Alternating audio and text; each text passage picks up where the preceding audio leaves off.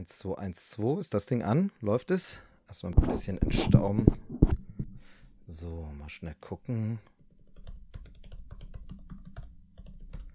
Okay, welche Folge ist es denn? Nummer 92. Okay. Und dann mal gucken, wann habe ich denn das letzte. Ach, oh je. Juni? Oh Mann. Das kriege ich doch niemals alles so einfach zusammengefasst. Oh. Was mache ich? Ah, ich habe eine Idee. Das könnte gehen.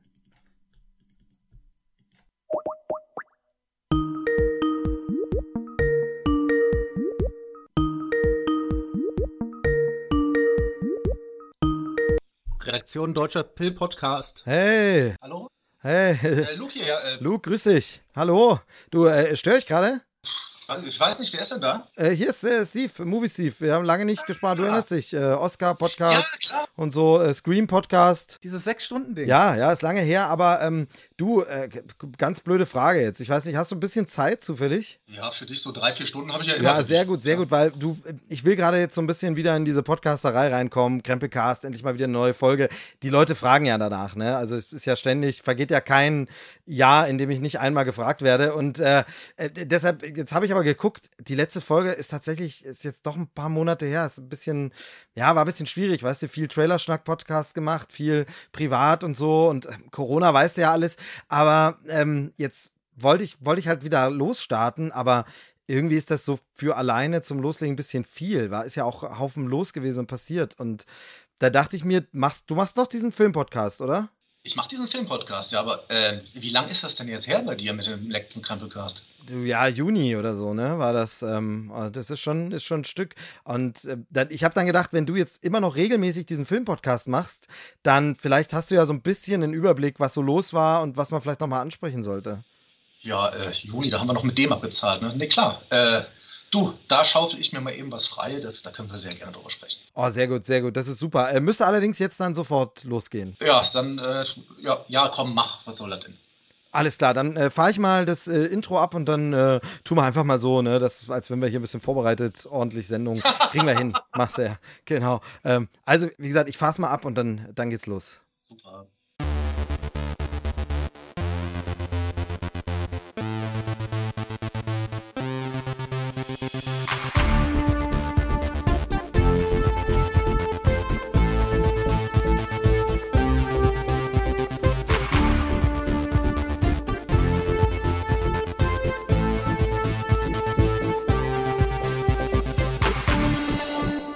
Hallo und herzlich willkommen zu Krempelcast. Folge 92 ist ein Weilchen her, der Sommer ist vorbei.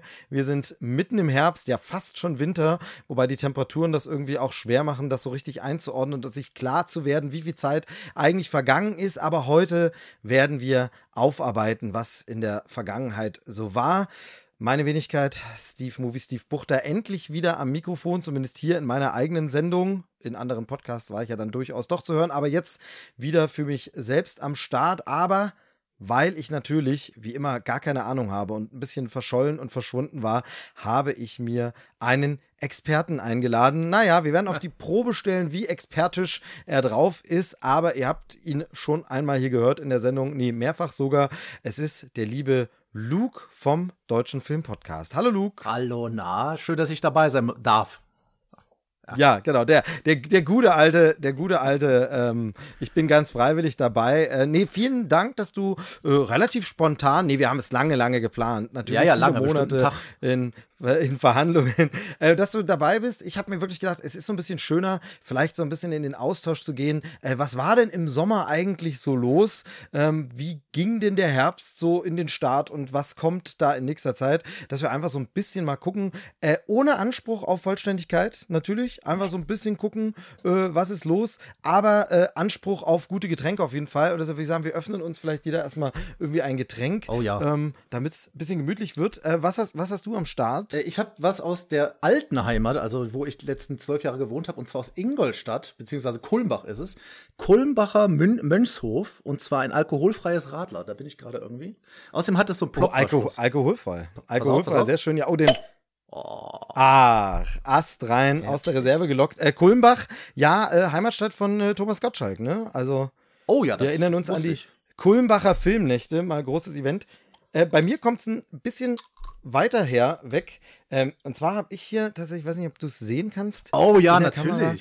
Genau, ein wunderbares Kona Light, ähm, also ein Herr. schönes hawaiianisches Bier, äh, das ich mir ab und zu mal äh, gönne. Ähm, ist nicht ganz so günstig im Import, ja. aber ähm, es, es macht wunderbare Urlaubserinnerungs-Flashback-Gefühle. Ähm, ganz, ganz toll. Ähm, irgendwann nochmal zurück nach Hawaii. Aber damit ist übrigens der Beweis angetreten, es gibt Bier auf Hawaii. Also tatsächlich. ähm, und mir persönlich schmeckt das sehr gut. In diesem Sinne, ja. äh, Luke, erstmal Prost. Absolut Prost an der Stelle. Mm.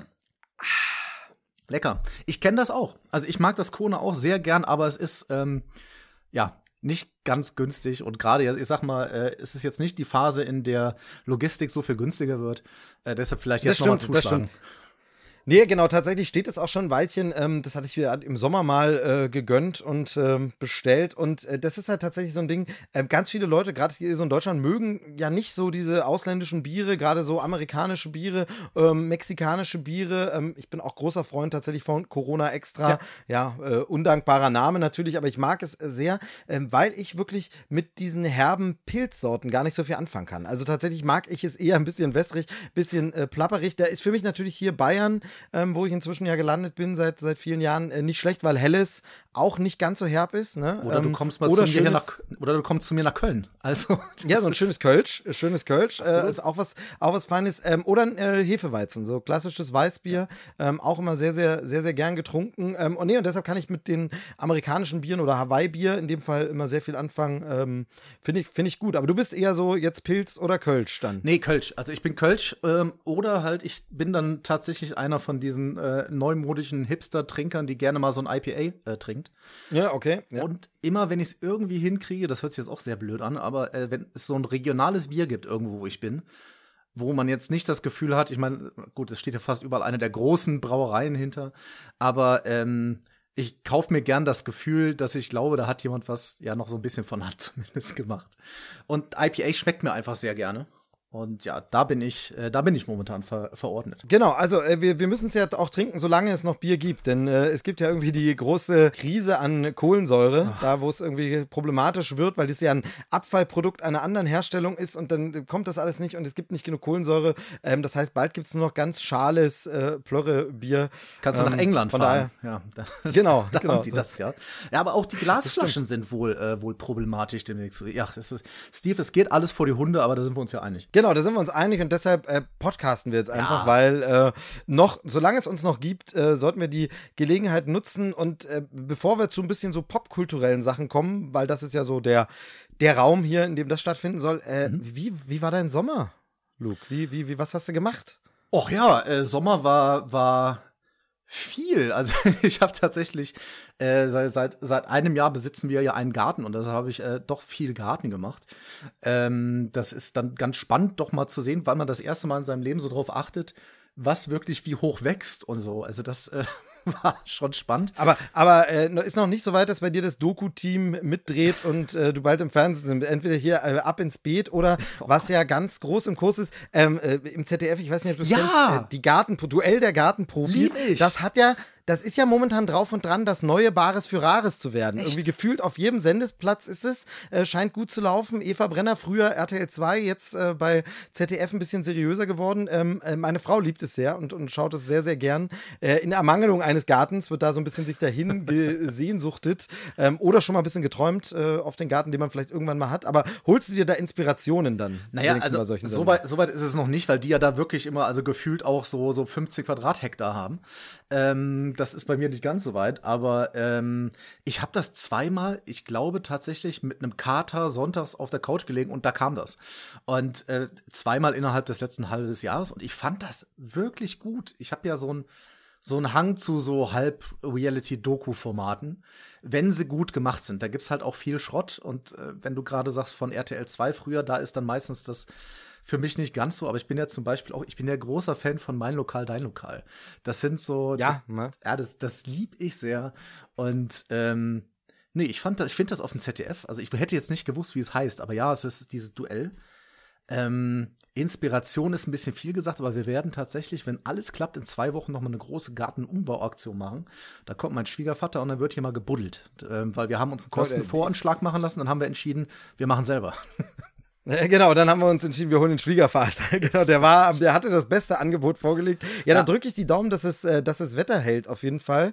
Ähm, bei mir ist es jetzt natürlich, wie gesagt, äh, bisher nur Balkon und äh, kein Garten und so, aber da ist die Zeit, wo man noch so ein bisschen draußen sitzt in den Herbst, äh, Sommer, Sonnenstrahlen, äh, Spätsommer, Sonnenstrahlen meinte ich, im Herbst äh, Anfang so, ähm, Kürbisschnitzen und sowas, ne? Und ein bisschen ja, Halloween-Deko machen und so. Ähm, also ja. ich habe schon Kürbis besorgt, äh, wird wohl am nächsten Wochenende dann schön geschnitzt. Äh, meine, meine Tochter darf dann wieder aussuchen, was für ein Motiv es werden soll. Ähm, also wir machen meist zwei Sachen. Eins ist meist so klassisch Jack Skellington tatsächlich, also ein Jack, äh, Jack O'Lantern, aber eben als Jack Skellington, ähm, einfach nur das Gesicht. Und das zweite ist in den letzten Jahren immer so, konnte sie sich irgendwas aussuchen. Also ich habe einmal mich so versucht an einem äh, ohne Zahn, hier Drachen ja, aus. Äh, Drachenzähmen, äh, leicht gemacht. Ähm, einmal war es, war es so ein Geist oder so. Mal sehen, was sie sich dieses Jahr aussucht und äh, was wir dann diesmal machen. Ähm, da bin ich, bin ich gespannt und kann dann wieder versuchen, meine schnitzerischen Skills so ein bisschen äh, umzusetzen.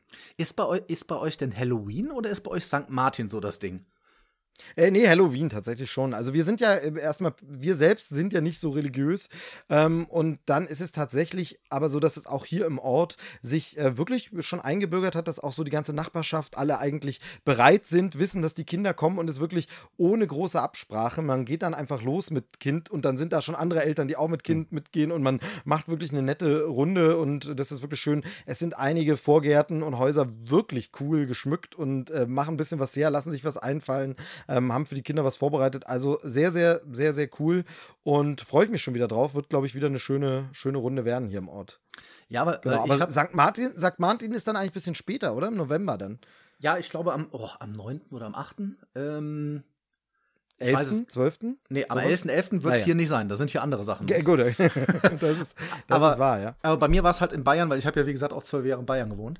Und hier in Nordrhein-Westfalen ist es ganz klar St. Martin. Und ähm, so hatte ich dann immer Sachen, Süßigkeiten gekauft für St. Martin, ist aber kein Schwein vorbeigekommen. Und äh, an Halloween davor, da war ich dann meistens nicht da, deshalb habe ich es gar nicht mitgekriegt. Ähm, aber letzt, hier wird also mehr St. Martin gemacht, aber auch ein bisschen Halloween. Ich werde an Halloween aber bin ich unterwegs, deshalb äh, St. Martin. Hier gibt es aber den Brauch, und auch das kannte ich nicht, wahrscheinlich, weil ich einfach zu jung war und es nicht mitgekriegt hat, dass die Väter quasi mitgehen ähm, mit den Kindern, um aufzupassen, ob was passiert, was ja auch richtig ist, aber eben auch an jedem Haus, wo was ähm, Süßes gab, wird auch ein Schnaps gemeinsam getrunken mit demjenigen, der da genau, ist. Genau, das, was natürlich mich. das Aufpassen, das Aufpassen auf die Kinder so ein bisschen konterkariert, ne? Wenn dann einfach so sagst, nach dem dritten ich bin mal mit einem Kind losgegangen, wieso habe ich denn jetzt zwei? Rabimmel, rabammel, rabum. Genau, also das ist, ähm, aber St. Martin ist ja das Teilen, ne? Da geht es ja um mhm. das Teilen. Ähm, und ob es jetzt der Mantel oder der Schnaps ist, ähm, ist ja am Ende auch, auch egal. Beides wärmt, würde ich mal sagen. Das, Von daher. So. Ähm, sehr, sehr schön. Ja, nee, St. Martin gibt es hier tatsächlich so Kindergarten und Schule auch immer Umzüge, aber ähm, Halloween ist dann doch das, das größere Fest. Gibt es ja auch äh, immer wieder Kritik und so, ja, Halloween, amerikanisierter Quatsch und so, aber ähm, habe ich das Gefühl, wird auch jetzt langsam besser und ist mehr so akzeptiert, wo man sagt, jetzt ist es eine Tradition, jetzt hat man es langsam begriffen und es wird einfach, also hier zumindest im Ort ist wirklich so, dass sehr viele Leute mitmachen, das auch feiern und schön finden und es wirklich ein toller Spaß ist. Ähm, ein, ein zweites Fasching sozusagen, ein zweiter Karneval, ähm, weil die Kinder sich da auch nochmal verkleiden und auch nicht zwingend jetzt immer nur gruselige Kostüme, sondern tatsächlich ah, auch, okay. ähm, sind es auch gern mal Superhelden oder irgendwelche anderen äh, Charaktere oder so. Von daher. Ja, ich glaube, meine Tochter dieses Jahr wollte sie, glaube ich, äh, Piratin sein. Ähm, mhm. Das wird es wahrscheinlich diesmal werden, ähm, weil wir jüngst äh, Fluch der Karibik-Reihe geschaut haben und dann äh, ist natürlich das gerade hoch im Kurs. Ja, ja, ja. Ist ja, da der, ja es fängt doch, einer fängt doch mit dieser, äh, mit dieser Erhängung quasi an, sagt man. Ja, Erhängung? das ist tats tatsächlich jetzt der dritte oh. Teil gewesen. Also wir sind jetzt beim ersten Teil äh, drei Teilen durch. Das war schon ein bisschen, ja, ja okay. Aber, aber ich, zu, zusammen, mit, zusammen mit Mama und Papa kann man es schon gucken, spricht man drüber und war okay. Also ähm, da ist tatsächlich, muss man ganz ehrlich sagen, problematischer, dass der dritte Teil unfassbar lang ist, zu lang, seine Längen hat und so überfrachtet. Also das ist dann tatsächlich mehr, also Teil 1 äh, liebt sie wirklich sehr, wie ich auch. Absolut. Wo ich sage, Fluch der Karibik 1, wirklich ein Knaller. Zwei, da wird es dann schon schwieriger, aber drei, ich sag mal auch diese ganze absurde Szene, wo dann irgendwie zig äh, Jack mhm. ähm, Sparrows dann sind in dieser, ne, also kleiner Spoiler für den Film, der, äh, genau. Ähm, das ist so ein bisschen, war dann, also da war, da merkt man dann schon, jetzt muss er irgendwie dranbleiben und spannend, aber natürlich, wenn dann irgendwie Seeschlacht ist und wieder die Kanonenkugeln fliegen und wenn ähm, dann auch Elizabeth Swan zur Piratenkönigin wird, quasi, dann äh, ist natürlich die, die Tochter Feuer und Flamme und das ist schon ganz gut. Und vor allem äh, liebt sie die Musik ähm, sehr, ja. sehr, sehr. Und ähm, ich habe mir, hab mir unlängst einen Plattenspieler gekauft. Oh. Und ähm, also das heißt, eigentlich so halb gekauft habe ich ihn im vergangenen Jahr. Ähm, ich, ich habe, habe, mir im vergangenen Jahr gedacht, so wie das so ist, so Pandemie-Gedanken und alles, man räumt so ein bisschen auf. Ich habe unfassbar viele alte Schallplatten von meinen Eltern rumstehen Ach, und hatte, hatte nur so einen ähm, schrottigen Plattenspieler, den man sich als Student mal zugelegt hat, Medion, also Aldi-Marke. Ja, ja. ähm, äh, alles in einem Gerät. Du konntest da noch irgendwie äh, direkt auf eine SD-Karte aufnehmen, alles mhm. furchtbar, klang auch nicht gut. Und dann habe ich gedacht, okay, jetzt holst du dir mal einen guten Plattenspieler, wo man dann wirklich so in der dunklen Jahreszeit, wenn es so ein bisschen, man sitzt zu Hause, die alten Platten rauskam, vielleicht kauft man sich ein, zwei Sachen. Und ähm, den habe ich äh, im vergangenen Jahr im November oder so bestellt. Mhm. Und ähm, ja, jetzt im September war er dann da. also es ist wirklich, ähm, äh, es war so, ich habe ich, ich hab, ich hab das Ding bestellt und wirklich eine halbe Stunde später, also online bestellt, in einem Shop ein bisschen rumgeguckt, habe mich äh, von äh, meinem guten Freund Joel ein bisschen beraten lassen, der ja so audiophil ist, ein bisschen mhm. Ahnung hat, gesagt, was ist denn gut und so. Und ähm, eine halbe Stunde, nachdem ich die Bestellung online abgeschickt habe, klingelt's Telefon, ist der Shop dran und hat gesagt, du, äh, hör zu, das kann dauern, so fünf Monate bestimmt Lieferzeit wird dauern. Es ist ein bisschen Chipkrise, Lieferengpässe, man kriegt es überall mit, die Lieferketten schwierig. Ähm, und ich habe dann gesagt, ist mir wurscht, äh, ich bestelle das Ding gerade einfach zum Spaß, weil ich einfach mal wieder einen guten haben will. Ich brauche den jetzt nicht dringend, also lass die Bestellung laufen. Super fair von dem Shop, dass sie gleich gesagt haben, du, wenn es ja. zu lange dauert, das wird hier nichts. Ähm, ich habe aber im Netz auch nochmal geguckt, das Ding war auch nirgendwo anders zu kriegen, gar keine Chance. Ähm, also habe ich zu denen gesagt, lass die Bestellung einfach laufen. Wenn er kommt, kommt er. Und äh, dann war es so ein lustiges Spielchen, dass ich wirklich alle paar Wochen so eine automatische System-E-Mail bekommen habe. Status ja. der Bestellung immer, Ihre Bestellung kommt jetzt eine Woche früher. Ihre Bestellung kommt zwei Wochen später. Ihre Bestellung oh kommt Gott. drei Wochen später. Ihre Bestellung kommt vier Tage früher. Naja, im September war es dann da. ähm, das, das Gerät äh, äh, schön hier angeliefert. Dann bin ich erstmal in Urlaub gefahren, weil es vom Timing so war. Ja. Dann kam ich wieder aus dem Urlaub, äh, lag mit Corona flach.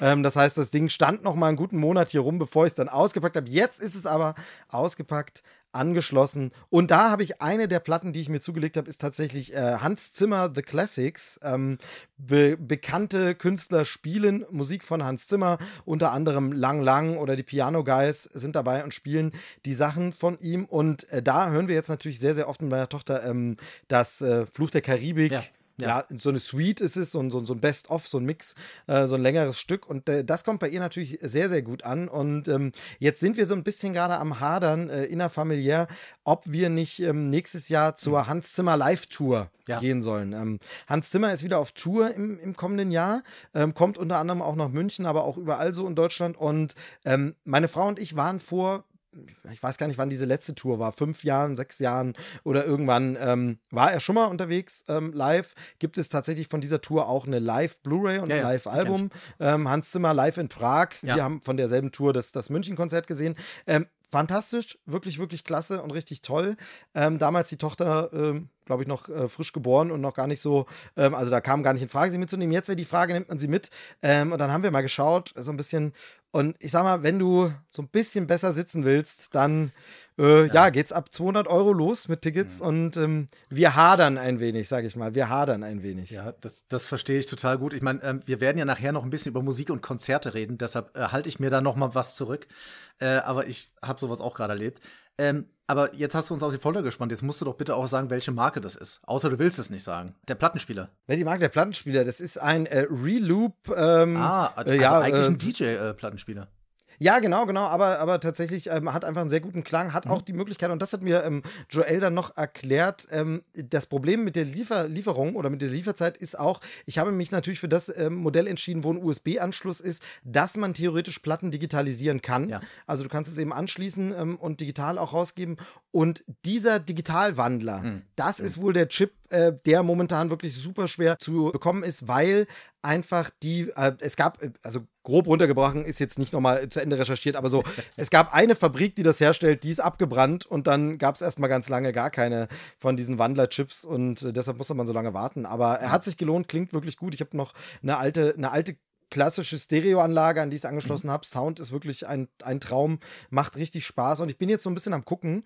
Ähm, Aufruf gerne auch an die Hörer und Hörerinnen, wer da ein paar Tipps hat, was holt man sich so? Ich will, ich will gar nicht groß ins riesige Plattensammeln einsteigen, aber so ein paar Klassiker. Also Hans Zimmer ist sowas, ähm, mhm. das sind halt äh, äh zwei Platten, also eine Doppel-LP, ähm, vier Seiten. Da hast du also ein bisschen was. Jetzt gucke ich so ein bisschen, was ich mir noch äh, bestellt habe, ist tatsächlich äh, der Soundtrack von Titanic, ähm, weil mhm. das wirklich so einer ja. ist, den ich immer wieder gern mal höre, auch zum Arbeiten oder zum Lesen oder irgendwas nebenbei. Den habe ich mir jetzt auf äh, Platte bestellt. Ich habe schon ein paar gute Weihnachtsalben, ähm, teilweise auch geschenkt Ach, bekommen, aber jetzt bin ich so am gucken, was holt man, was ist so ein Must-Have, ähm, vielleicht auch aus der Richtung Rock noch, wo man sagt, das muss man haben. Ähm, wie gesagt, bisschen Soundtrack-Zeug äh, bin ich am gucken und äh, werde dann so eine kleine feine Sammlung. Ansonsten von meinen Eltern sehr, sehr viele 80er-Sachen. Einfach. Ja, super, ähm, geil. Tatsächlich. Ähm, Whitney Houston äh, Elton John, äh, Michael Jackson, Ach, wirklich so, so äh, Platten, äh, tolle, tolle Sachen. Ähm, dann teilweise in der DDR-Version, sage ich mal, also sprich einfach nur wirklich bei Amiga, was ja das Ostlabel ja, ja. war, da ähm, rausgebracht, richtig die Version.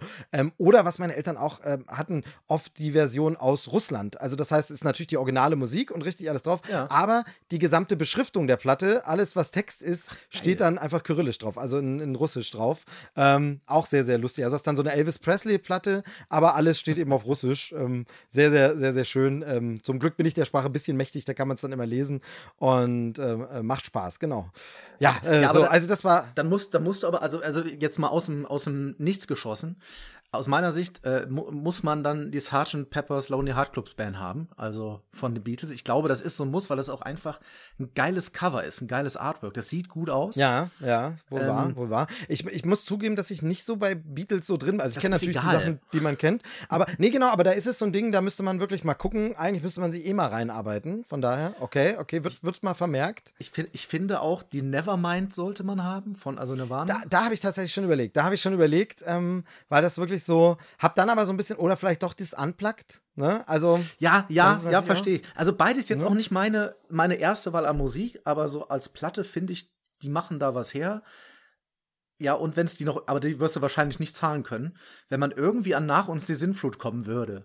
Aber ja, okay. Das, ich glaube, das ist das wird wohl, in, in, in Plattenform schwierig, wobei ich ähm, tatsächlich diese Konzertplatte ja habe. Während dieser Tour diesmal, bei den Konzerten, gab ja. es so ein Exklusivalbum. Mir fällt gerade der Name nicht ein, aber da haben sie so ja. diese, diese Ska-Version ähm, und Rockabilly-Version ihrer, ihrer Songs gemacht und so. Und ähm, der liebe äh, Jendrik, mit dem wir ja zum Oscar gequatscht hatten, ähm, der war so, war so freundlich und hat mir da tatsächlich vom Konzert ähm, eine Platte mitgebracht. Und ähm, die habe ich tatsächlich. Äh, also, die, das heißt also, die erste Ärzteplatte ist in der Sammlung schon. Äh, Rate, was Jendrik mir von einem Konzert zugeschickt hat. Oh, sehr gut. Weil wir, wir waren ja gemeinsam, das kommt aber nachher noch auf einem Konzert. Und da habe ich es auch vergessen, die zu kaufen. Und dann hat er mir hinterher gesagt, komm, äh, soll ich sie dir zuschicken? sehr gut, sehr gut. Ja, mir hat er sie, wie gesagt, auch mitgebracht. Und, ähm, ich habe sie noch nicht gehört. Lohnt sich, macht wirklich Spaß. Ähm, coole Versionen und, und wirklich äh, schön. Ähm, sehr, sehr, sehr, sehr gute Platte. Aber du, wir können auch äh, tatsächlich an der Stelle dahin abbiegen und einfach sagen, was du so für Konzerte, äh, wenn du im Sommer Konzerte, also ich war ja noch so ein bisschen hin und her gerissen. Bei mir war es jetzt in diesem Jahr tatsächlich so, dass, ähm, das habe ich glaube ich auch schon mal erzählt, aber 2020 hatte ich, also meine Tochter ist ja ähm, äh, zwei, jetzt muss ich ganz kurz überlegen, 2014 geboren. Also, kann, wir können auch nochmal zurückspulen, dann kannst du auch schneiden. Also guck genau, nochmal nee, nach.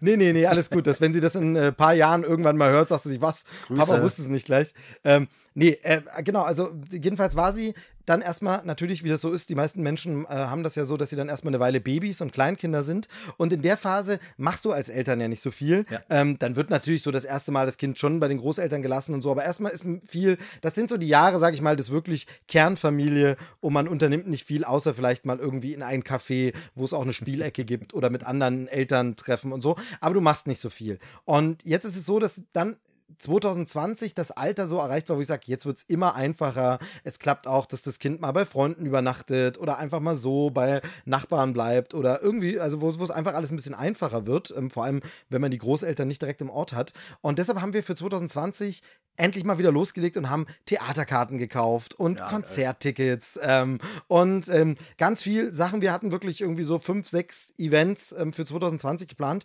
Und dann weiß ich nicht, ob du es mitbekommen hast, aber 2020 ähm, kam so eine, so eine ähm, Pandemie. Das war's, genau. Ähm, Ach, und da ja, da, wurden, ich hab's gelesen, ja.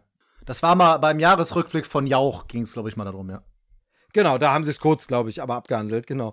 Ähm, nee, und, und da ist alles ausgefallen. Und jetzt ist ja so ein bisschen, wir müssen heute hier nicht thematisieren, wie vernünftig das ist oder nicht, aber jetzt ja so ein bisschen wie, okay, es findet wieder alles statt. Und äh, deshalb hatten wir jetzt in diesem Jahr ähm, sehr, sehr viel so Nachhol. Ja. Äh, Events. Ähm, unter anderem waren wir bei Jamie Cullum. Sehr, sehr, Ach, sehr, geil. sehr schönes, Ach, schönes Konzert, in- wirklich. Der kommt im November hier nach Leverkusen. Aber es ist auch da teuer. Ja, aber kann ich empfehlen, kann ich empfehlen, Ja. wirklich, wirklich sehr, sehr gut. Ähm, und November, da kommt man, das ist ja wirklich so, ich finde ja diese, diese Jazz-Pop, das ist ja auch so wirklich Herbstmusik, die einen Ja. so ein bisschen auch in den Winter eingruft. Ähm, er hat auch eine tolle, tolle Weihnachtsplatte, kann ich auch empfehlen. Mhm. Ähm, aber jedenfalls ähm, Jamie Cullum, ganz, ganz toll. Und dann ähm, Alicia Keys waren wir, das war natürlich so stimmt, ganz, ja. ganz groß. Ähm, auch ein Riesending, war wirklich, wirklich gut, wobei ich Wo mir davon mehreren das war auch in München tatsächlich, äh, Olympiahalle. Mhm. Und da habe ich mir aber von äh, Leuten, die äh, mehrere Konzerte gesehen haben, äh, tatsächlich in Deutschland auch sagen lassen, äh, Münchner Konzert leider nicht der Oberknaller. Also waren, wären wohl andere der Tour noch ein bisschen besser gewesen, was man öfter mal über München hört. Ähm, natürlich hat man, wenn man jetzt keinen Vergleich hat, wenn man nur auf einem Konzert war, mir hat es gefallen. Ich fand, sie war sensationell gut. Ich fand die Akustik nicht so mega gut. Die, die hätte ein bisschen besser sein können, aber sie war saugut, hat da wirklich äh, das Haus gerockt und ähm, wirklich Spaß gemacht. Und sogar das letzte Album, ähm, Keys, heißt es ja, dass mir persönlich mich gar nicht so abgeholt hat, hat sie mir da live dann sogar noch mal ein ganzes Stück näher bringen können und fand ich toll. Ähm, schön mit Maske da gewesen. Ähm, dann waren wir noch im Theater und ähm, dann waren wir jetzt auch wieder im Kino und noch andere Sachen. War das so ein Nackttheater? Genau, das war so ein, Geil. so ein ganz, äh, ganz äh, äh, frivoles, wildes äh, Ding. Deshalb aber jedenfalls äh, so die Überlegung, geht man hin, nicht und man macht Maske und so und alles und äh, deshalb jetzt wieder zurück zu dir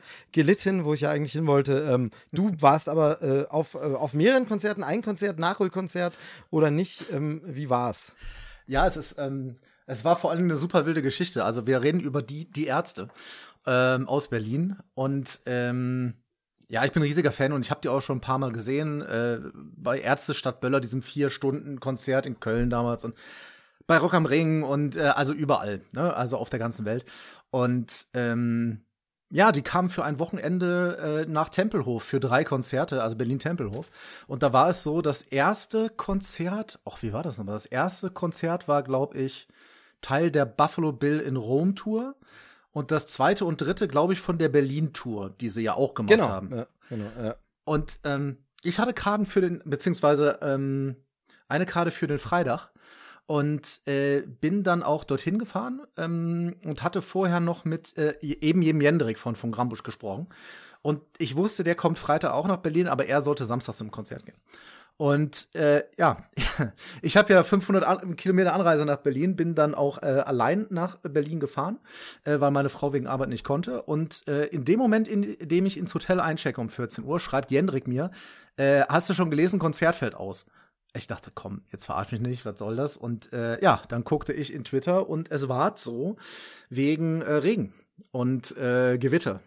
Das Genau, die, die, die Ärzte in diesem Jahr ein bisschen vom Pech verfolgt, denn bei dieser Clubtour waren ja auch schon äh, aus gesundheitlichen Gründen, ohne das, ja, wurde nicht gesagt, ne? Einfach aus gesundheitlichen Gründen ähm, waren da auch schon ein, zwei Konzerte ausgefallen und dann dachte man, okay, dann jetzt die große Tour wenigstens. Aber auch da, genau, war dann Gewitterwarnung und Sturmwarnung und äh, dann war es abgesagt. Ähm, ja, aber du warst mal in Berlin. Ja, nee, es, es ist ja dann noch mehr passiert. Also teilweise glücklicherweise, teils unglücklicherweise. Ich war in Berlin, ich hatte äh, die Tickets, aber äh, ich hatte sowieso vor, zwei Nächte zu bleiben. Deshalb habe ich dann im Hotel dann geguckt, okay, komm. Ähm, und hatte aber keine Karte für den Samstag. Und dann dachte ich, gut, jetzt bist du Freitag hier. Äh, hab Jendrik angefragt, ich sag, Digga, was machst du? Und dann sagt er, ja, sie sind unterwegs, sie kommen demnächst, aber sie sind irgendwie auf so einem kleinen Konzert. Und ich habe mich dann umgeguckt und dachte, naja, was gibt's noch? Und sehe, Materia ist da. Und Materia hat in der Instagram-Story gesagt, ey, nur dass ihr Bescheid wisst, die Ärzte haben abgesagt, aber wir sind in der Waldbühne, glaube ich. Ähm, da sagen die Meteorologen alles gut, also ihr könnt auf jeden Fall kommen. Also bin ich sofort zu Facebook geguckt, äh, Tickets, will jemand verkaufen? Jemanden gefunden für günstig Geld, dahin gefahren, äh, aus der Tür raus in die Bahn eingestiegen. In dem Moment kommt die Twitter-Meldung, Materia sagt Konzert ab. Ja, ähm, ich war auch ja. klitschenass, hatte äh, Hals und dann äh, sagte ich zu Jendrik, ja, äh, du, wo seid ihr denn? Und dann hat er mir gesagt, ähm, bei Kapelle Petra heißen die. Ja, äh, kenne ich. Äh, Gibt es einen sehr guten Geburtstagssong von Richtig. Denen. Der ist, ist äh, so der Kla ne, also der virale Hit, sage ich mal, von denen. Ja. Kapelle Petra, sehr schön. Heu heute ist Geburtstag, heute, aber genau. es ist eigentlich so, ich sag mal, ja, Deutsch-Rock. Rock, Deutsch-Pop-Rock, so ein bisschen punkig. Und ja, aber kein, weil die Vorgruppe war Grillmaster Flash aus Bremen, den Jendrik halt kennt, und da waren die Jungs auf der äh, Gästeliste und ich habe dann noch versucht, Karten zu kriegen, habe mich da eine Stunde hingestellt und habe in der letzten Sekunde eine bekommen, weil ganz Berlin, also alle, die zu den Ärzten wollten oder so mit Material nichts zu tun hatten, sind halt dahin. Und das ist ein 150-Mann-Laden. Naja, auf jeden Fall habe ich da Jendrik und Push von von Grambusch kennengelernt und äh, Tom, der bei denen jetzt momentan den Merch macht. Grüße, Grüße an der Stelle. Ja, zu, von Grambusch komme ich gleich noch. Naja, auf jeden Fall tollen Abend mit den Jungs gehabt, was getrunken, hab dir auch ein äh, Bild, glaube ich, noch geschickt. Genau, ähm, genau. Das war super nett und am Tag danach habe ich dann geguckt, okay, wo kriege ich jetzt Karten her für die Ärzte heute Abend? Und dann haben Leute wirklich günstige Karten weggegeben. Und ich habe dann einen gefunden, der hat gesagt, für 15 Euro. Und dann bin ich da hingefahren, habe mich um keine Karten gekümmert, nehme die Karte mit, drehe mich um, guck auf das Ticket drauf, ist für Sonntag. Ich sagte, ja. Also zu dem wieder ah. zurück, er hat es dann gemacht. Er hat gesehen, er hat sich vertan, ja, blöd. Naja, ich hingefahren, Jendrik und äh, Dings schon drauf. Und dann fuhr mir einer entgegen ähm, mit so einer Ärztekarte an seinem Fahrrad. Und ich sag, äh, Bruder, willst du, willst du verkaufen? Sagte, ja, hier 50 Euro. Und ich wusste, die, pra also die gingen auch für 20 weg, ohne Probleme. Und dann habe ich gesagt, ah, nee, komm. Dann gucke ich weiter und sagte, ja, aber ich habe Bändchen für die, äh, für die Front Row. Also für die, äh, und ich so, ach so, hallo Freund. Naja, dann habe ich mir die Vorband äh, Muff Potter und SDP mit äh, Jendrik und äh, Freunden dort angeguckt. Und dann bin ich, und deshalb die lange Vorrede, ich bin tatsächlich in der dritten Reihe gewesen bei die Ärzte. Und das, und, und bei einem Konzert im Tempelhof, wo sie selber ja im Podcast erzählt haben, eines der besten Konzerte, die sie je gemacht haben. Und ähm, ich habe jetzt noch einen blauen Zehennagel, ist wirklich so, ist keine, keine Lüge. Meine Brille waren alle, ich habe locker 300 Leute nach vorne durchgegeben. Aber die Ärzte, in Berlin aus der dritten Reihe. Ich war auch froh, dass ich alleine war, weil da war natürlich ähm, ein bisschen was los, sag ich mal. Aber ich sag's dir, Steve, ein Erlebnis, was ich wahrscheinlich so auch nie wieder haben werde. Und deshalb. Ja, mega. also ich, ich, muss ja, ich muss ja wirklich sagen, bei dieser Tour, bei allem, ich hatte große FOMO. Ich hatte damals ja. auch für, für 2020 die Konzertkarten. die, die haben wir ja beide. Gesagt. Die hängen an meinem, äh, an meinem genau. Kühlschrank noch. Ähm, und ähm, genau, und dann äh, wurde das ja abgesagt und nochmal abgesagt. Ich muss sagen, also es wurde verschoben und dann abgesagt. Ja. Bei der Absage war ich persönlich ja ganz froh drum, weil es so war wie bauchgefühlmäßig, mhm. war noch nicht, fühlte mich noch nicht bereit. Und jetzt hätte ich ja, ich hätte ja Karten kaufen können für diese neue Tour, aber ähm, wie gerade schon gesagt, ich bin eigentlich nur zu so Nachholsachen gegangen. Also wirklich mhm. nur alles, was noch offen war und wenn es jetzt stattfindet, bevor ich es verfallen lasse, Maske auf, dann eben drei Stunden, den ganzen Abend der einzige Depp mit Maske. Ähm, ist, ja ist halt so, aber äh, durchgezogen. Aber ich, ich konnte mich nicht durchringen, neue Tickets zu kaufen, also mich neu zu committen. Und ich weiß, ja. und ich weiß, dass das ein riesengroßes Problem für die Branche ist. Nicht unbedingt für Bands wie die Ärzte, sondern für die Branche, dass einfach der vor Vorverkauf im Grunde tot ist. Der Vorverkauf momentan und kleine Bands wirklich knapsen und auch mittelgroße Bands. Da gibt es wirklich viele, die in den letzten Wochen und Monaten Touren abgesagt haben, weil sie ja. gesagt haben, ja. äh, nee, können wir nicht. Und mit der Infolage so wenig bisher verkauft, findet nicht statt, geht nicht, können wir nicht in die Vorkasse. Ich verstehe das, aber ich verstehe eben auch meine eigene Sicht, äh, möchte auch sein, ähm, wo ich einfach sage, ich kann mich momentan nicht guten Gewissens auf so Langzeitplanungs-Event-Sachen committen wir haben ja nicht nur die Pandemie, wir haben auch andere Probleme in der Weltlage gerade, die wirklich äh, gefühlt jeden Tag eskalieren. Und es fällt mir einfach wahnsinnig schwer gerade, ähm, da zu sagen, oh, das machst du. Und dann ist es so, ich habe das vorhin gesagt mit dem Hans-Zimmer-Ding, das ist eben dann auch nicht nur die Kohle, sondern wenn ich jetzt sage, es wäre nur das Geld, ach komm, dann wünscht man sich noch irgendwie zu Weihnachten und dann äh, legen vielleicht Oma und Opa noch einen Euro ja. mit drauf und alles passt. Aber ich kann mich momentan nicht so richtig dafür begeistern, in die Zukunft geplante Karten zu kaufen. Also für ein Konzert im Jahr 2023. Ich weiß, dass es blöd ist und ich weiß, dass es für die Branche doof ist, aber ich habe auch keine Lösung dafür. Ne? Ich kann mhm. ja nicht aus meiner Haut und kann nicht guten Gewissens ja nur um euch zu. Also, wenn es mir nur darum geht, die Künstler zu supporten, weißt, dann kann ich auch Geld auf ein Spendenkonto überweisen. Aber ähm, ich, ja. Mir fällt es schwer, mir fällt es schwer. Und deshalb habe ich mich bei dieser Ärztetour dann auch um keine weiteren Tickets gekümmert. Ähm, als ich dann aber so Sachen mitbekomme, jetzt kannte ich deine Geschichte en Detail noch gar nicht, aber auch ab und zu, was ich mal von dir gehört habe, ist cool oder eben von Jendrik oder anderen Leuten. Natürlich FOMO mhm. ohne Ende. Ne? Also FOMO galore, ähm, wer den Ausdruck nicht kennt, Fear of Missing Out. Äh, in dem Moment denkt man natürlich wirklich, ich verpasse das Event des Lebens, ne? Und ähm, gerade bei die Ärzte weißt du nicht, wie oft werden sie das noch auf Tour es. gehen, was ist noch und so. Genau. Ähm, ich hoffe jetzt einfach sehr darauf, dass sie in ein paar Jahren nochmal auf Tour gehen, ich dann vielleicht sogar das Töchterlein mitnehmen kann, man sich das gemeinsam nochmal anguckt, weißt du, und ähm, mal schauen. Aber ja, also ich, ich freue mich über jeden, der so geile Geschichten erzählt wie du.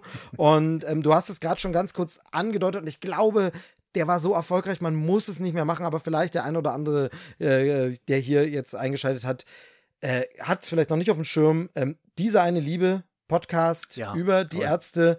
Ähm, wirklich ein richtig, richtig, richtig toller Podcast, ähm, den da die ARD bzw. RBB Radio 1 produziert hat. Ähm, über die Ärzte, vor allem nicht nur über die Ärzte, das habe ich ja auch schon gemacht, den Podcast, äh, nochmal Eigenwerbung an der Stelle mit Jendrik eben gequatscht und dafür äh, wirklich schon viel auf die Mütze bekommen von Leuten, die alle gesagt haben, ich bin auch Fan. Hättest du mich gefragt, ich wäre auch dabei gewesen. Nein, ich, ich war keiner davon.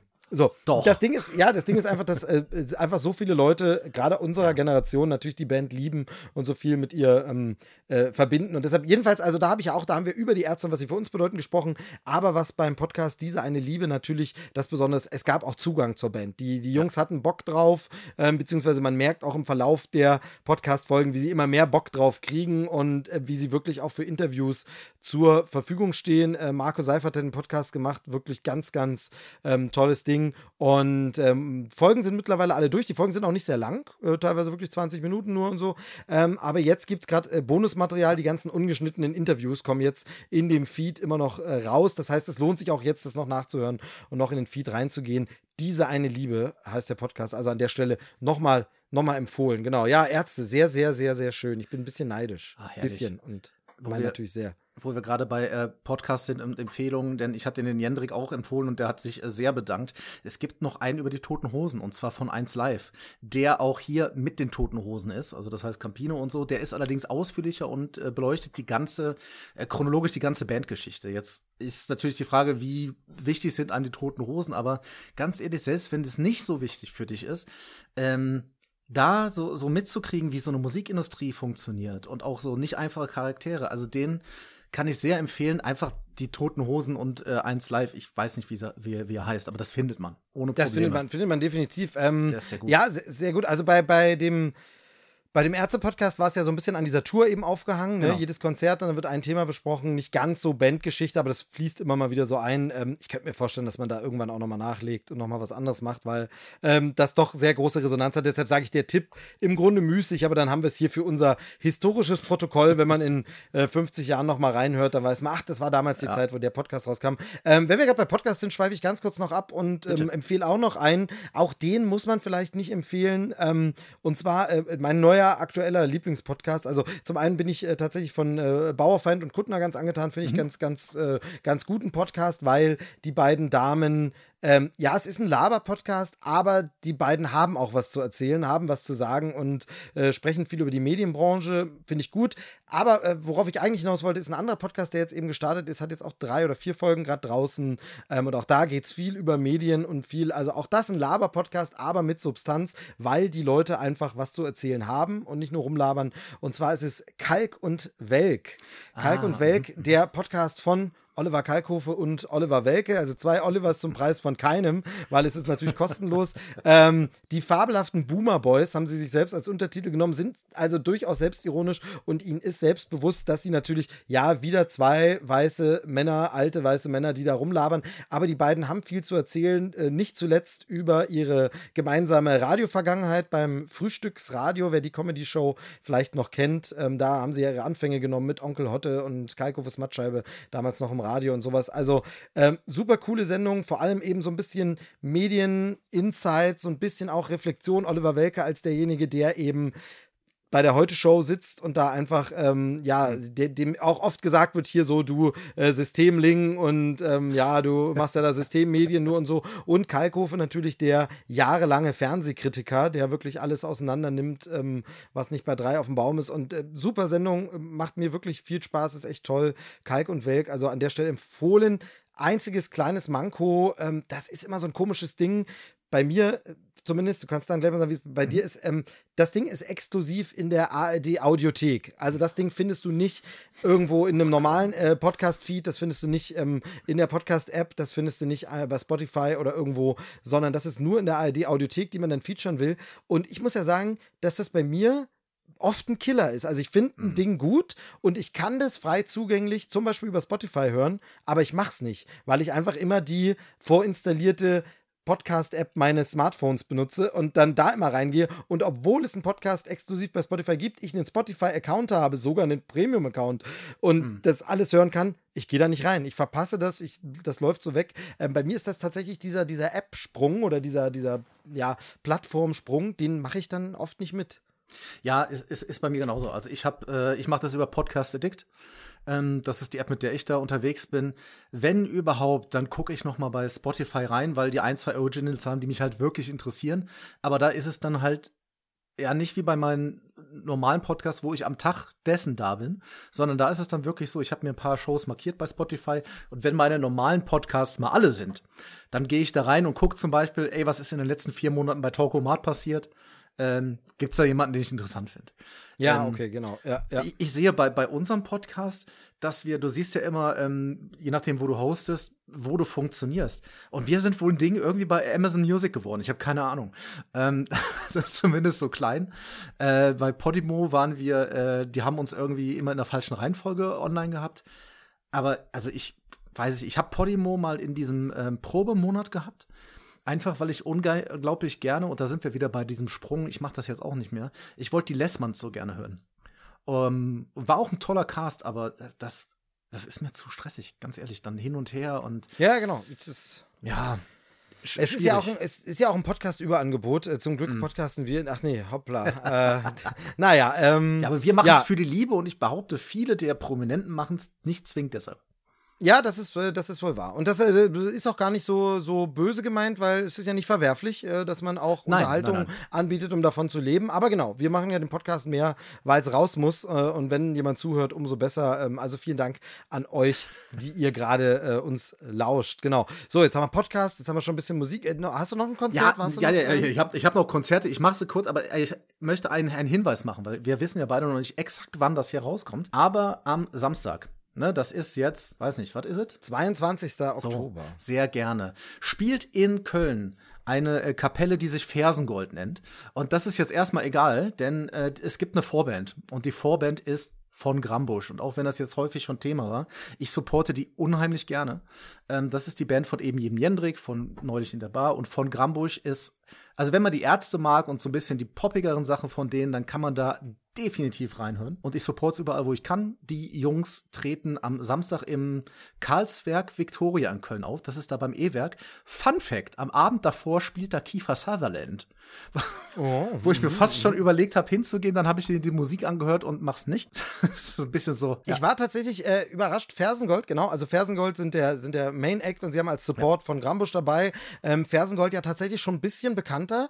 Ähm, äh, hört man öfter schon äh, und äh, gefällt mir auch ganz gut. Also ist so, ist so zumindest Musik, die ich in einer Live-Situation sehr, sehr mag. Mhm. Ähm, äh, es ist so ein bisschen, ja, wie, wie kann man es beschreiben? So Irish, äh, äh, schottisch. Ich bin da, glaube ich, nicht bewandert genug, um es äh, ja. äh, wirklich zu beschreiben, aber es sind so, ich sag mal, Fiddle ist dabei und Rockmusik und ähm, äh, also mir, mir gefällt es sehr gut, wenn ich es live höre, dazu irgendwie. Ähm, irgendwie schön in einem Pub was trinken, da, da passt es, es rockt und so. Und ähm, tatsächlich sind die so groß. Ich habe äh, am Wochenende jetzt ähm, so ein bisschen durchgesäppt wieder, weil ich natürlich gesucht habe, äh, Duell der Gartenprofis im ZDF, aber es lief noch nicht, äh, denn davor läuft ja der Fernsehgarten. Ah, mit Kiwi. Ähm, die, Toll. So, und die, die normale Fernsehgartensaison ist eigentlich rum, ist vorbei ja. jetzt, weil Herbst und so, aber es gibt jetzt irgendwie so Fernsehgarten on Tour, ja. wo sie dann voraufgezeichnet irgendwo in anderen Städten sind. Und ähm, äh, wie gesagt, ich schalte da so hin und plötzlich geht das los äh, in Erfurt, super schöne Stadtkulisse und Bühne. Und da spielen äh, Fersengold Ach, tatsächlich. Im Fern Fernsehgarten on Tour haben, waren der Opener der Sendung. Also tatsächlich ging es mit denen los, haben äh, krass Stimmung gemacht. Und da sieht man dann auch einfach so dieses Generationending. Also das funktioniert für mich, die Musik, aber auch die, ich sag mal, das ältere Klatschpublikum, was dort saß, ähm, war durchaus angetan.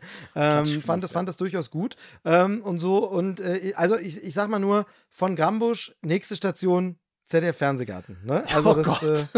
Äh, Ja, also ähm, bei mir wird es so sein, ich werde zum, zum Auftritt von, von Grambusch gehen, äh, da werde ich da sein. Äh, ich werde wahrscheinlich beim Merch mal rumhängen, ähm, wenn äh, jemand Hallo sagen will, aber kommt vor allem dahin wegen der Band. Ich hau danach sofort ab. Also das Fersengold-Konzert gucke ich gar nicht, weil ich habe an dem Abend tatsächlich Klassentreffen.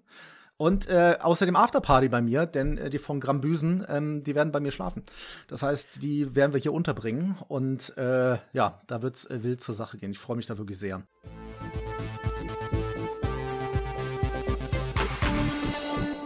Ja, an der Stelle muss ich die zwei Quatschkörper ganz kurz unterbrechen, denn ich will unbedingt noch ein Update nachreichen. Es gibt zwei schlechte Nachrichten, aber keine Sorge, die führen am Ende für euch zu einer guten Nachricht.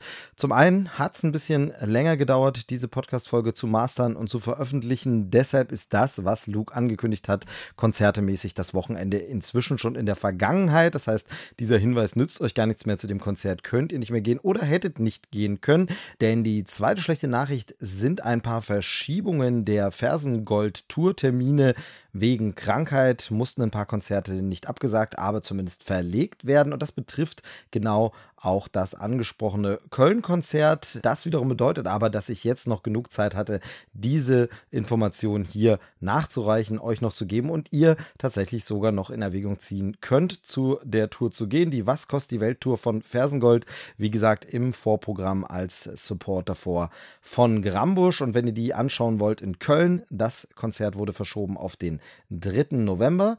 Das Konzert in Erlangen, das wurde verschoben auf den 10. November und in den Nürnberger Löwensaal verlegt. Da nochmal gucken. Tickets behalten die Gültigkeit, aber informiert euch da nochmal ganz genau. Und das Stuttgarter Konzert, das wurde verschoben auf den 13. November. Also Köln, 3. November, Erlangen bzw. Nürnberger Löwensaal, 10. November und Stuttgart, 13. November. Da könnt ihr die von uns äh, so gelobten, weil mit uns befreundeten von Grambusch und Fersengold könnt ihr da sehen bei den Live-Konzerten und in Köln ist dann ganz sicher Luke auch mit am Start, so wie er es geplant hatte. Das nachgereicht für euch also die Möglichkeit da nach Tickets zu gucken. Fersengold und von Grambusch, die freuen sich ganz sicher, wenn ihr da im Publikum steht und ordentlich Party macht. So und damit geht's wieder zurück in die laufende Sendung. Mal gucken, was die Jungs noch so zu erzählen haben. Ich weiß es schon, ich war ja dabei, ne?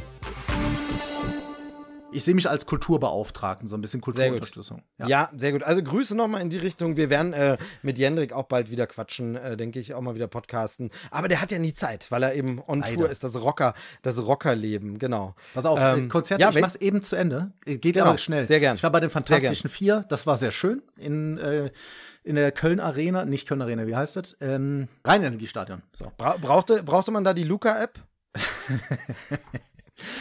Naja, jetzt kein Kommentar dazu, es war schön. Äh, ich hatte jetzt überlegt, zu Blink 182 zu gehen, weil ich die Jungs total liebe, aber die Preise sind einfach zu frech. Also, wenn du da so ein bisschen vorne sein willst, musst du 400 Euro zahlen. Und Ja, seid mir nicht gesagt, böse, aber die, Das Hans-Zimmer-Problem, ne? Ja, aber ja, ja. das ist eine Dreimann-Punk-Band. Das ist jetzt auch nicht so, dass, weißt du, wenn ja, für andere Sachen würde ich es ausgeben, da sehe ich es einfach nicht ein. Ähm, was haben wir noch? Im November Kraftklub, die ein neues Album haben. Weiß nicht, ob du äh, das gehört hast. ja, natürlich. Cargo. Ist ja allein äh, Ostdeutschland represent, weißt du? Ja. Heimat, äh, Verbundenheit. Ähm, äh, nee, gar, wirklich tatsächlich ähm, äh, hier 4x4 äh, ist eine Nummer, die Ja. ich ähm, fantastisch finde. Textlich sauscht, also musikalisch super. Äh, meine Tochter feiert sie ab. Äh, das läuft hier auf Heavy Rotation im Repeat. Also gar kein, gar kein Spaß, sondern wirklich, das läuft dann im Dauerschleife. Ähm, aber ich finde es musikalisch geil, aber ich finde es vor allem auch textlich Ja. ist es einfach äh, on point und ähm, genau und, und natürlich wie gesagt ist da so ein bisschen die ostdeutsche Verbundenheit äh, da da muss man wenn die Band dann auch wirklich noch gut ist und gute Texte hat und äh, dann ähm, ist es so von daher ja ich finde das neue Album sehr sehr gut sehr Ja. sehr stark also Das mache ich im November. Also da habe ich auch schon länger Karten. Und dann, das ist, das ist so geil. Ich weiß nicht, ähm, Das muss ich noch erzählen, weil das, das ist so, so, so wunderschön. Ich hatte mit meiner Frau Hochzeitstag, also Hörer von meinem Cast Candy Story schon. Ich erzähle sie verkürzt, aber sie ist gut. Wir waren schön essen in Köln, sie wusste nicht, was passiert. Äh, ich habe gesagt, man kann sich schick anziehen und dann sind wir äh, am Rhein entlang gegangen zur Kölner Philharmonie. Und ich weiß nicht, ob du die kennst. Das Geile an der Kölner Philharmonie ist, das ist, das, das geht, das kann man sich nicht ausdenken. Das gibt's nur in Köln. Die Kölner Philharmonie ist quasi direkt unter den Dom gebaut. Und neben dem Dom ist die, so eine riesige Platte, wo man halt drauf langlaufen kann. Aber jeden Tag, wenn dann in der Philharmonie ein Konzert ist, müssen da oben fünf Ordner stehen. Es darf niemand oben drüber laufen, weil da drunter ist ja die Philharmonie. Äh, da muss er erstmal drauf kommen. Na, auf jeden Fall. Ähm, sonst ist da Mozart, Bach, Beethoven, das ganze Zeug ist mir völlig egal. Sind die noch auf Tour? Sind die noch auf Tour? Ja, ja die sind auf der Reunion-Tour jetzt gerade. Ja, genau. Und meine Frau wusste nicht, um was es geht. Und dann gingen wir da rein und sagte, oh, was ist denn? Ich sag, wir gehen zum Orchester. Und sagte, oh, Orchester, toll. Aber was spielen die denn da? Ich sag, ja, pass auf. Das ist ein Orchester, aber kein normales. Das ist aus äh, England, also äh, Großbritannien. Und das, in dem Orchester wird nur ein Instrument gespielt. Also jeder hat eins, aber es gibt nur eins. Und zwar sind das sechs Leute, die ausschließlich Ukulelen spielen. Wie geil Sehr ist gut. das denn? Da gehst du in die Philharmonie und guckst dir The Great Britain Orchestra of Ukulele an.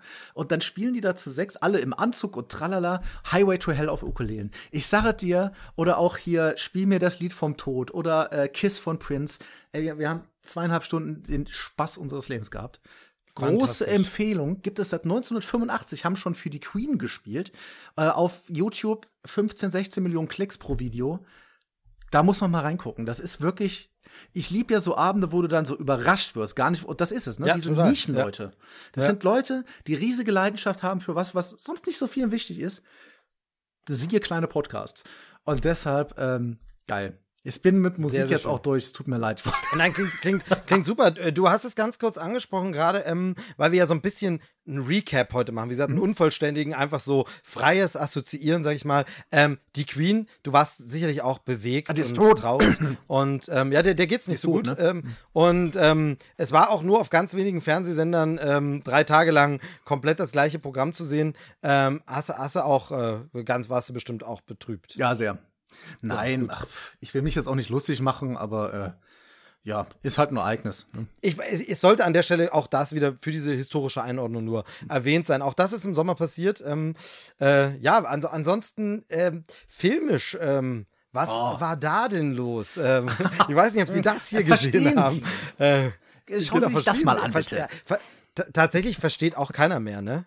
Versteht auch wirklich keiner mehr. Ähm, äh, ja, äh, filmisch, ich war gar nicht irgendwie so oft im Kino oder so, weil irgendwie war da auch gar nicht so richtig viel. Ähm, also wir hatten, wir hatten, also an diesen großen Blockbuster-Dingen. Also wir hatten ähm, natürlich Top Gun, der absolut reingehauen hat und dann nochmal verlängert wurde und nochmal verlängert und lief und wo man ja auch wirklich äh, gesagt hat, okay, äh, Blu-ray-Start ist jetzt erst im November, weil das Ding äh, reizen wir mal richtig aus. Ähm, Hast du den hatten, gesehen? Ich habe ihn gesehen. Äh, Siehst du, ich nicht. Und, ähm, Genau, so. den habe ich, äh, da hast du was verpasst, äh, sag ich mal. Ähm, was? Nee, also Super gut, habe ich, hab ich aber schon äh, irgendwie vor zwei, drei Folgen besprochen. Das, habe ich gehört. Äh, ja, genau. Also ähm, war, war, sehr, war sehr, sehr gut. Ähm, ich freue mich drauf, ihn nochmal zu gucken. Ähm, es ist schon, also tatsächlich, ich glaube, am kürzesten zusammengefasst ist, ähm, Top Gun Maverick mhm. ist zu Top Gun das, was ähm, das Erwachen der Macht mhm. zu eine neue Hoffnung ist. Also, ja, aber eine neue Hoffnung mochte ich und Top Gun halt nicht. Okay, ja, okay, okay. Dann, ähm, ja, dann äh, brauchen wir es vielleicht auch nicht gesehen haben. Keine Ahnung. Nein, ähm, ich will das schon noch gucken, aber ähm, auch wenn alle sagen, du musst den wenn dann im Kino geguckt haben, ich komme mich, er läuft ja auch immer noch im Kino, aber ja, ähm, tatsächlich, ja, genau. Ich gucke mir den zu Hause an. Ja, mach das, mach das. Ähm, und dann, äh, großer Blockbuster war ja äh, Jurassic World, äh, ein neues Zeitalter, habe ich in der letzten Folge verrissen das Geräusch zum Film. Perfekt, müssen wir nicht nochmal drüber reden. Aber dann, ähm, ich meine, mit den Heuschrecken. Entschuldigung. Vielleicht ist mir vieles entgangen, aber dann, ähm, ja, erklär mich doch mal auf, was habe ich denn an Blockbustern sonst verpasst im Sommer? Ja, das, das können wir ja so halb äh, zusammen machen. Also klar, es ist Kino, äh, aber wir haben ja, du hast ja Film gesagt und bei Film, pass auf, ich habe das ja, ich habe ein paar, wenn du was nicht interessant findest, ich habe glaube ich acht, sechs, sieben Sachen. Guckst du einfach, was du interessant findest. Ihr hätten erstmal der neue Film von Jackass. Da bin ich ja tatsächlich raus. Also, ähm, aber dann, dann, dann fast, fast mit einem, also du bist Fan oder nicht? Oder? Also, ey, der neue, ich bin, ich bin Fan, aber der neue Jackass verhält sich so zum ersten Jackass, wie sich äh, hier äh, Top Gun Maverick zu Top Gun verhält. es, es ist das gleiche paar neue Okay. Leute, aber also Fans der Serie. Angst war natürlich, ist es total, weil die waren ja damals schon, Humor verändert sich und Werte der Gesellschaft. Aus meiner Sicht konnte man den sehr, sehr gut gucken. Ein paar Sachen mit Tieren waren, wo man nicht immer weiß, ist das jetzt, ne? Aber es gibt keine dummen schwulen Humor, wie es den damals gab oder ne, das alles nicht. Ich hatte tierisch viel Spaß damit. Ich bin froh, dass keiner gestorben ist. Okay, sehr gut, sehr gut. Das äh, reicht ja als Einschätzung, genau, perfekt. Dann auch da die Frage, ob du den gesehen hast. Love and Thunder, der gute Tor. Oh ja, ach so, genau. den ja, habe ich im? Kino gesehen. Ja, und den habe ich, da habe ich tatsächlich, deshalb habe hab ich den gar nicht so verknüpft mit dem Sommer. Aber tatsächlich war das bei uns ein bisschen schwierig zeitlich, sodass ähm, hier mal die äh, Ausnahmssituation eingetreten ist, dass meine Frau den im Kino geguckt hat. Ähm, Wir wechseln uns dann immer so ein bisschen ab. Mit unterschiedlichen Freunden gehen wir dann, ähm, weil einer passt dann aufs Kind auf und so. Und äh, dann hat es bei mir aber nicht gepasst. Äh, Presseverführung ging irgendwie nicht zeitlich. Dann habe ich es ins Kino nicht geschafft. Sie war im Kino und ich habe den dann tatsächlich erst auf Disney Plus gesehen. Und deshalb verknüpfe ich den im Kopf nicht so sehr mit Sommerblockbustern, habe den gar nicht mehr so offen, weil ich den natürlich jetzt erst sehr, sehr spät äh, nachgeholt habe. Ähm, aber ja, also ich fand ihn gut. Ich kann, ich kann die Ziegen noch mal machen.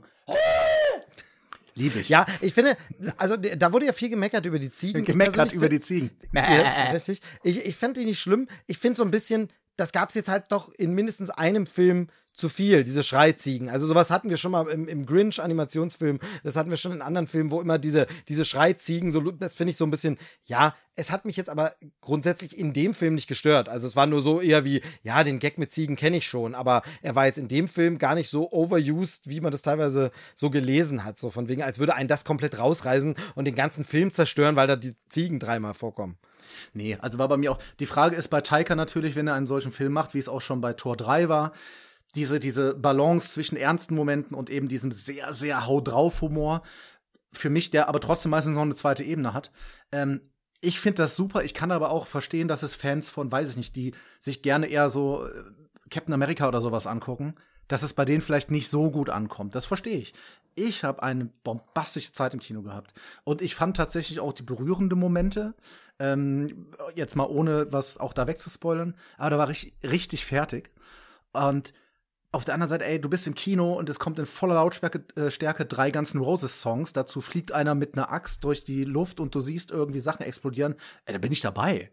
so, sorry. Genau.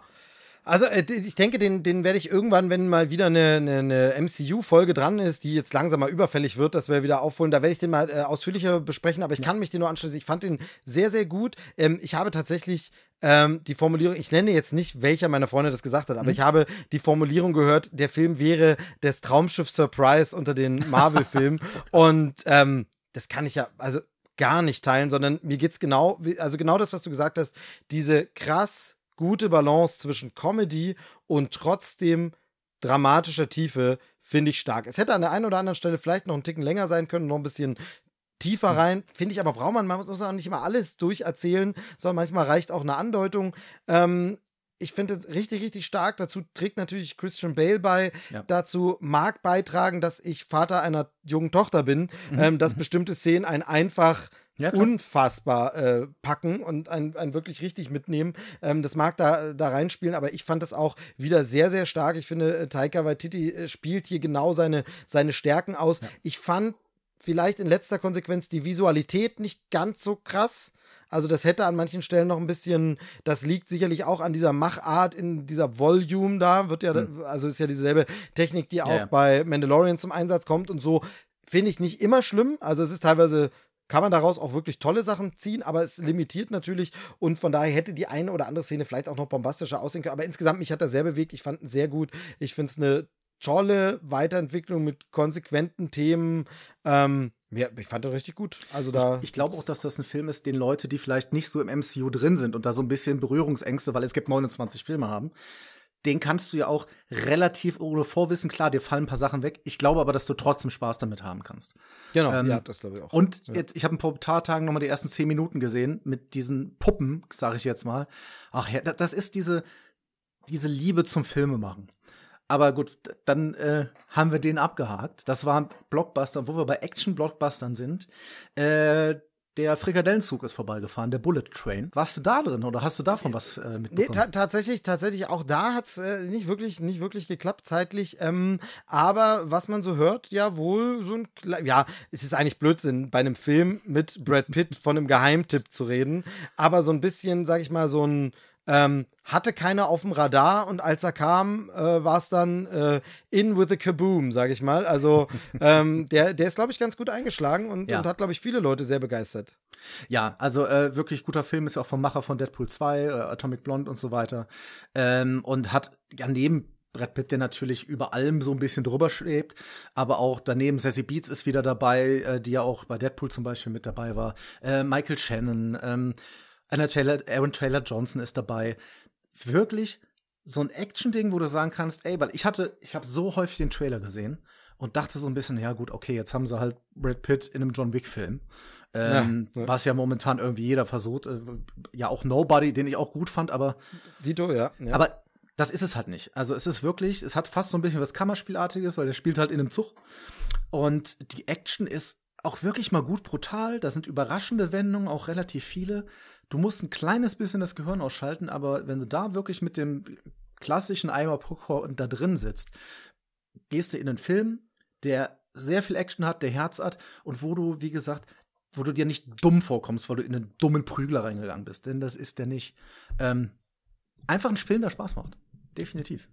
Sehr, sehr, sehr gut, sehr gut. Dann möchte ich einen ganz kurz ansprechen, ja. ähm, wo wir gar nicht ins Detail gehen müssen, aber wo ich auch, weil du das gerade sagst, so dumm, dem nachgesagt wurde, der Film wäre so unfassbar dumm, so unlogisch, so blöd und mhm. ähm, ich dann so ein bisschen an mir gezweifelt habe, bin ich jetzt, also kann gut sein, bin ich einfach, nein, also ganz ehrlich, ich weiß, dass ich in manchen Dingen wirklich ein bisschen einfacher gestrickt bin, was das Film, also das ist ja auch eine Geschmackssache. Ich mag ja Hollywood-Action-Kino, ich mag Blockbuster-Kino, ich kann dem Ganzen was abgewinnen. Ich habe mit meiner Frau, wir hatten jetzt so einen Heeper drauf, wir haben jetzt einfach angefangen, die G.I. Joe-Filme nochmal zu gucken. Also, das Ey, kannst ich du eigentlich. den ersten gut.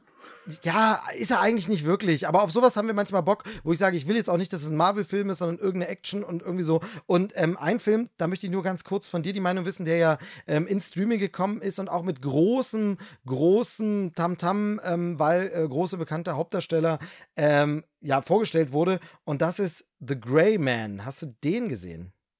Äh, ich glaube ja. Fuck, welcher war das? Ähm, das war der von den, von den Russo-Brüdern. Ähm, tatsächlich mit Ryan Gosling.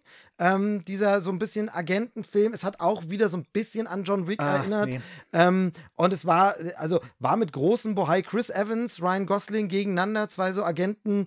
Ähm, Anna de Armas war noch mit dabei, Billy Bob Thornton und ähm, Actioner hoch produziert, Hochglanz halt produziert und wirklich mit Riesen hatte eine Premiere in Berlin und mhm. so, obwohl es ja ein Streaming-Film ist von Netflix und so.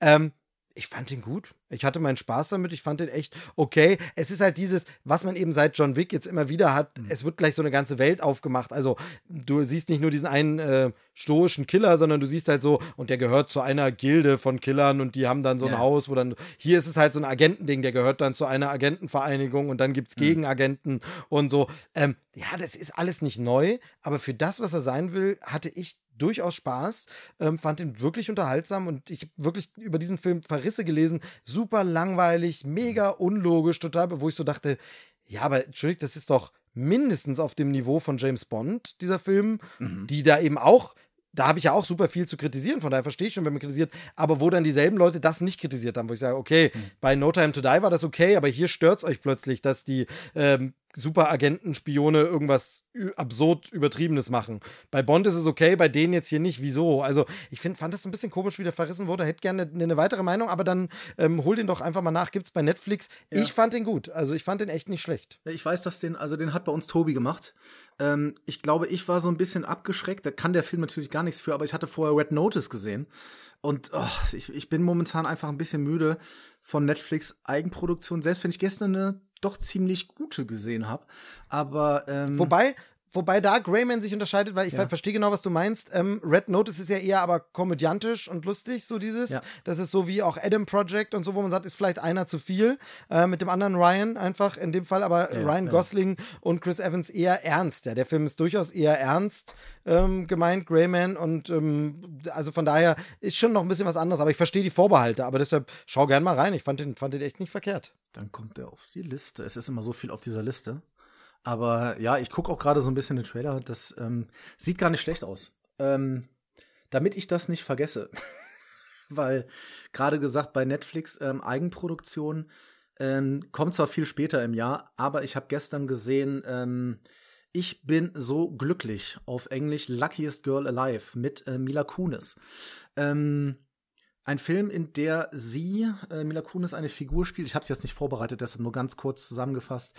Ähm, die jetzt in der, in der Modewelt unterwegs ist, also im Sinne von, äh, die ist Redakteurin, muss leider eher so, ich sag mal so Bumskolumnen schreiben, aber wird jetzt quasi, hat die Möglichkeit, bei der New York Times einzusteigen, wenn sie was Besonderes schreibt. Und dann kriegt man mit, sie war ähm, bei einem, einer Schulschießerei, die es ja in Amerika andauernd gibt, weil natürlich braucht man Waffen, ganz, ganz wichtig. USA, USA. Und ähm, das war wirklich ein starker Film. Also jetzt kein Weltveränderer, aber der nimmt sich ernst. Ähm, man muss ja sagen, Triggerwarnung, wer Vergewaltigung nicht gut gucken kann. Ja? Aber ich fand den ähm, doch ganz gut. Also habe ich, hab ich tatsächlich heute zum ersten Mal das Poster gesehen und gedacht, mhm. huch, äh, kennst du noch gar nicht, was ist das? Ähm, aber ich taste mich auch langsam erst wieder ran. Ne? Ist erstmal seit langem wieder die, die Podcast-Folge. Ja, langsam. Äh, da machen wir die Großen. Mal, Komm, da machen wir die Großen. Ähm, wie sieht's denn mit dir und Jordan Peele aus? Ähm, ja, ich hätte jetzt gesagt, gutiere ich. Das Problem ist, ich habe tatsächlich noch gar nicht so viel von ihm gesehen, weil ähm, tatsächlich wir, mhm. ähm, also Us hieß er im englischen Original, ja. der liegt hier noch eingeschweißt rum und ich komme einfach nicht dazu. Also es ist ähm, tatsächlich so, dass alles, was ein bisschen in die gruselige äh, Richtung geht, so ein bisschen, da muss man auch in der Stimmung sein, da muss man Zeit finden und das ist ähm, ich sag ja, wir gucken dann lieber G.I. Joe, den wir schon mal gesehen haben. ähm, aber einfach, weil wir irgendwie Unterhaltung und Berieselung bauen. Mag auch an den Umständen der Welt wieder liegen, ähm, dass man Ey. sagt, so, ähm, aber von daher, ähm, mich hat Nope, äh, auf den willst du ja sicherlich hinaus, sehr, sehr interessiert. Ich habe ihn aber nicht gesehen, tatsächlich. Ich finde aber, also um das noch kurz sich mittlerweile, man kann sich nicht mehr dafür entschuldigen, was man alles nicht gesehen hat. Ich meine, ey, wir haben beide popkulturelle Podcasts und wir können nicht alles gucken, wenn man noch ein bisschen leben will. Deshalb ähm, völlig klar, dass man, und dann kommt noch Pandemie dazu. Also, ähm, genau, Nope, Jordan Peele, du hast es gerade gesagt, der Ass gemacht hat oder der auch Get Out gemacht hat. Ich muss sagen, ich fand jetzt beide nicht überragend. Ähm, Ass fand ich relativ lange gut, aber die Auflösung hat mir gar nicht gefallen. Ähm, und Nope, ähm, ja, Nope beginnt sehr explizit, das muss man da auch sagen, weil äh, das Spannende war, da war meine Schwägerin mit und die mag keine Horrorfilme und die ersten zehn Minuten sind wirklich explizit ähm, und auch verstörend. Ähm, der Film selber, ja, ist dann fast so ein typisches John Peel drin, der ja immer eine Message hat. Ähm, die Message unterscheidet sich aber hier von dem, was es ähm, in den anderen Filmen gewesen ist. Da geht es ja sehr oft um, ja, um, äh, ja, wie die, wie vor allen Dingen ähm, die Schwarzen in Amerika gesehen werden, wie dort die ganzen, der Kulturclash ist und so weiter. Ähm, das ist hier ein bisschen anders. Hier geht es um andere Themen. Ähm, aber eigentlich geht es darum, um, um eine Farm. Und auf dieser Farm mitten in der Wüste passieren auf einmal Sachen. Also es fallen Sachen vom Himmel und ähm, da wird jetzt gesucht, äh, was steckt denn dahinter. Und bei einem Jordan Peele-Film kann man nicht zu viel verraten. Deshalb will ich da auch, guck, man kann sich die Trailer angucken, dann kriegt man so ein bisschen die Stimmung mit. Ich fand den nicht gruselig und ich bin ja ein Schisser. Also gruselig fand ich den nicht. Und ähm, für mich ist es auch von den dreien leider der schlechteste, also der, der schwächste. Ähm, wenn man den gesehen hat, sollte man sich unbedingt Interviews mit ihm durchlesen, was er damit eigentlich ausdrücken wollte. Äh, denn das ist in dem Film, finde ich, nicht so ganz ersichtlich. Okay, okay. Ja, scha schade aber kann ich auch ohne es gesehen, also ich kenne den Trailer natürlich, den mhm. haben wir auch besprochen bei Trailerschnack ähm, und äh, kann ich sogar nachvollziehen. Also ich kann mir vorstellen zu verstehen, was du meinst, ohne mhm. den Film gesehen ja. zu haben, falls, da, falls das in irgendeiner Art Sinn ergibt. Ähm, dann habe ich, äh, dann, dann, dann gehen wir da gleich mal drüber weiter. Ähm, ich habe noch einen äh, locker flockigen, weil das ist nämlich der, der andere Aspekt, gar nicht immer nur Pandemie und so, sondern was bei mir natürlich auch ein großer Punkt ist, ist ja das Elterndasein. Mhm. Ähm, und da ist es halt tatsächlich einfach so, dass gerade auch bei vielen Serien ähm, oder Filmen es ist einfach Content, den ich nicht gucken kann, solange meine Tochter da und wach ist. Ähm, ähm, und dann beginnt halt, äh, sie wird ja auch immer älter und dann ist es wirklich so wie, die geht jetzt auch nicht mehr, also die liegt jetzt nicht mehr abends um 19 Uhr im Bett und schläft, mhm. sondern äh, es wird auch mal später, am Wochenende sogar noch später. Ähm, weshalb jetzt auch so langsam das Einzug hält, was sehr, sehr schön ist, das Samstagabend Fernsehshow gucken. Und oh ja. Äh, können, wir, können wir da noch was knabbern? Dürfen wir da noch? Und dann äh, darf sie noch ein bisschen gucken. Ähm, Vorher da in die Badewanne und dann gucken wir noch den Genau, so, so, genau, genau. Und dann guckt man so ein bisschen äh, Mars Singer oder so, was sich da halt anbietet bietet. Ähm, äh, ganz furchtbar übrigens, klein gegen groß, diese ARD-Sendung jetzt reingeguckt. Eckart von Hirschhausen ist das, oder? Nee, nee, nee, tatsächlich Kai Pflaume, oh. ähm, der ja auch immer so hm, schwierig ist, aber äh, okay. Aber die Sendung letztens unfassbar schlecht. Also es treten Kinder an äh, mit irgendwelchen, ich nenne es jetzt mal Wetteinsätzen gegen Erwachsene. Ähm, und ja, es verliert auch mal ein Kind dagegen. Also wenn es jetzt zum Beispiel sagt, ich, also ein Kind wettet, ich schaffe mehr Liegestütze als der Profisportler in der ja. Minute. Und dann müssen sie Liegestütze machen und dann verliert auch mal das Kind. Aber ganz oft und ganz viel ist einfach unfassbar gestellt. Also du glaubst halt nicht für eine Minute, dass es echt ist. Es sind als Promis irgendwelche Tatortstars da. Es ist unfassbar unsympathisch alles. Und ähm, ich fand es wirklich ganz, ganz, ganz unerträglich.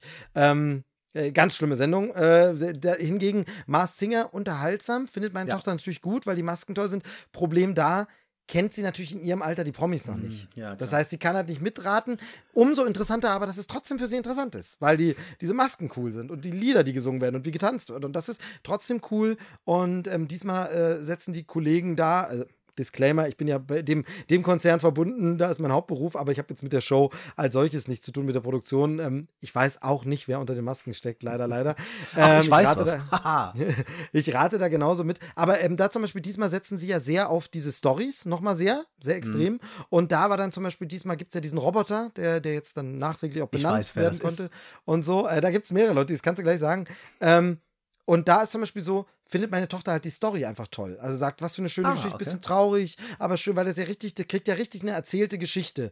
Der wurde erschaffen von einem äh, Wissenschaftler und der ist dann verschwunden und so. Und das, das kommt richtig gut an und das finde ich interessant. Ähm, mir persönlich ist die Show immer ein bisschen zu lang finde ich tatsächlich. Okay. Ähm, ähm, sowohl die einzelnen Folgen als auch über die ganze Staffel hinweg. Also ich persönlich finde es ein super Ding. Ich finde auch im internationalen Vergleich macht Deutschland das am besten als mhm. Live-Show in der Art, wie sie es machen. Denn zum Beispiel in den USA ist das alles aufgezeichnet. Diese Zwischenschnitte mit den Reactions, furchtbar, unerträglich äh, übertrieben. Äh, in Deutschland sehr, sehr angenehm. Ich persönlich fände aber, würde es feiern, wenn das so ein einmaliges Samstagabend-Event wäre. Also das Ding kommt mhm. 20.15 Uhr, geht bis früh um eins, wie früher Schlag den Rab oder so. Am Ende dieser Nacht sind auch alle Masken aufgelöst, so ein bisschen wie ESC oder so, ein Event-Ding. Aber dieses, dass ich jede Woche nur eine Maske erfahre und dann wieder warten muss und zig Folgen und tatsächlich ist das auch für, für meine Tochter halt so, ähm, ja, es zieht sich da, also sie hat an dem Abend Spaß und guckt das. Sie kommt aber auch nie am nächsten Tag an und sagt, ich musste ja dann ins Bett, kann ich bitte den Rest noch gucken?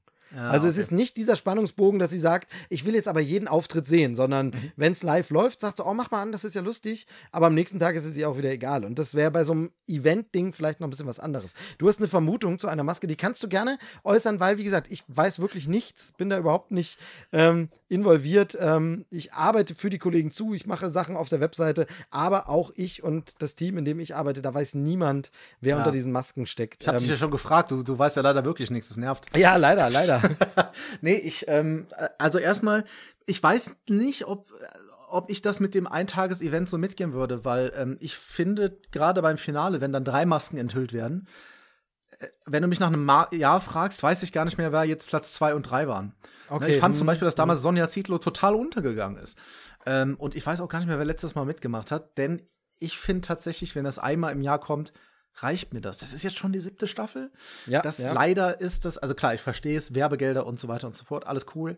Aber das nimmt so ein bisschen den Zauber, ne? Also finde ich. Und ich fände es auch okay, wenn man sagen würde, weißt du was, wir machen pro Sendung, machen wir zwei Masken oder was auch immer. Aber so, Auflösung. Auf der einen Seite bin ich mir sicher, dass der, äh, das Goldi, also der Jolt-Hamster, dass das Armin Rode ist und zwar zu, total zu 100 Prozent. Ähm, der ja auch in die zwei Weihnachtsmänner ähm, Richtig, damals ja, gespielt ja. hat, wo er ja auch gestorben ist, weil Bastian Pastewka den Witz vom Goldhamster erzählt. Nämlich. So. Aber äh, ich finde, man hört die, man hört die Stimme. Ähm, was, wo ich mir aber noch sicherer bin, vor allen Dingen seit der letzten Sendung, äh, der, der Roboter, den ich Robbie McRobface nennen wollte, was leider nicht genommen wurde von Pro7. Danke dafür. Ja, die, ähm, die, Zuschauer haben abgestimmt. Zuschauer nee, aber ich bin ja noch nicht mal so unter die äh, letzten fünf gekommen. Mit Robbie McRobface. Okay. Naja. Ja, Rosti, Rosti heißt er jetzt. Rosti heißt er jetzt. Big Rosti, äh, Rösti. Naja. Ähm, das beim letzten Mal wirklich klar gehört, das ist. Ach, jetzt fällt mir der Name nicht an, das gibt's doch nicht. Es gibt zwei Namen, die die Leute raten. Und zwar Rick Cavanian das ist oder. Es, es, es ist oder, Rick Cavanian. Ja, und manche sagen aber auch, es wäre Bully. Nein. Michael Bully Herbig, äh, andere sagen Rick Cavanian. Ja. Also Zumindest Guck dir- derselbe Dunstkreis. Ja. Äh, we- Wegen zwei Sachen. Guck dir die Beine an von Robbie. Die sind super dünn. Und wenn du jetzt Schlag den Star mit Robbie und äh, also mit den Beinen Tatsächlich gesehen, gesehen, habe ich tatsächlich gesehen, ja. da ist mir das aufgefallen. Und jetzt, wo er gerappt hat, also das hat man wirklich gehört. Und ähm, aber ich finde es dieses Mal, ich weiß auch, unser Tobi wird das nicht so sehen, aber ich finde auch die Promis, die da drunter sind, geil, äh, weil es so gemischt ist. Die Idee eine Jutta Speidel, die natürlich 80 Prozent der Leute nicht kennen, die pro 7 gucken. Aber ich finde das geil, dass sie dabei ist und die hat einen Spaß gehabt. Ja, das finde ja. ich besser, als wenn da, äh, keine Ahnung, Also, Person X ist. Genau. Ich habe das ja vorhin gesagt, meine Formatverbesserung und so, äh, wie ich es aber generell, ich finde es die, die, die beste Show-Art von diesen Maskendingern, also wie sie international gemacht sind. Und ich finde, ich, ich bin damals eingestiegen, wirklich im ersten Lockdown, in Anführungszeichen hier in Deutschland war das ja nicht so, aber in der Zeit äh, müsste Staffel 2 gewesen sein. Und das war wirklich zu einer Zeit, wo wirklich man gerade dachte, wo läuft das alles hin? Was ist das für eine Scheiße? War das Ja. so Lagerfeuer, Ja. gute Unterhaltung? Ähm, Matthias Oppenhöfel hat es auch fantastisch Super, ja. moderiert, richtig, richtig gut und bringt gute Unterhaltung. Und genau was du sagst, ähm, dass einfach mal in der ersten Folge ein RTL-Gesicht drunter Mhm. ist. Ähm, mega, mega Respekt. Genau dieses, wo man sagt, Leute, warum muss immer gegeneinander und dann werden die Sender gedisst und jeder gönnt dem anderen die Quote nicht und so. Aber in dem Fall sind da einfach Leute anderer Sender dabei und sagen, Leute, ihr seid zwar nicht meine Sendergruppe, aber Chapeau, geile Show, macht Spaß. Und das finde ich ja zum Beispiel auch super bezeichnend, dass alle, wenn die die Maske abgenommen kriegen und dann noch ein bisschen reden, sagen ja alle immer, wie geil es einfach von der Atmosphäre ist, wie viel Spaß es gemacht hat, wie viel, und, und das wirkt auch immer authentisch. Also, wenn man Ja. wirklich sagt, von wegen, ja, das haben sie jetzt nicht, äh, mussten sie unterschreiben, äh, wenn du dann enthüllt bist, musst du sagen, wie viel Spaß dir das gemacht hat, sondern du merkst denen den Spaß an und das ist äh, klasse, generationenübergreifend, senderübergreifend, ähm, finde ich, finde ich gut. Mir sind es ein paar Folgen zu viel, einfach. Aber Ich bin aber genau das Lagerfeuergefühl, was du ansprichst. Ich gehe da mittlerweile so weit, dass ich Leuten, also Freunden von mir, die sich dann äh, darauf rumgehackt haben und lustig gemacht haben, die nicht gesagt, pass auf, Leute, ganz ehrlich, für mich ist das in dieser scheiß Zeit, die wir nun mal haben, ist das was, weil ich nicht kaputt haben will. Ich, das, da freue Genau. ich mich drauf. Wenn du es nicht gut findest, cool. Sag's mir einmal, aber wenn du mir jedes Mal, wenn da was passiert, schreibst, das, das ist nicht cool für mich. Und deshalb, wir müssen jetzt aber auch nicht weiter drüber reden, sonst müssen Nee, wir genau. eine Werbung bin- schalten. Genau, ich bin, wie gesagt, es bleibt ja, es bleibt ja quasi im Haus. Äh, mein, mein Arbeitgeber freut sich an der Stelle. Ähm, schön immer auf die Webseite klicken, ne? Schön Mars Singer Webseite anklicken. Ähm, da, da freue ich mich statistisch gesehen. Nee, kann man ja auch mal erwähnen. Habe ich, glaube ich, im Podcast noch gar nicht so oft drüber gesprochen, aber ähm, ich mache ja die Webseiten für pro7.de, sat1.de und so weiter. Ähm, natürlich mit vielen Kolleginnen und Kollegen zusammen, aber da bin ich äh, beteiligt. Und ähm, wie ich jetzt aber darauf kam, ich wollte sagen, dieses Nicht-Schauen von Filmen oder Serien oder Sachen ist natürlich dieses äh, Tochter. Äh, Du hast ein Ja, Kind, ja, ähm, da das kann doch nicht alles gucken. Wie gesagt, wir haben vorhin schon gesagt, Fluch der Karibik wagt man sich dann mal ran. Ähm, guckt man dann aber auch eher am Sonntagnachmittag und nicht direkt vorm ins Bett gehen des Kindes und so. Ähm, kann man gucken, bestimmte Sachen, muss dann auch immer jeder, jeder muss so ein bisschen selber sein Kind gucken. Ich finde es immer schwierig, wird im Netz oft gefragt, kann man den Kind, äh, den Film schon Ja, mit dem ja, ja. Kind und so. Ähm, weil es ist ja so, Filme ab 12 dürfen Kinder ab 6 in Begleitung von Erwachsenen schauen. Ähm, das heißt, weil es diese Zwischenstufe nicht gibt, ich könnte mit meiner Tochter auch zu einem Film ab 12 gehen und bei meiner Tochter ist zum Beispiel so, ich muss, ich kenne sie halt gut und das sollte man bei seinem Kind halt dann selber einschätzen. Ähm, man muss wissen, was kann ich ihr zumuten. Und zum Beispiel hat meine, meine Tochter, weil sie riesen Dino-Fan ist, nicht so ein Problem mit großen Monstern und Dinos. Da ist sie dann eher auf Seiten der Dinos, wenn die einen Menschen fressen. Also Jurassic Park kann man mit ihr gucken. Ähm, da hat sie keine Albträume von, ist nicht schlimm, weil sie mag ja die Dinos. Das sind für sie also nicht die Bösen in dem Film, das sind für sie quasi die Guten. Also das mag sie. Aber zum Beispiel, äh, was ich so persönlich das Gefühl habe, ist, äh, für sie ist immer sehr schwer, wenn es traurig wird.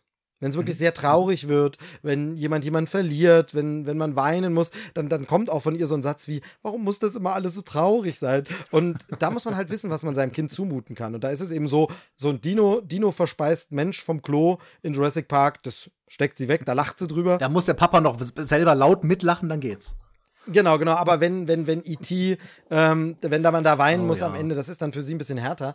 Ähm, Jedenfalls, was ich sagen wollte, ist, es wird halt sehr, sehr viel, sehr, sehr viel geguckt. Ähm, äh, genau, bei dir steht im Hintergrund der IT, sehr schön, sehr schön. Ähm, dass man halt gucken muss, also viele Dinge kann man nicht gucken, weil man dann immer erst nachts dazu käme, dann ist Klar. man eben kaputt und müde, weil man arbeiten muss. Ähm, deshalb bleibt vieles auf der Strecke, ähm, weil das Kind halt nun mal immer da ist. Aber man guckt dafür mehr Sachen, die man vielleicht nicht geguckt hätte mit Kind. Ähm, und da habe ich nämlich einen Film gesehen auf Netflix, der, habe ich das Gefühl, so ein bisschen unterm Radar ist. Ähm, den Animationsfilm, der äh, Regisseur war äh, schon beteiligt an Bold unter anderem, hat bei äh, älteren Disney-Filmen wie Baymax und so mitgemacht. Äh, und zwar das Seeungeheuer. Ein wirklich, wirklich schöner Direct-to-Streaming-Animationsfilm. Ähm, ja, äh, es geht um die Jagd nach Seeungeheuern. Er schafft so eine schöne Welt, ähm, toll animiert. Äh, vor allem, finde ich, hat eine wahnsinnig tolle visuelle Handschrift. Also, ähm, ich habe selten bei einem Animationsfilm oft gehabt, dass ich das Gefühl hatte, wow, das wirkt jetzt wie mit der Handkamera gefilmt. Mhm. Also das fand ich sehr, sehr schön, diese, diese, die, wie, wie mit der Kamera gearbeitet wurde, die ja in dem Fall nur virtuell ist. Ähm, gute Storyline für Kids, wieder eine schöne Botschaft drin. Es erinnert natürlich ein bisschen an Moby Dick, es erinnert ein bisschen an Kapitän Nemo, es erinnert ein bisschen an äh, Fluch der Karibik vielleicht auch und so, aber so Seefahrer, Seemannsgarn, ähm, bisschen Empowerment für Kids und ähm, ein kleiner Tipp, aber hat mir wirklich Spaß gemacht, äh, das Seeungeheuer auf Netflix. Da, da habe ich jetzt schon öfters gehört. Ich finde, da hat Netflix, das muss man sagen, echt einen beschissenen Job gemacht, weil ich habe den in den Charts gesehen und mit dem Vorschaubild und dann mit diesem Titel, sorry, dachte ich, das ist es gibt ja sehr, sehr viele von diesen billig hinproduzierten ja, Kinderrotzfilmen. Ja. Äh, das wirst du noch besser wissen als ich. Genau. Und für mich war das nach dem Vorschaubild und dem Titel war, okay, das brauchen wir nie angucken. Na, und ich habe das jetzt von so vielen gehört, dann muss ich den doch auch noch mal auf die Liste setzen. Du, tatsächlich glaube ich jetzt auch sehr schön so im Herbst, Winter dann, spätestens Weihnachten. Wenn man mal so einen so so ein Adventssonntag und man guckt, was will man schauen, dann ist ja so ein Abenteuerfilm und das ist es letztendlich äh, eine schöne Sache. Und ähm, The Sea Beast heißt im Original. Also äh, finde ich wirklich, wirklich schöner Familienunterhaltungsanimationsfilm. Lohnt sich. Und ist auch nicht so lang, wie das ja oft in dem Genre so ist. Lass mich doch bei dem Thema bleiben. Denn ich habe jetzt gesehen und äh, den kann ich dir empfehlen. Es bleibt bei Animationsfilmen. War ein großer Erfolg im Kino, auch mehr als ich gedacht hätte. Ähm, DC League of Super Pets.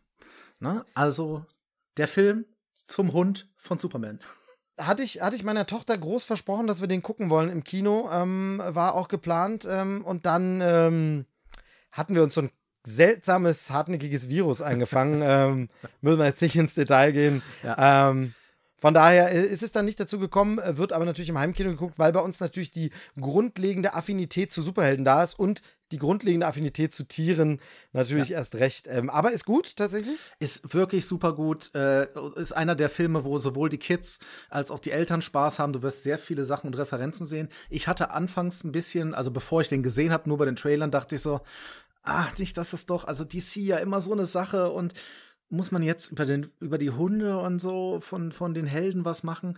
Aber nee, im, im Gegenteil. Ähm, ganz, ganz herzliche Geschichte. Ich brauchte so 10, 15 Minuten, bis ich mich mit dem Animationsstil äh, auseinandergesetzt habe. War dann aber gut. Äh, Thorsten Sträter spricht Batman. Mega. Ähm, echt eine tolle Geschichte, also die auch Spaß gemacht hast. Du hast auch alle Charaktere, also du hast natürlich den lustigen Sidekick und so. Ähm, aber irgendwie alles mit Herz gemacht und viel mehr, als ich auch da vom Titel gedacht habe.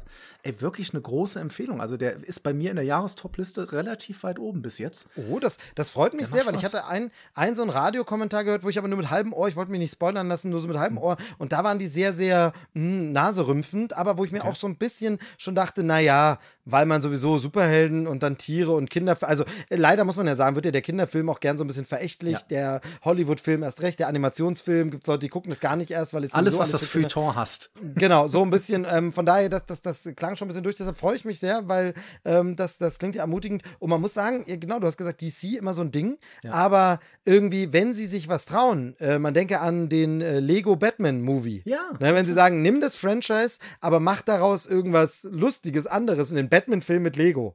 Krass. oder jetzt eben ein Superman- oder Superheldenfilm, aber mit den Tieren der Superhelden. Krypto ja. ist ja tatsächlich im Comic, gibt es ja Krypto, den äh, Superhund, schon, schon auch äh, viele Jahrzehnte. Also ist jetzt keine neue Figur, aber so diese Geschichte drumherum.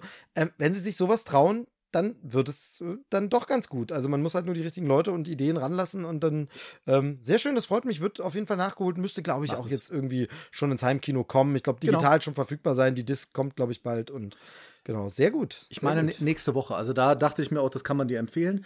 Machen wir noch schnell den Werwolf bei Nacht. So, genau. Aha. Da wolltest du ja hin, genau noch. Der, auch. Der, ich habe dann der, noch der, einen, aber das war's auch. Genau, ich habe ich hab noch ein paar so, so Kleinigkeiten. Ähm, ich habe äh, tatsächlich haben, haben äh, meine Frau und ich auch sehr viel so Sachen mal nachgeholt oder wieder geschaut. Äh, zum Beispiel diesen mhm. Sommer war bei uns angesagt äh, die Jaws-Reihe, also wirklich mal der mhm. weiße Hai, ähm, 1 bis 4.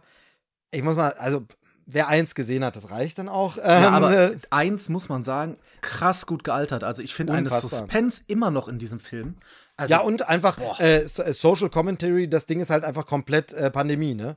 Also das ist halt wirklich, Absolut. wie, also das ist wirklich so krass. Ähm, äh, die späteren Teile leider eher nicht so, eher, Mhm. eher kacke. Ähm, wobei ich immerhin dank eines alten Fernsehers noch äh, Jaws 3 D auch wirklich in 3D gucken krass. konnte. Und der hat wirklich extrem krasse Pop-Out-Effekte. Teilweise ein bisschen übertrieben, dass sie schon dir zu nah sind und du so denkst, oh, jetzt äh, gut mal. Aber das war immerhin dann so ein kleiner Mehrwert. Ähm, aber ansonsten wirklich scheiße, die späteren Teile, muss man, muss man leider sagen. Ähm, aber ist so Guilty Pleasure. Ähm, und ansonsten haben wir viel alte Klassiker tatsächlich so ein bisschen nachgeholt und geschaut. Ähm, auch mal so wirklich schwarz-weiß alten Käse, den man nicht kennt oder nie gesehen hat, immer vor sich her schiebt. In dem Fall zum Beispiel 1, 2, 3, äh, Billy Wilder Klassiker. Billy Wilder kennt man ja, manche mögen es heiß oder das Apartment.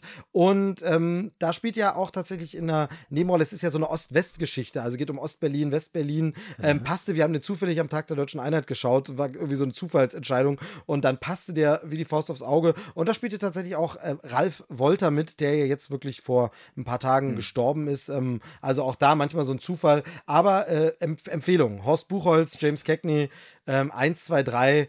Ähm, ist so eine, ja, es ist nicht direkt Screwball-Comedy, aber so ein bisschen Gesellschaftsfarce. Der Abteilungsleiter von Coca-Cola in Westberlin will gern äh, nach Ostberlin expandieren und darum umspinnt sich das und ist eine super Komödie. Also wenn man, manche mögen es heiß zum Beispiel mag, dann ähm, durchaus mal reinschauen. 1, 2, 3 von 1961. Ähm, sowas haben wir, haben wir tatsächlich ein bisschen aufgeholt. Ich habe schon gesagt, alte Filme wie G.I. Joe.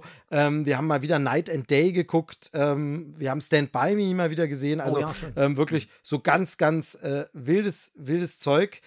Aber ähm, dann eben auch im Streaming sehr viel. Und da waren ja eine ganze Menge Serien und so kleinere Highlights wie der von dir jetzt schon dreimal angeteaserte äh, Werwolf. Da, wa- wa- warte, da muss ich jetzt einhaken. Du, und dann machen wir den Werwolf, das wird super. Ähm, weil ich finde das interessant, weil ich mache momentan auch ähm, ziemlich das Gleiche, weil wir haben, und dann wird man jetzt zum ersten Mal so ein kleines bisschen Werbung machen, äh, bei uns beim Deutschen Filmpodcast haben wir ja diese Woche, also tatsächlich am Dienstag, Vierjähriges. Oh, Glückwunsch, Glückwunsch. Und unsere hundertste Episode, oh, Glückwunsch, Glückwunsch. ja, vielen Dank, äh, da kommst du auch irgendwann hin.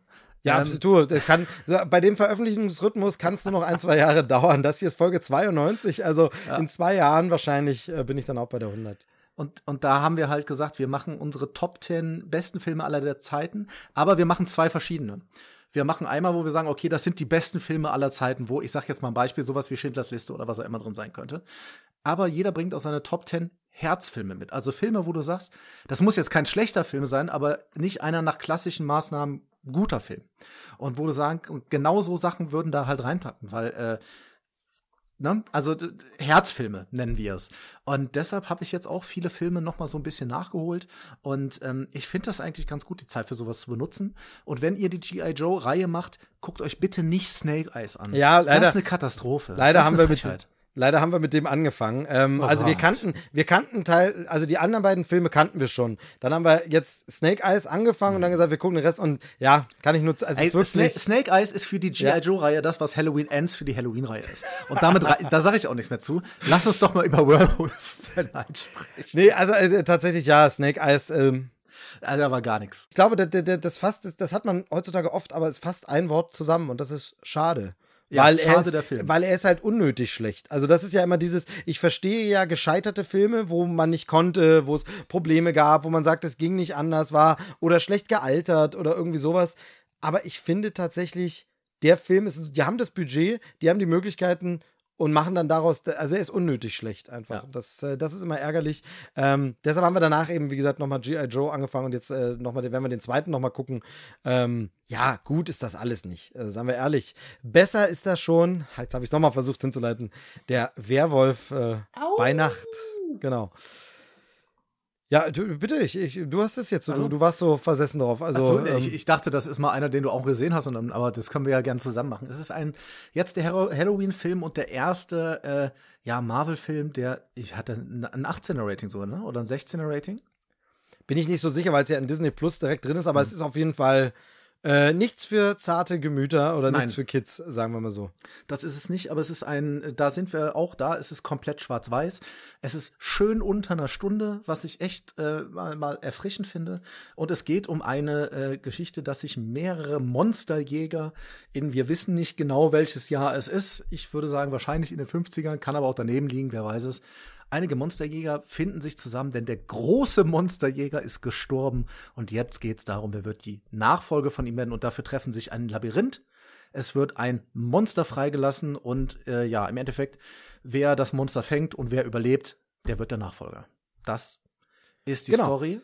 Ähm, und äh, das Ganze ist äh, im Marvel-Universum äh, angelegt, aber das merkt man gar nicht so. Also das merkt man vor allem dadurch, dass am Anfang groß das Marvel-Logo dasteht. Und Ja. das Ganze nennt sich, glaube ich, auch irgendwie äh, äh, Marvel Special Presentation oder Special Feature oder irgendwie sowas, ähm, weil es ist ein Halloween-Special, was im Grunde Marvel Studios verantwortet hat. Also Kevin Feige und Co. und so. Ähm, aber was erstmal, zumindest auf den ersten Blick, keine Verknüpfung ins MCU hat. Das heißt, man muss wirklich gar keinen Film von Iron Man, Captain America, Avengers, Spider-Man, muss man alles überhaupt nicht gesehen haben, sondern kann einfach das schauen. Ähm, es ist sozusagen, glaube ich, gedacht als Halloween-Special. Wirklich, deshalb ist es jetzt auch rausgekommen als Halloween-Special. Das hat ja in den USA auch ein bisschen größere Traditionen, ebenso wirklich im Fernsehen sind das dann einstündige Specials mit Werbung eben. Das Ding ist halt hier unter einer Stunde, weil im Streaming gibt es halt hier keine Werbung. Aber wo man sagt, so ein einstündiges Halloween-Special, einfach mal extra, so ein kleiner Film. Und ähm, wer sich so ein bisschen in Halloween-Stimmung bringen will und ein bisschen was den alten Monsterfilm von Ja. Universal und so abgewinnen kann, also Wolfman und was es da so alles gibt und Schwarz-Weiß, der sollte da reinschauen für mich bemerkenswert ist, äh, Regie hat jemand geführt, der ja sonst eigentlich äh, Musik gemacht hat. Ähm, und da sehr, sehr große Sachen, die ich äh, mag und wo ich mir, glaube ich, auch noch eine Schallplatte zulegen muss. Mal irgendeine, konnte mich nur noch nicht entscheiden, was. Nämlich äh, Michael Giacono, der unter anderem, glaube ich, einen Oscar gewonnen hat für Ratatouille. Ähm, für Oben hat er die Musik gemacht. Er hat äh, die Musik gemacht zu Spider-Man. Der hat die Musik gemacht zu jetzt äh, tatsächlich auch Doctor Strange. Lost ist noch sehr, sehr bekannt von ihm, fällt mir da gerade noch ein. Genau. Und der hat jetzt ins Regiefach gewechselt und hat das hier inszeniert, das Ding. Hat sich da offenkundig viel abgeguckt bei den tollen Regisseuren, mit denen er schon alles zusammenarbeiten durfte als Komponist. Und ähm, mir machte das Ding riesig Spaß. Ich fand's gut. Ich entnehme äh, so deinen Einführung. Du warst auch ganz, äh, ganz angetan, oder? Ja, ich fand den super und ich wollte gerade schon sagen, als du gesagt hast, ja, äh, Marvel verscheucht die Leute nicht. Ähm, denn auch wenn da nicht Marvel draufstehen würde, es würde an dem Film nichts ändern. Und ähm, ich finde, das ist eine ganz tolle Verbeugung vor halt der, auch da wieder der alten Filmkunst. Auch die Effekte, wie sie gemacht sind, das hat halt wirklich was. Ähm, und auch verschiedene Einstellungen, die man vielleicht mal aus anderen Filmen gesehen hat. Es ist Musik, die du aus anderen Filmen kennst. Und ähm, also mir, mir hat das so, so, so, ja, so eine Art Zeitreise zurückgegeben. Es sieht auch wirklich nach damals aus. Ähm, kurzweilig, hat mir sehr viel Spaß gemacht. Gerne mehr sowas. Und völlig egal, ob ihr Marvel kennt oder nicht. Das ist klar. Natürlich könnte es sein, dass irgendwann mal eine der Figuren noch mal auftaucht. Aber das ist jetzt nicht abzusehen.